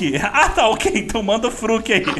Inclusive a Fruc, ela tem uma campanha de marketing que ela é brinde em vários produtos locais. Por exemplo, hoje, eu não tô mentindo, eu comprei um gás, um botijão de gás e veio uma Fruc de brinde. Quê? Veio uma Fruc de brinde. De gás de cozinha. Hoje eu vou comer a minha janta bebendo um Fruc. pra você ligar seu fogão na Fruc, olha. Cara, é, é- é assim, ó, tipo, a Fruc tá em todo lugar. Assim, ó, ok, a marca é respeitável por causa disso. Se eu não me engano, é uma das empresas que também não tem ligação com a Coca-Cola. Mas, tipo, é engraçado o fato dela ser uma empresa tão proeminente no Rio Grande do Sul, né? O Rio Grande do Sul insiste em ser independente das maneiras mais bizarras do resto dos costumes do país. Para fechar esta pauta adocicada, eu pesquisei qual dos dois líderes de mercado é, entre aspas, o mais saudável ou menos nocivo para sua saúde, não é mesmo? Coca ou Pepsi. E olhando para dados nutricionais, a Pepsi, ela contém ligeiramente mais açúcar, calorias e cafeína do que a Coca, enquanto essa segunda tem mais sódio do que a Pepsi. Os dois, eu não preciso nem dizer, é uma porrada na sua saúde. Então fique sabendo que você consumir pelo menos duas bebidas açucaradas por dia, como refrigerantes, coquinhas em lata, aumenta 21% o risco do que? Risco de cárie, risco de infarto, risco de morte precoce, simples assim. Ou seja, na dúvida, beba água, meu amigo. Fala pro seu amigo que ama uma coquinha, beba água ou fruque, também pode ser. Eu vou beber fruque, eu não quero mais viver. Foda-se. Não quero mais viver, é isso. Aliás, falando dessa questão de produtos químicos envolvidos nas misturebas, que são os refrigerantes, durante muito tempo foi lenda urbana no Brasil que você podia desentupir ralo, desentupir cano utilizando Coca-Cola, cara. Verdade, eu lembro. As pessoas associavam a Coca-Cola a um produto químico por muito tempo. Não estão erradas, mas não é forte o suficiente pra para desentupir. Eu lembro que nos anos 90, quando eu tava na minha primeira infância, lá ainda chupando chupeta, tava frequentando os primeiros anos da escola, era comum os professores fazerem aquele experimento para mostrar pra gente o quanto a Coca-Cola era perigosa, que eles colocavam um osso de galinha ou um dente arrancado da boca de uma das crianças Dentro. dentro de um copo de Coca-Cola. E aí aquele bagulho estragava, ficava escuro. Aí diziam: Olha só o que a Coca-Cola faz com seus ossos! Ah! Exato. A gente tem que voltar a fazer isso. É uma fake news que, que, que, que é necessária. A gente tem que combater o consumo de refrigerante. Vamos lançar o Gel Refri. Gel Refri. Esse aí vai ser a New Coke 2. Imagina, Rodrigo Zotes S. Roberto Goizueto. Excelente. Rodrigo e Roberto é quase lá, né? É uma vírgula. Roberto, Rodrigo. Enquanto isso, Alexander será o Roger Henrico. Alexander de Musso S. Roger Henrico. Eu, eu- os Otis têm muito mais perfil de Roberto Goizueta, eu tenho muito mais perfil de Roger Henrico, né? Sim. Eu, Fazendo pronunciamentos xingando Roberto Goizueto. eu nunca fiz pronunciamento xingando você. Só dentro do grupo lá dos ouvintes. Será o Geo News dessa semana tem, tem algo a discordar?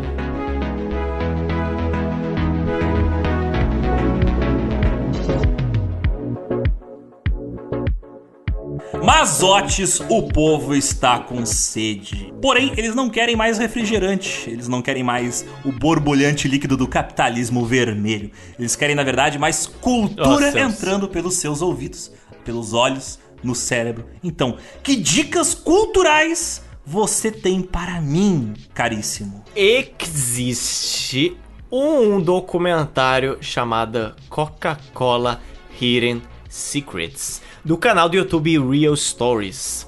O que fala este documentário? O seguinte: a Coca-Cola Company é uma empresa que vende 4 mil garrafas de plástico em todo o mundo a cada segundo. Podemos nós confiar nas promessas feitas por estas grandes empresas multinacionais em relação ao seu comprometimento com o meio ambiente? Hum? E reciclar seria a solução, ao menos da maneira que estas empresas estão fazendo? Porque esse documentário investiga exatamente as promessas dessa empresa e mostra que elas são tão cheias de açúcar quanto seus produtos. É irônico porque a Coca-Cola já foi uma empresa, digamos assim, ecologicamente ah, responsável. Porque antigamente Coca-Cola era vendida em garrafas de vidro que eram recicladas.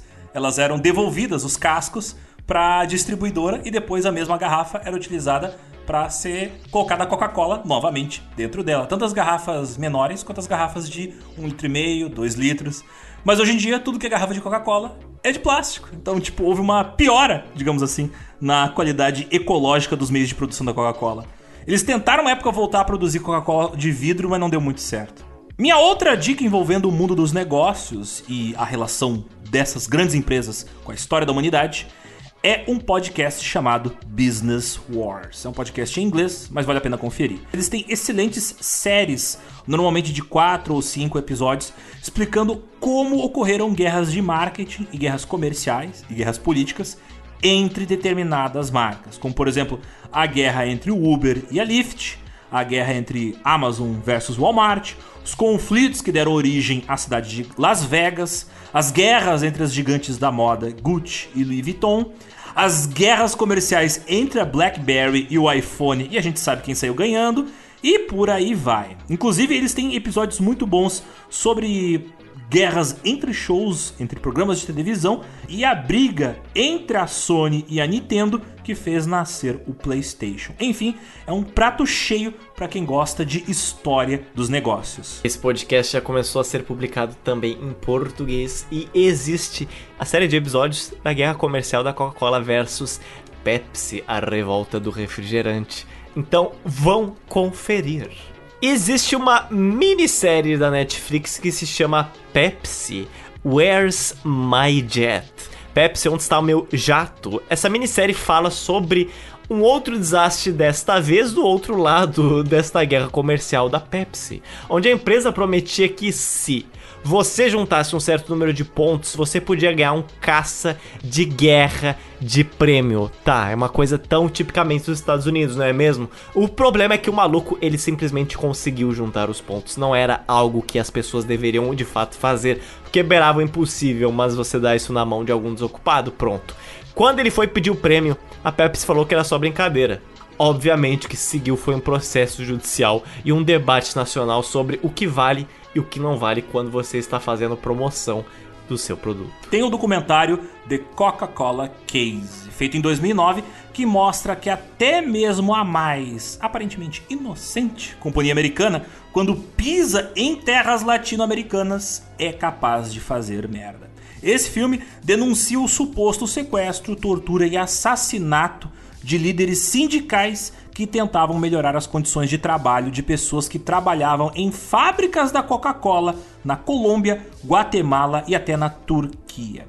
Para quem não sabe, supostamente muitos líderes sindicais das fábricas que engarrafavam Coca-Cola na Colômbia foram assassinados e centenas de outros trabalhadores da Coca-Cola foram torturados, sequestrados e ou detidos ilegalmente por forças paramilitares extremamente violentas, muitas vezes trabalhando em estreita colaboração com os gerentes das fábricas da Coca-Cola. É um filme assustador, real e você encontra inteiro no YouTube. Existe muita porcaria no YouTube, mas também muita coisa boa igual. Tal como talvez esse podcast que você está escutando também está no YouTube. Mas é preciso que a gente indique obrigatoriamente um canal já um tanto antigo, porém conhecido até há pouco tempo por nós, que se chama Philosophy Tube, apresentado por uma filósofa, atriz e dramaturga britânica chamada Abigail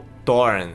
Esse é um canal do YouTube para informar, não para lhe dar respostas, porque é um canal sobre filosofia que te apresenta um problema e também formatos de pensamento que você pode utilizar para explorar outros diferentes aspectos desse respectivo problema. Porque nesse canal a Abigail, ela fala, por exemplo, sobre Brexit.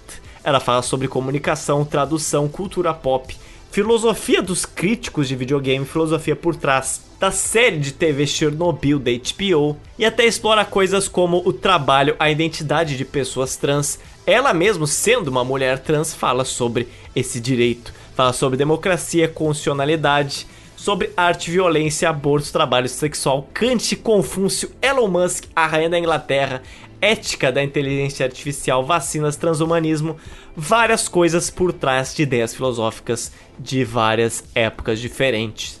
Um prato cheio para você explorar este canal filosoficamente, Philosophy Tube no YouTube. Tenho que também indicar dois episódios de dois podcasts. Primeiro de tudo, Metodologia em História, o episódio 257 do maravilhoso podcast científico Dragões de Garagem. Esse episódio desse podcast é fundamental para vocês que gostam do GeoPizza, porque explica muito dos métodos de estudo da história. Dragões de Garagem, que eu sou fã há muito tempo, mas fiquei muito feliz quando lançaram um episódio sobre metodologia em história.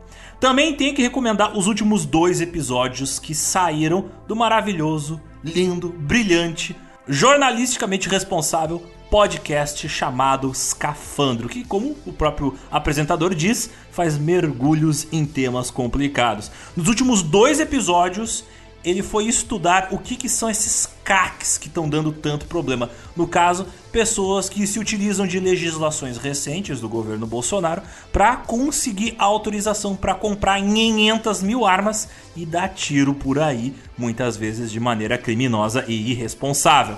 Ele, inclusive, se filiou a clubes de tiro para entender por dentro como é que funcionam essas coisas. Um trabalho que eu diria que é até bastante arriscado e perigoso. Então vão lá, valorizem o trabalho de um dos melhores podcasts jornalísticos brasileiros, podcast Escafandro, que aliás faz parte de uma rede de podcasts tão bons quanto ele. Mazotes, eu ouço um burburinho, um chiado, mas não é o seu energético prestes a explodir dentro do refrigerador. Não, não, não. Esse chiado são as várias vozes da multidão de ouvintes que estão mandando mensagens. É chegada a hora do.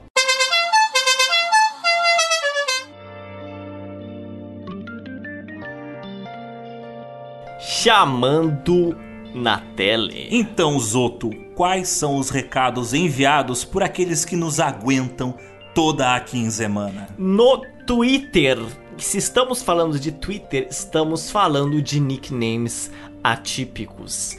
O que desenho legal falou que aula de 4 horas que passaram batidas sobre um pedaço interessantíssimo da história brasileira.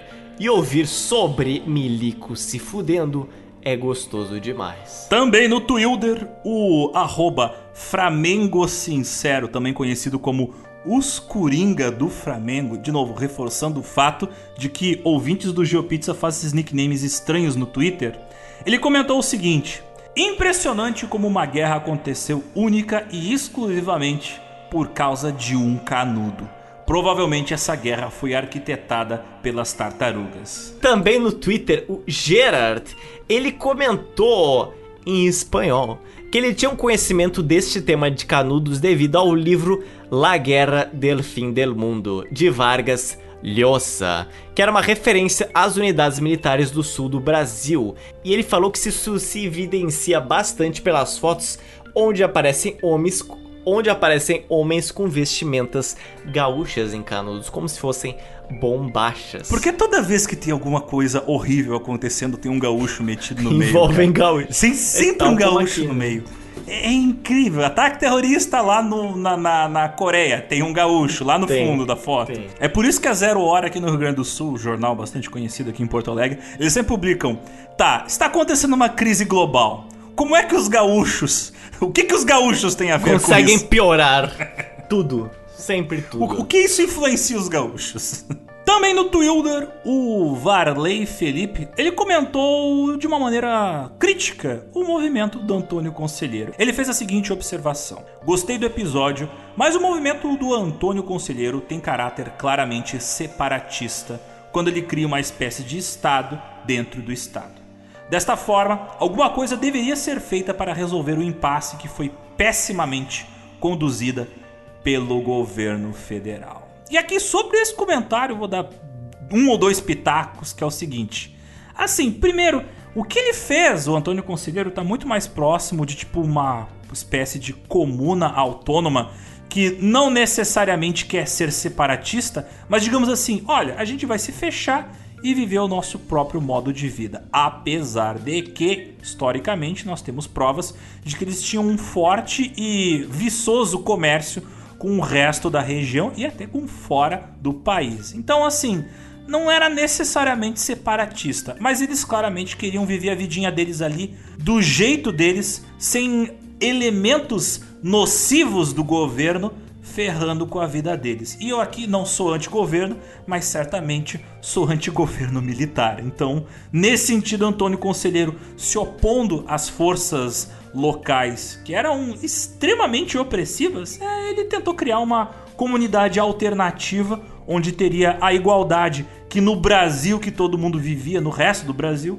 não era fácil de encontrar. E novamente entra um detalhe que, olhando vários relatos, testemunhos escritos de vários militares ao longo daquelas quatro, quase cinco campanhas de Canudos, ninguém cita o movimento separatista ou autônomo do Antônio Conselheiro. Tudo que se relata é, como a gente falou, primeiro o argumento religioso, depois o argumento monárquico barra republicano e terceiro sobre a índole, a própria figura do Antônio Conselheiro. Eu não lembro de ter visto, e olha que eu li bastante relatos da época, de nada que falasse de um separatismo ou até mesmo algo que pudesse envolver uma guerra de sucessão, como foi lá o caso dos Estados Unidos. Ninguém levantou esta pergunta ou sequer projetou este cenário, até porque o fato que o Antônio Conselheiro ele fazia novamente comércio com outras cidades. Ele podia de fato ser contra impostos em várias esferas, mas eu acho que esse provavelmente não era o argumento das campanhas a Canudos. Ele era contra impostos, não no mesmo sentido que ANCAP é contra impostos. Ele era contra impostos no sentido de que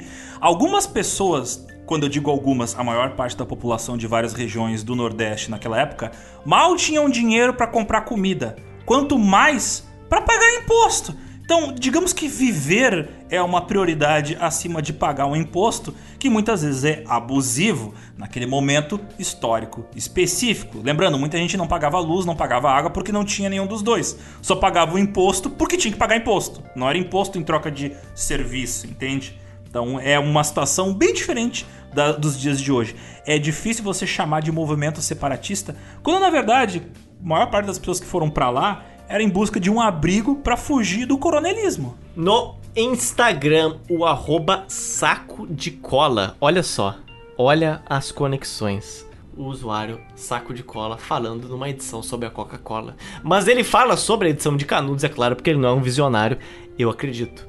Ele fala que Senhor GeoPizza não passou pelas cabeças do Antônio Conselheiro e Euclides da Cunha abrirem os seus relacionamentos, experimentando outras formas que não a monogamia, seria mais fácil do que morrer em duelo ou virar santo. Então, saco de cola lançando uma pergunta extremamente pertinente para essas figuraças do século XIX. E aí, como é que fica? Sim, cer- certamente eles poderiam fazer isso. Era só pegar o celular deles e procurar no Tinder alguém que também quisesse um relacionamento aberto. Eu, eu Mas acredito. tudo bem. Antônio Conselheiro e Euclidão. Não mono. Comentário levemente anacrônico, mas ok. Funcionaria hoje, não sei se no, no final do século XIX. Será? Porque, pelo visto, a traição era regra no século XIX. Hum, Não só no século XIX. Em um print, não, não, não sei que rede social é, só sei que é um print Instagram. porque o Zotes colou uma foto de tela de celular aqui. Inclusive, você precisa carregar seu celular. Instagram. O Hélio comentou o seguinte: Parabéns pelos episódios da Guerra de Canudos. Que excelente trabalho. Minha bisavó, mãe de meu avô materno, era sobrevivente da Guerra de Canudos. Pelo que chegou até mim, a família dela tinha largado tudo. Não sei exatamente da onde eram. Tudo isso para seguir em frente. Acredito que a família tinha sido executada na última expedição, quando Canudos foi tomada.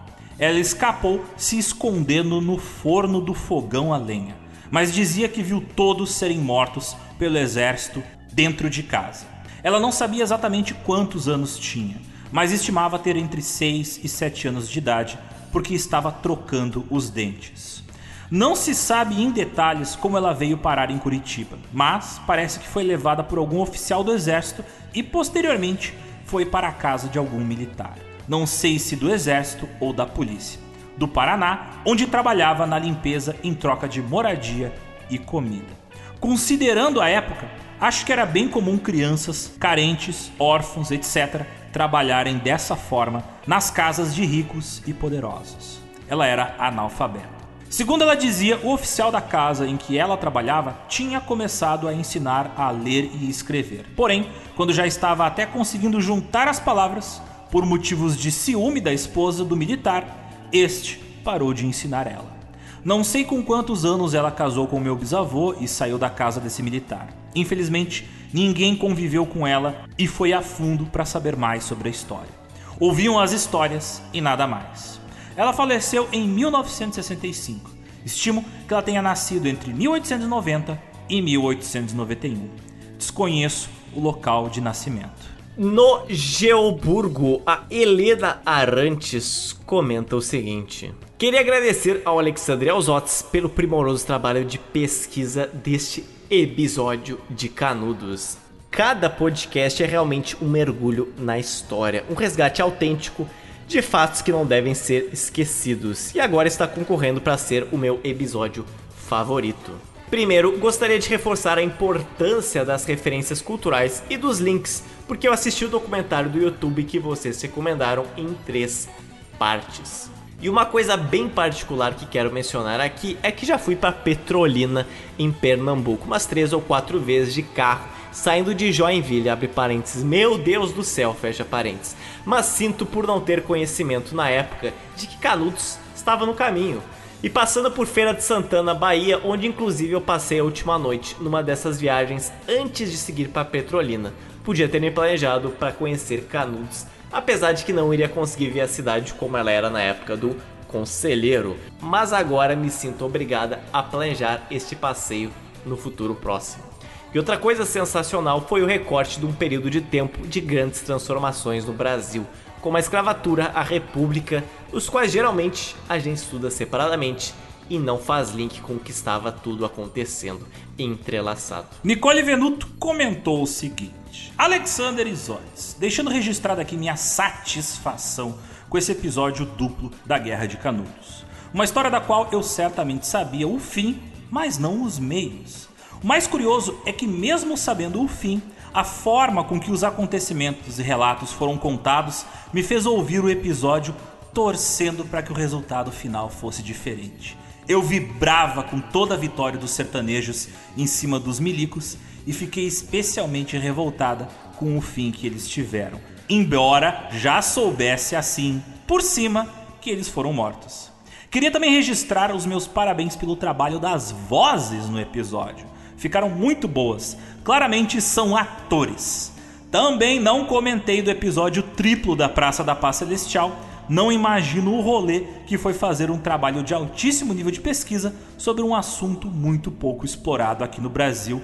Eu mesma não sabia muito sobre até ouvir os episódios. Obrigado, GeoPizza, por ser minha fonte inesgotável de conhecimento quando ninguém ao menos tentou. Aí ela manda um emoji de chorando, um emoji de coração. Ela, ela está muito emocionada com nossa qualidade de nosso podcast, Exótias. Você, ao ouvir os nossos dubladores, também não ficou profundamente emocionado com a qualidade da contribuição de nossos apoiadores com suas belíssimas vozes? Nada garante que nós não temos atores aqui prontos para dublar nossos episódios. Mas você pode competir com eles sim, porque Geoburgo é uma competição lindamente saudável. Grande trabalho, Alexander, que coordenou essas maravilhosas dublagens sertanejas. De Contagem, Minas Gerais, a Giovana Lopes falou que sobre o filme do Glaubinho Rocha que vocês recomendaram. O Jonga tem uma música que leva exatamente o mesmo nome: Deus e o Diabo na Terra do Sol. Inclusive tem um verso em que ele menciona o próprio Antônio Conselheiro. Sobre colar adesivos para espalhar a palavra do GeoPizza na cidade, eu já fiz minha contribuição e colei um na Sapucaí, um dos pontos da cidade que tá até com essas grades de proteção por causa do bloquinho, é claro. Ela inclusive mandou fotos do crime que ela cometeu pichando a cidade com o nosso logotipo. Caraca, você enquadrando a nossa apoiadora como criminosa. Tá aí, ó. Tá aí. Eu ele. sigo o slogan com Gay. Do Crime, então ela tá correta. Alexander é com ele. Não, tô, tô fora dessa. O Davi, ele comentou o seguinte lá no nosso Geogrupo, não sei qual dos 500 grupos de ouvintes, mas É, em um dos grupos ele comentou. Ele falou o seguinte: Parabéns pelo excelente trabalho realizado. Esse sempre foi um dos temas que eu mais gostei de estudar. E no ensino médio, estudei essa guerra na aula de história e também na de literatura. E mesmo assim, não tinha tanta profundidade no conteúdo. Achei incrível ver os detalhes de como tudo acontece, pois eu achava antes que todas as batalhas tinham ocorrido dentro de Canudos. E também achei incrível saber do Pajeú e outros generais do Antônio Conselheiro que foram tão importantes nessa guerra. Demorei mais para comentar aqui sobre o episódio porque segui a recomendação de vocês e fui direto pro episódio do Cortiço para as Favelas e queria parabenizar vocês pela evolução muito perceptível na desenvoltura dos dois enquanto fazem episódios. A qualidade do áudio também teve um aumento gigante e dá pra sentir os dois bem mais soltos. Até sentir falta das piadinhas recentes nos episódios mais antigos. E sobre o episódio dos cortiços, queria adicionar que o plano diretor de Curitiba da década de 1960 e 1970 também foi inspirado na arquitetura urbana de Paris, tendo como nosso arco do triunfo a Praça Tiradentes e com várias avenidas largas ligando a cidade. No mais, quero parabenizar os dois pelo trabalho de excelência e dizer que espero ansiosamente o episódio sobre a Revolução Federalista, que tem o Cerco da Lapa como um episódio muito celebrado aqui no estado do Paraná, mas que não mostra as atrocidades cometidas na época, como a injustiça que fizeram com o Barão do Cerro Azul. E olha, Davi, não se preocupa, tá? Essa pauta começou a ser escrita já há um tempo e em breve vocês vão ouvir notícias sobre ela. Sobre essa pauta e sobre a muito cobrada pauta da Guerra do Contestado, que tem tudo a ver com o assunto que nós falamos, né? Da Guerra de Canudos. O Pedro Ivo de Natal, Rio Grande do Norte, comenta que uma leitura ficcional muito boa é A Guerra do Fim do Mundo, de Mário Vargas Llosa, que também pirou lendo Sertões e resolveu escrever um romance sobre. Toma, porque eu estou agora fazendo um link do comentário lá do Twitter do uruguaio, o Gerard, que também falou deste livro. Você veja só. O Pedro Ivo continua que, apesar de algumas críticas, um dos acertos desse livro é a representação do ideal dos militares serem a classe social que poderia conduzir à força a nação brasileira ao ideal positivista. E o autor personifica esse ideal justamente em Moreira César, chamado também de corta-pescoços para os mais chegados. Falando nele, dá para perceber que a principal causa da sua derrota foi o excesso de autoconfiança e soberba. Afinal, como um cara estudado como ele, com uma tropa bem treinada e equipada, poderia ser derrotada pelos fanáticos supostamente monarquistas, né?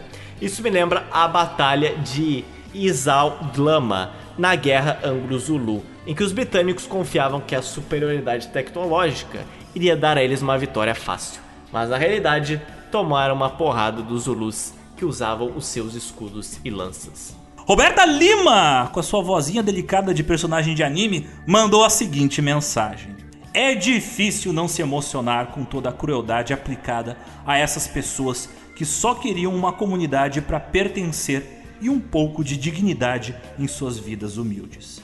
Que bom que, no tempo que Canudos durou, elas tenham alcançado algum grau de dignidade e uma vida em comunidade que as fizesse se sentir pertencentes de verdade a uma sociedade. Não apenas na margem, como boa parte delas devia viver antes daquilo.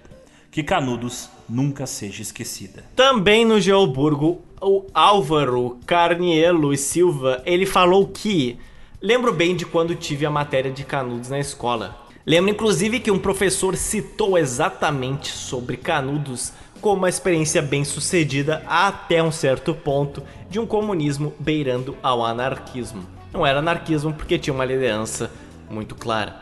Lembro também de outro professor citando o Antônio Conselheiro como uma pessoa psicologicamente afetada.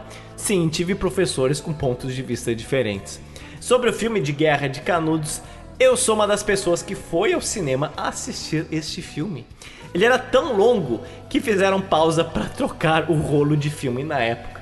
Outro filme, O Deus e o Diabo na Terra do Sol, foi gravado na terra natal do meu pai, em Amargosa, Bahia. Meu pai falou que ele apareceu no filme, na cena da fanfarra. Olha aí. Assim como esse filme, a região foi relativamente famosa no mercado cinematográfico brasileiro, porque o Glauber Rocha, ele gostava de fazer filmes lá.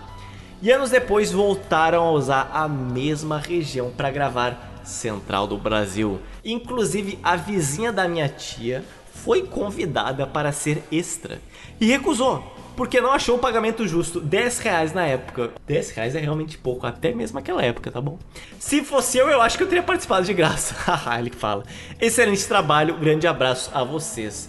Aguardo ansiosamente o episódio sobre aviação. Olha só que provocativo ele é. É, já tá criando asinha, já tá pedindo episódio. O João Mendonça comentou o seguinte: Acabei de ouvir a conclusão sobre Canudos. Primeiramente, gostaria de expressar novamente o meu intenso prazer em ter feito parte dessa missão. Estou feliz pra caramba, muito obrigado pelo convite. Sobre o episódio, não pude deixar de ficar pra baixo, mesmo sabendo o desfecho. Não tinha ideia da dimensão da tragédia e da imensidão da covardia do Estado brasileiro. Não dá pra não ficar pra baixo, embora isso seja necessário. Antes disso, eu estava rachando o bico com as peripécias do Capitão Salomão. Não pude deixar de me lembrar daquele meme And this is Jackass. Hahaha. Só uma curiosidade: o brasão da Polícia Militar de São Paulo é formado por 19 estrelas. Cada uma simboliza os feitos da corporação. Uma dessas estrelas é exatamente por ter ajudado no massacre de Canudos. Uma instituição pública ostentar com orgulho a ajuda em um massacre é mais um sinal de que, infelizmente, o Brasil não aprendeu nada com a história. Obrigado pelo trabalho de vocês. Canalice, eu não sabia dessa. Me faltam palavras de repúdio. Isotes, algumas pessoas ainda vivem no século 20, não no século 21. Elas vão lá e comentam no site das pessoas, velho. Olha só que, que, que coisa retrógrada. Vão lá e visitam sites. Brincadeiras à parte, no site do GeoPizza, o Onitsoga, ele comentou o seguinte: Parabéns por mais um ótimo episódio sobre a história do Brasil. Tenho especial apreço por episódios que mostram a podridão do exército brasileiro. Só um pequeno adendo: o Raimundo Nina Rodrigues é maranhense e não baiano, como disse os Otis. Continuem com o ótimo conteúdo que espero sempre gratuito. Atenciosamente, Agostinho. Então tá aí alfinetada a mim mesmo, porque eu só olhei, eu, eu sei onde eu me confundi, eu olhei que eles tinham se graduado na faculdade da Bahia. Aí a mente de Zotos, corroída pelo pó descolorante, ligou isso com o local de nascimento, mas não, né? Ele é maranhense. A Clarissa, que é uma apoiadora nossa desta própria cidade de Porto Alegre, comentou que tenho uma guria de 14 anos que está no nono ano do fundamental e ela se amarrou muito nos episódios de Canudos. Foi sensacional ouvir com ela e ir comentando toda a saga de Antônio Conselheiro e o seu triste final. Depois conversamos bastante sobre o que aconteceu, os motivos se aconteceria novamente hoje. Valeu por nos proporcionar estes momentos. E eu agradeço esse fofíssimo comentário aí que me toca, porque GeoPizza também aproxima as pessoas. Acho que esse é um dos maiores fatores que faz com que a gente continue nosso trabalho. Aproxima vocês de outros apoiadores e aproxima até vocês de quem vocês gostam. Olha só que, que amorzinho. Tá aí, GeoPizza, programa da família brasileira. O homem, o mito que amassa. Charlie Tangão da Massa. Sim, ele. Ele viu ali numa livraria, dando sopa, o enorme volume do Os Sertões de Euclides da Cunha e pensou, por que não? E por 12 reais ele comprou e publicou a foto lá pra gente ver o belo volume literário que ele adquiriu. Charlie se tornou um homem euclidiano. Da mesma forma, no Instagram, o Felipe Augusto, que é professor, ele falou que agradece porque nós comentamos sobre o comentário dele na edição anterior e agora nós comentamos de novo. Então tá aí Inception do Inception. É um Ouroboros de comentários, é um coco comentário. E ele também falou que seguiu a nossa recomendação e agora, tal como Charlie Tangon da Massa, ele também é um homem euclidiano porque ele comprou os sertões. Tal como o Felipe, que teve uma Inception de comentários novamente no Instagram, a Amari Valeriano, que mora há muitos anos na Itália que eu comentei que tem o seu próprio dialeto português italiano. Ela falou que estava escutando nossa edição de Canudos e ela ouviu nós mencionando o nome dela, isso enquanto ela estava dirigindo e ela se surpreendeu. Então agora ela vai fazer isso novamente e surpreender em dose dupla. Então receba. É isso então, Zotes. Temos uma pizza acompanhada de refrigerante com gelo e limão? Temos uma pizza adulterada que está levantando queixas dos clientes e está chegando até a nossa cozinha. Mas, Zotes, eu estou sentado aqui comendo a minha geopizza e eu quero um refrigerante. A minha preocupação é, Zotes, tem coca? Não tem coca, só tem Pepsi. Até a próxima quinzena, ouvinte. Até logo. E se hidratem com água, pelo amor de Deus, não bebam essas porcarias. Água, muita água. Água, água.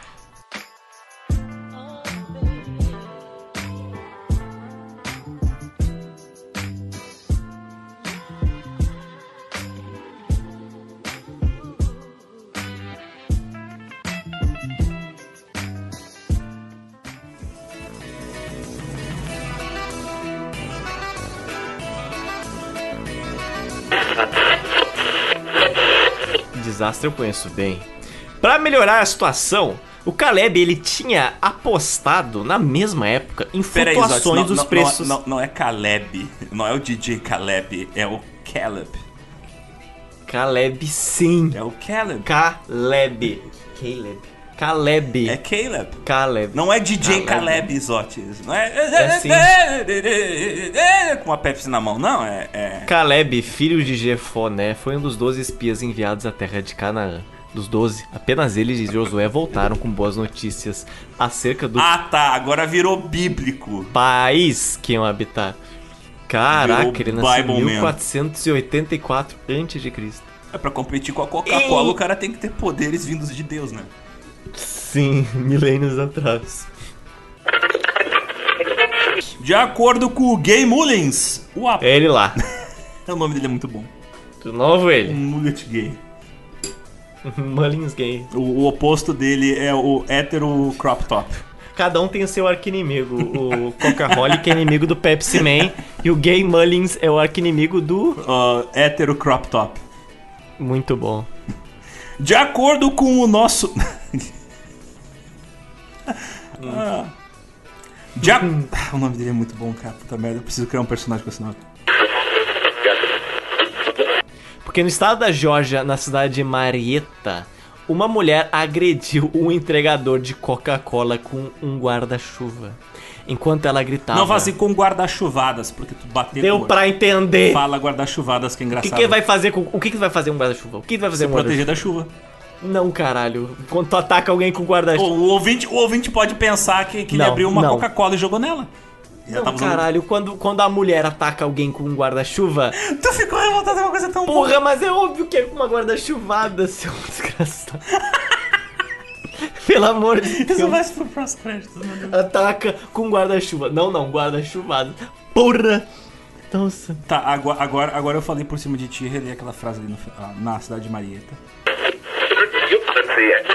A escolha de uma nova geração. Este lançamento, ele coincidiu com a aparição de ninguém mais, ninguém menos que Oh, meu Deus. Michael Jackson em vários comerciais da Pepsi.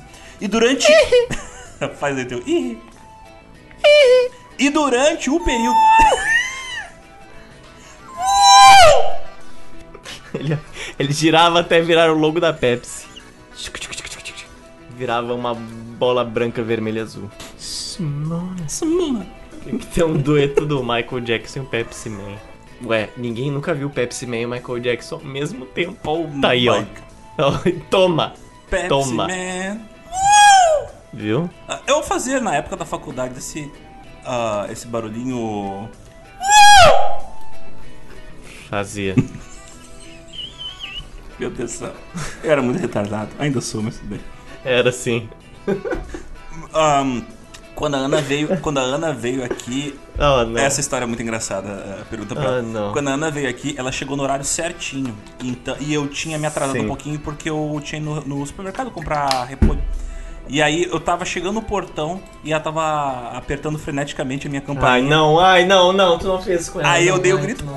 Ai, não, não. Cara, ela não, tomou um susto. Ela falou, ai, que susto. Eu, Ai, não, não, ai, por favor, internem esse homem, internem. Chamar o Pepsi Man pra colocar no camisa de Pepsi força. Man!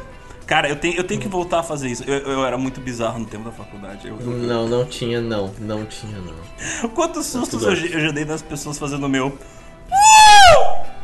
E assim surgiu o João Pizza. É, o Joe Pizza, em parte, é por responsabilidade do Michael Jackson, veja só vocês. E pior que isso não é ironia, Isso não, mas isso é outra isso história. não é. Isso é outra história. Os, ah, o Geo Pizza é um caso de. Como é, que se, como é que se diz? É síndrome de Estocolmo. Por quê? Porque tu trabalha comigo até hoje, sabe? Eu trabalho com. Ah, meu Deus. É, mas é não é? Eu te traumatizei tanto que você resolveu fazer um podcast comigo. É verdade, agora minha alma está unida, soldada com a corrente. Nesse momento, o Zotes tá tendo uns flashbacks que nem aquele meme do, do cachorro olhando pra, pra bandeja de bolacha, sabe?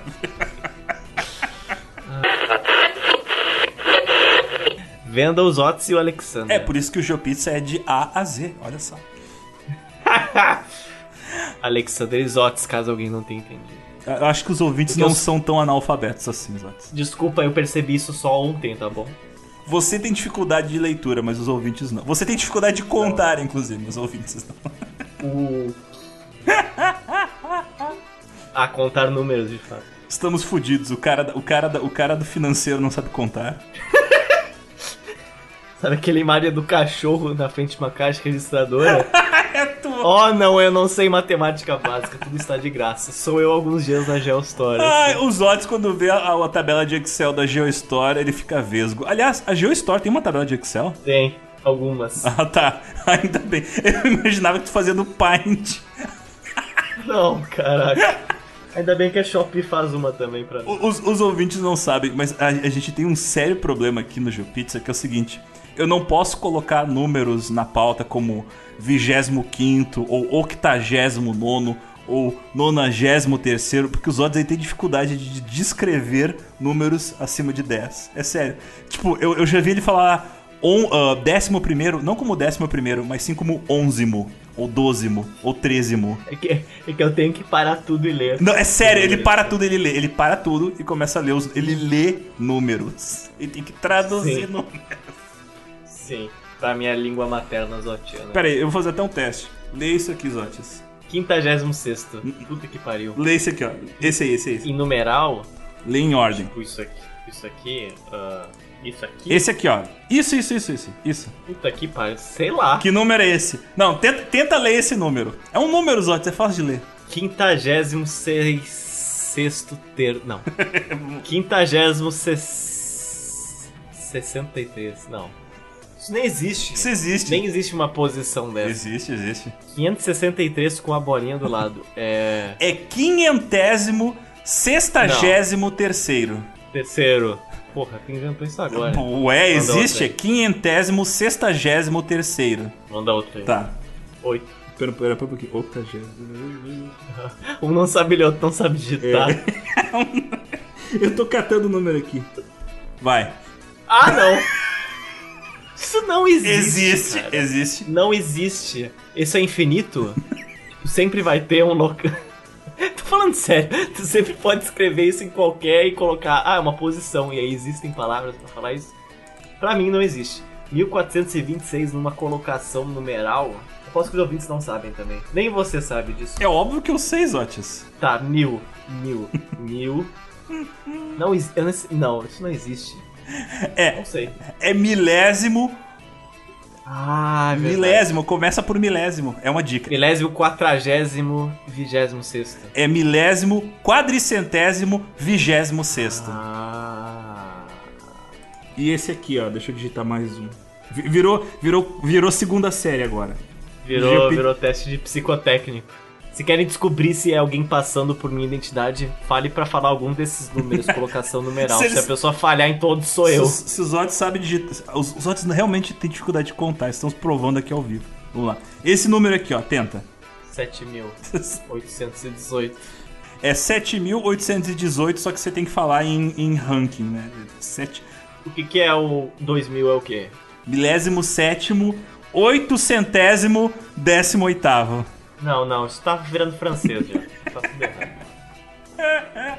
Chega de contar números, vamos voltar aos números. Que coisa horrível.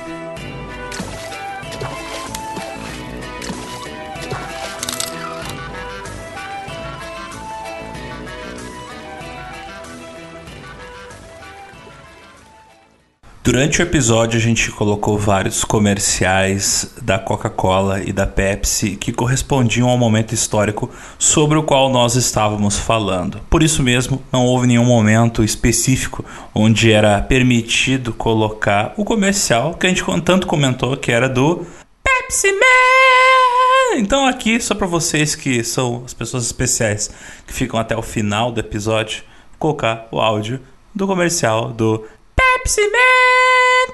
Só que tem um detalhe: essa música até virou meme na internet, mas ela não é de um comercial da Pepsi. Quer dizer, mais ou menos.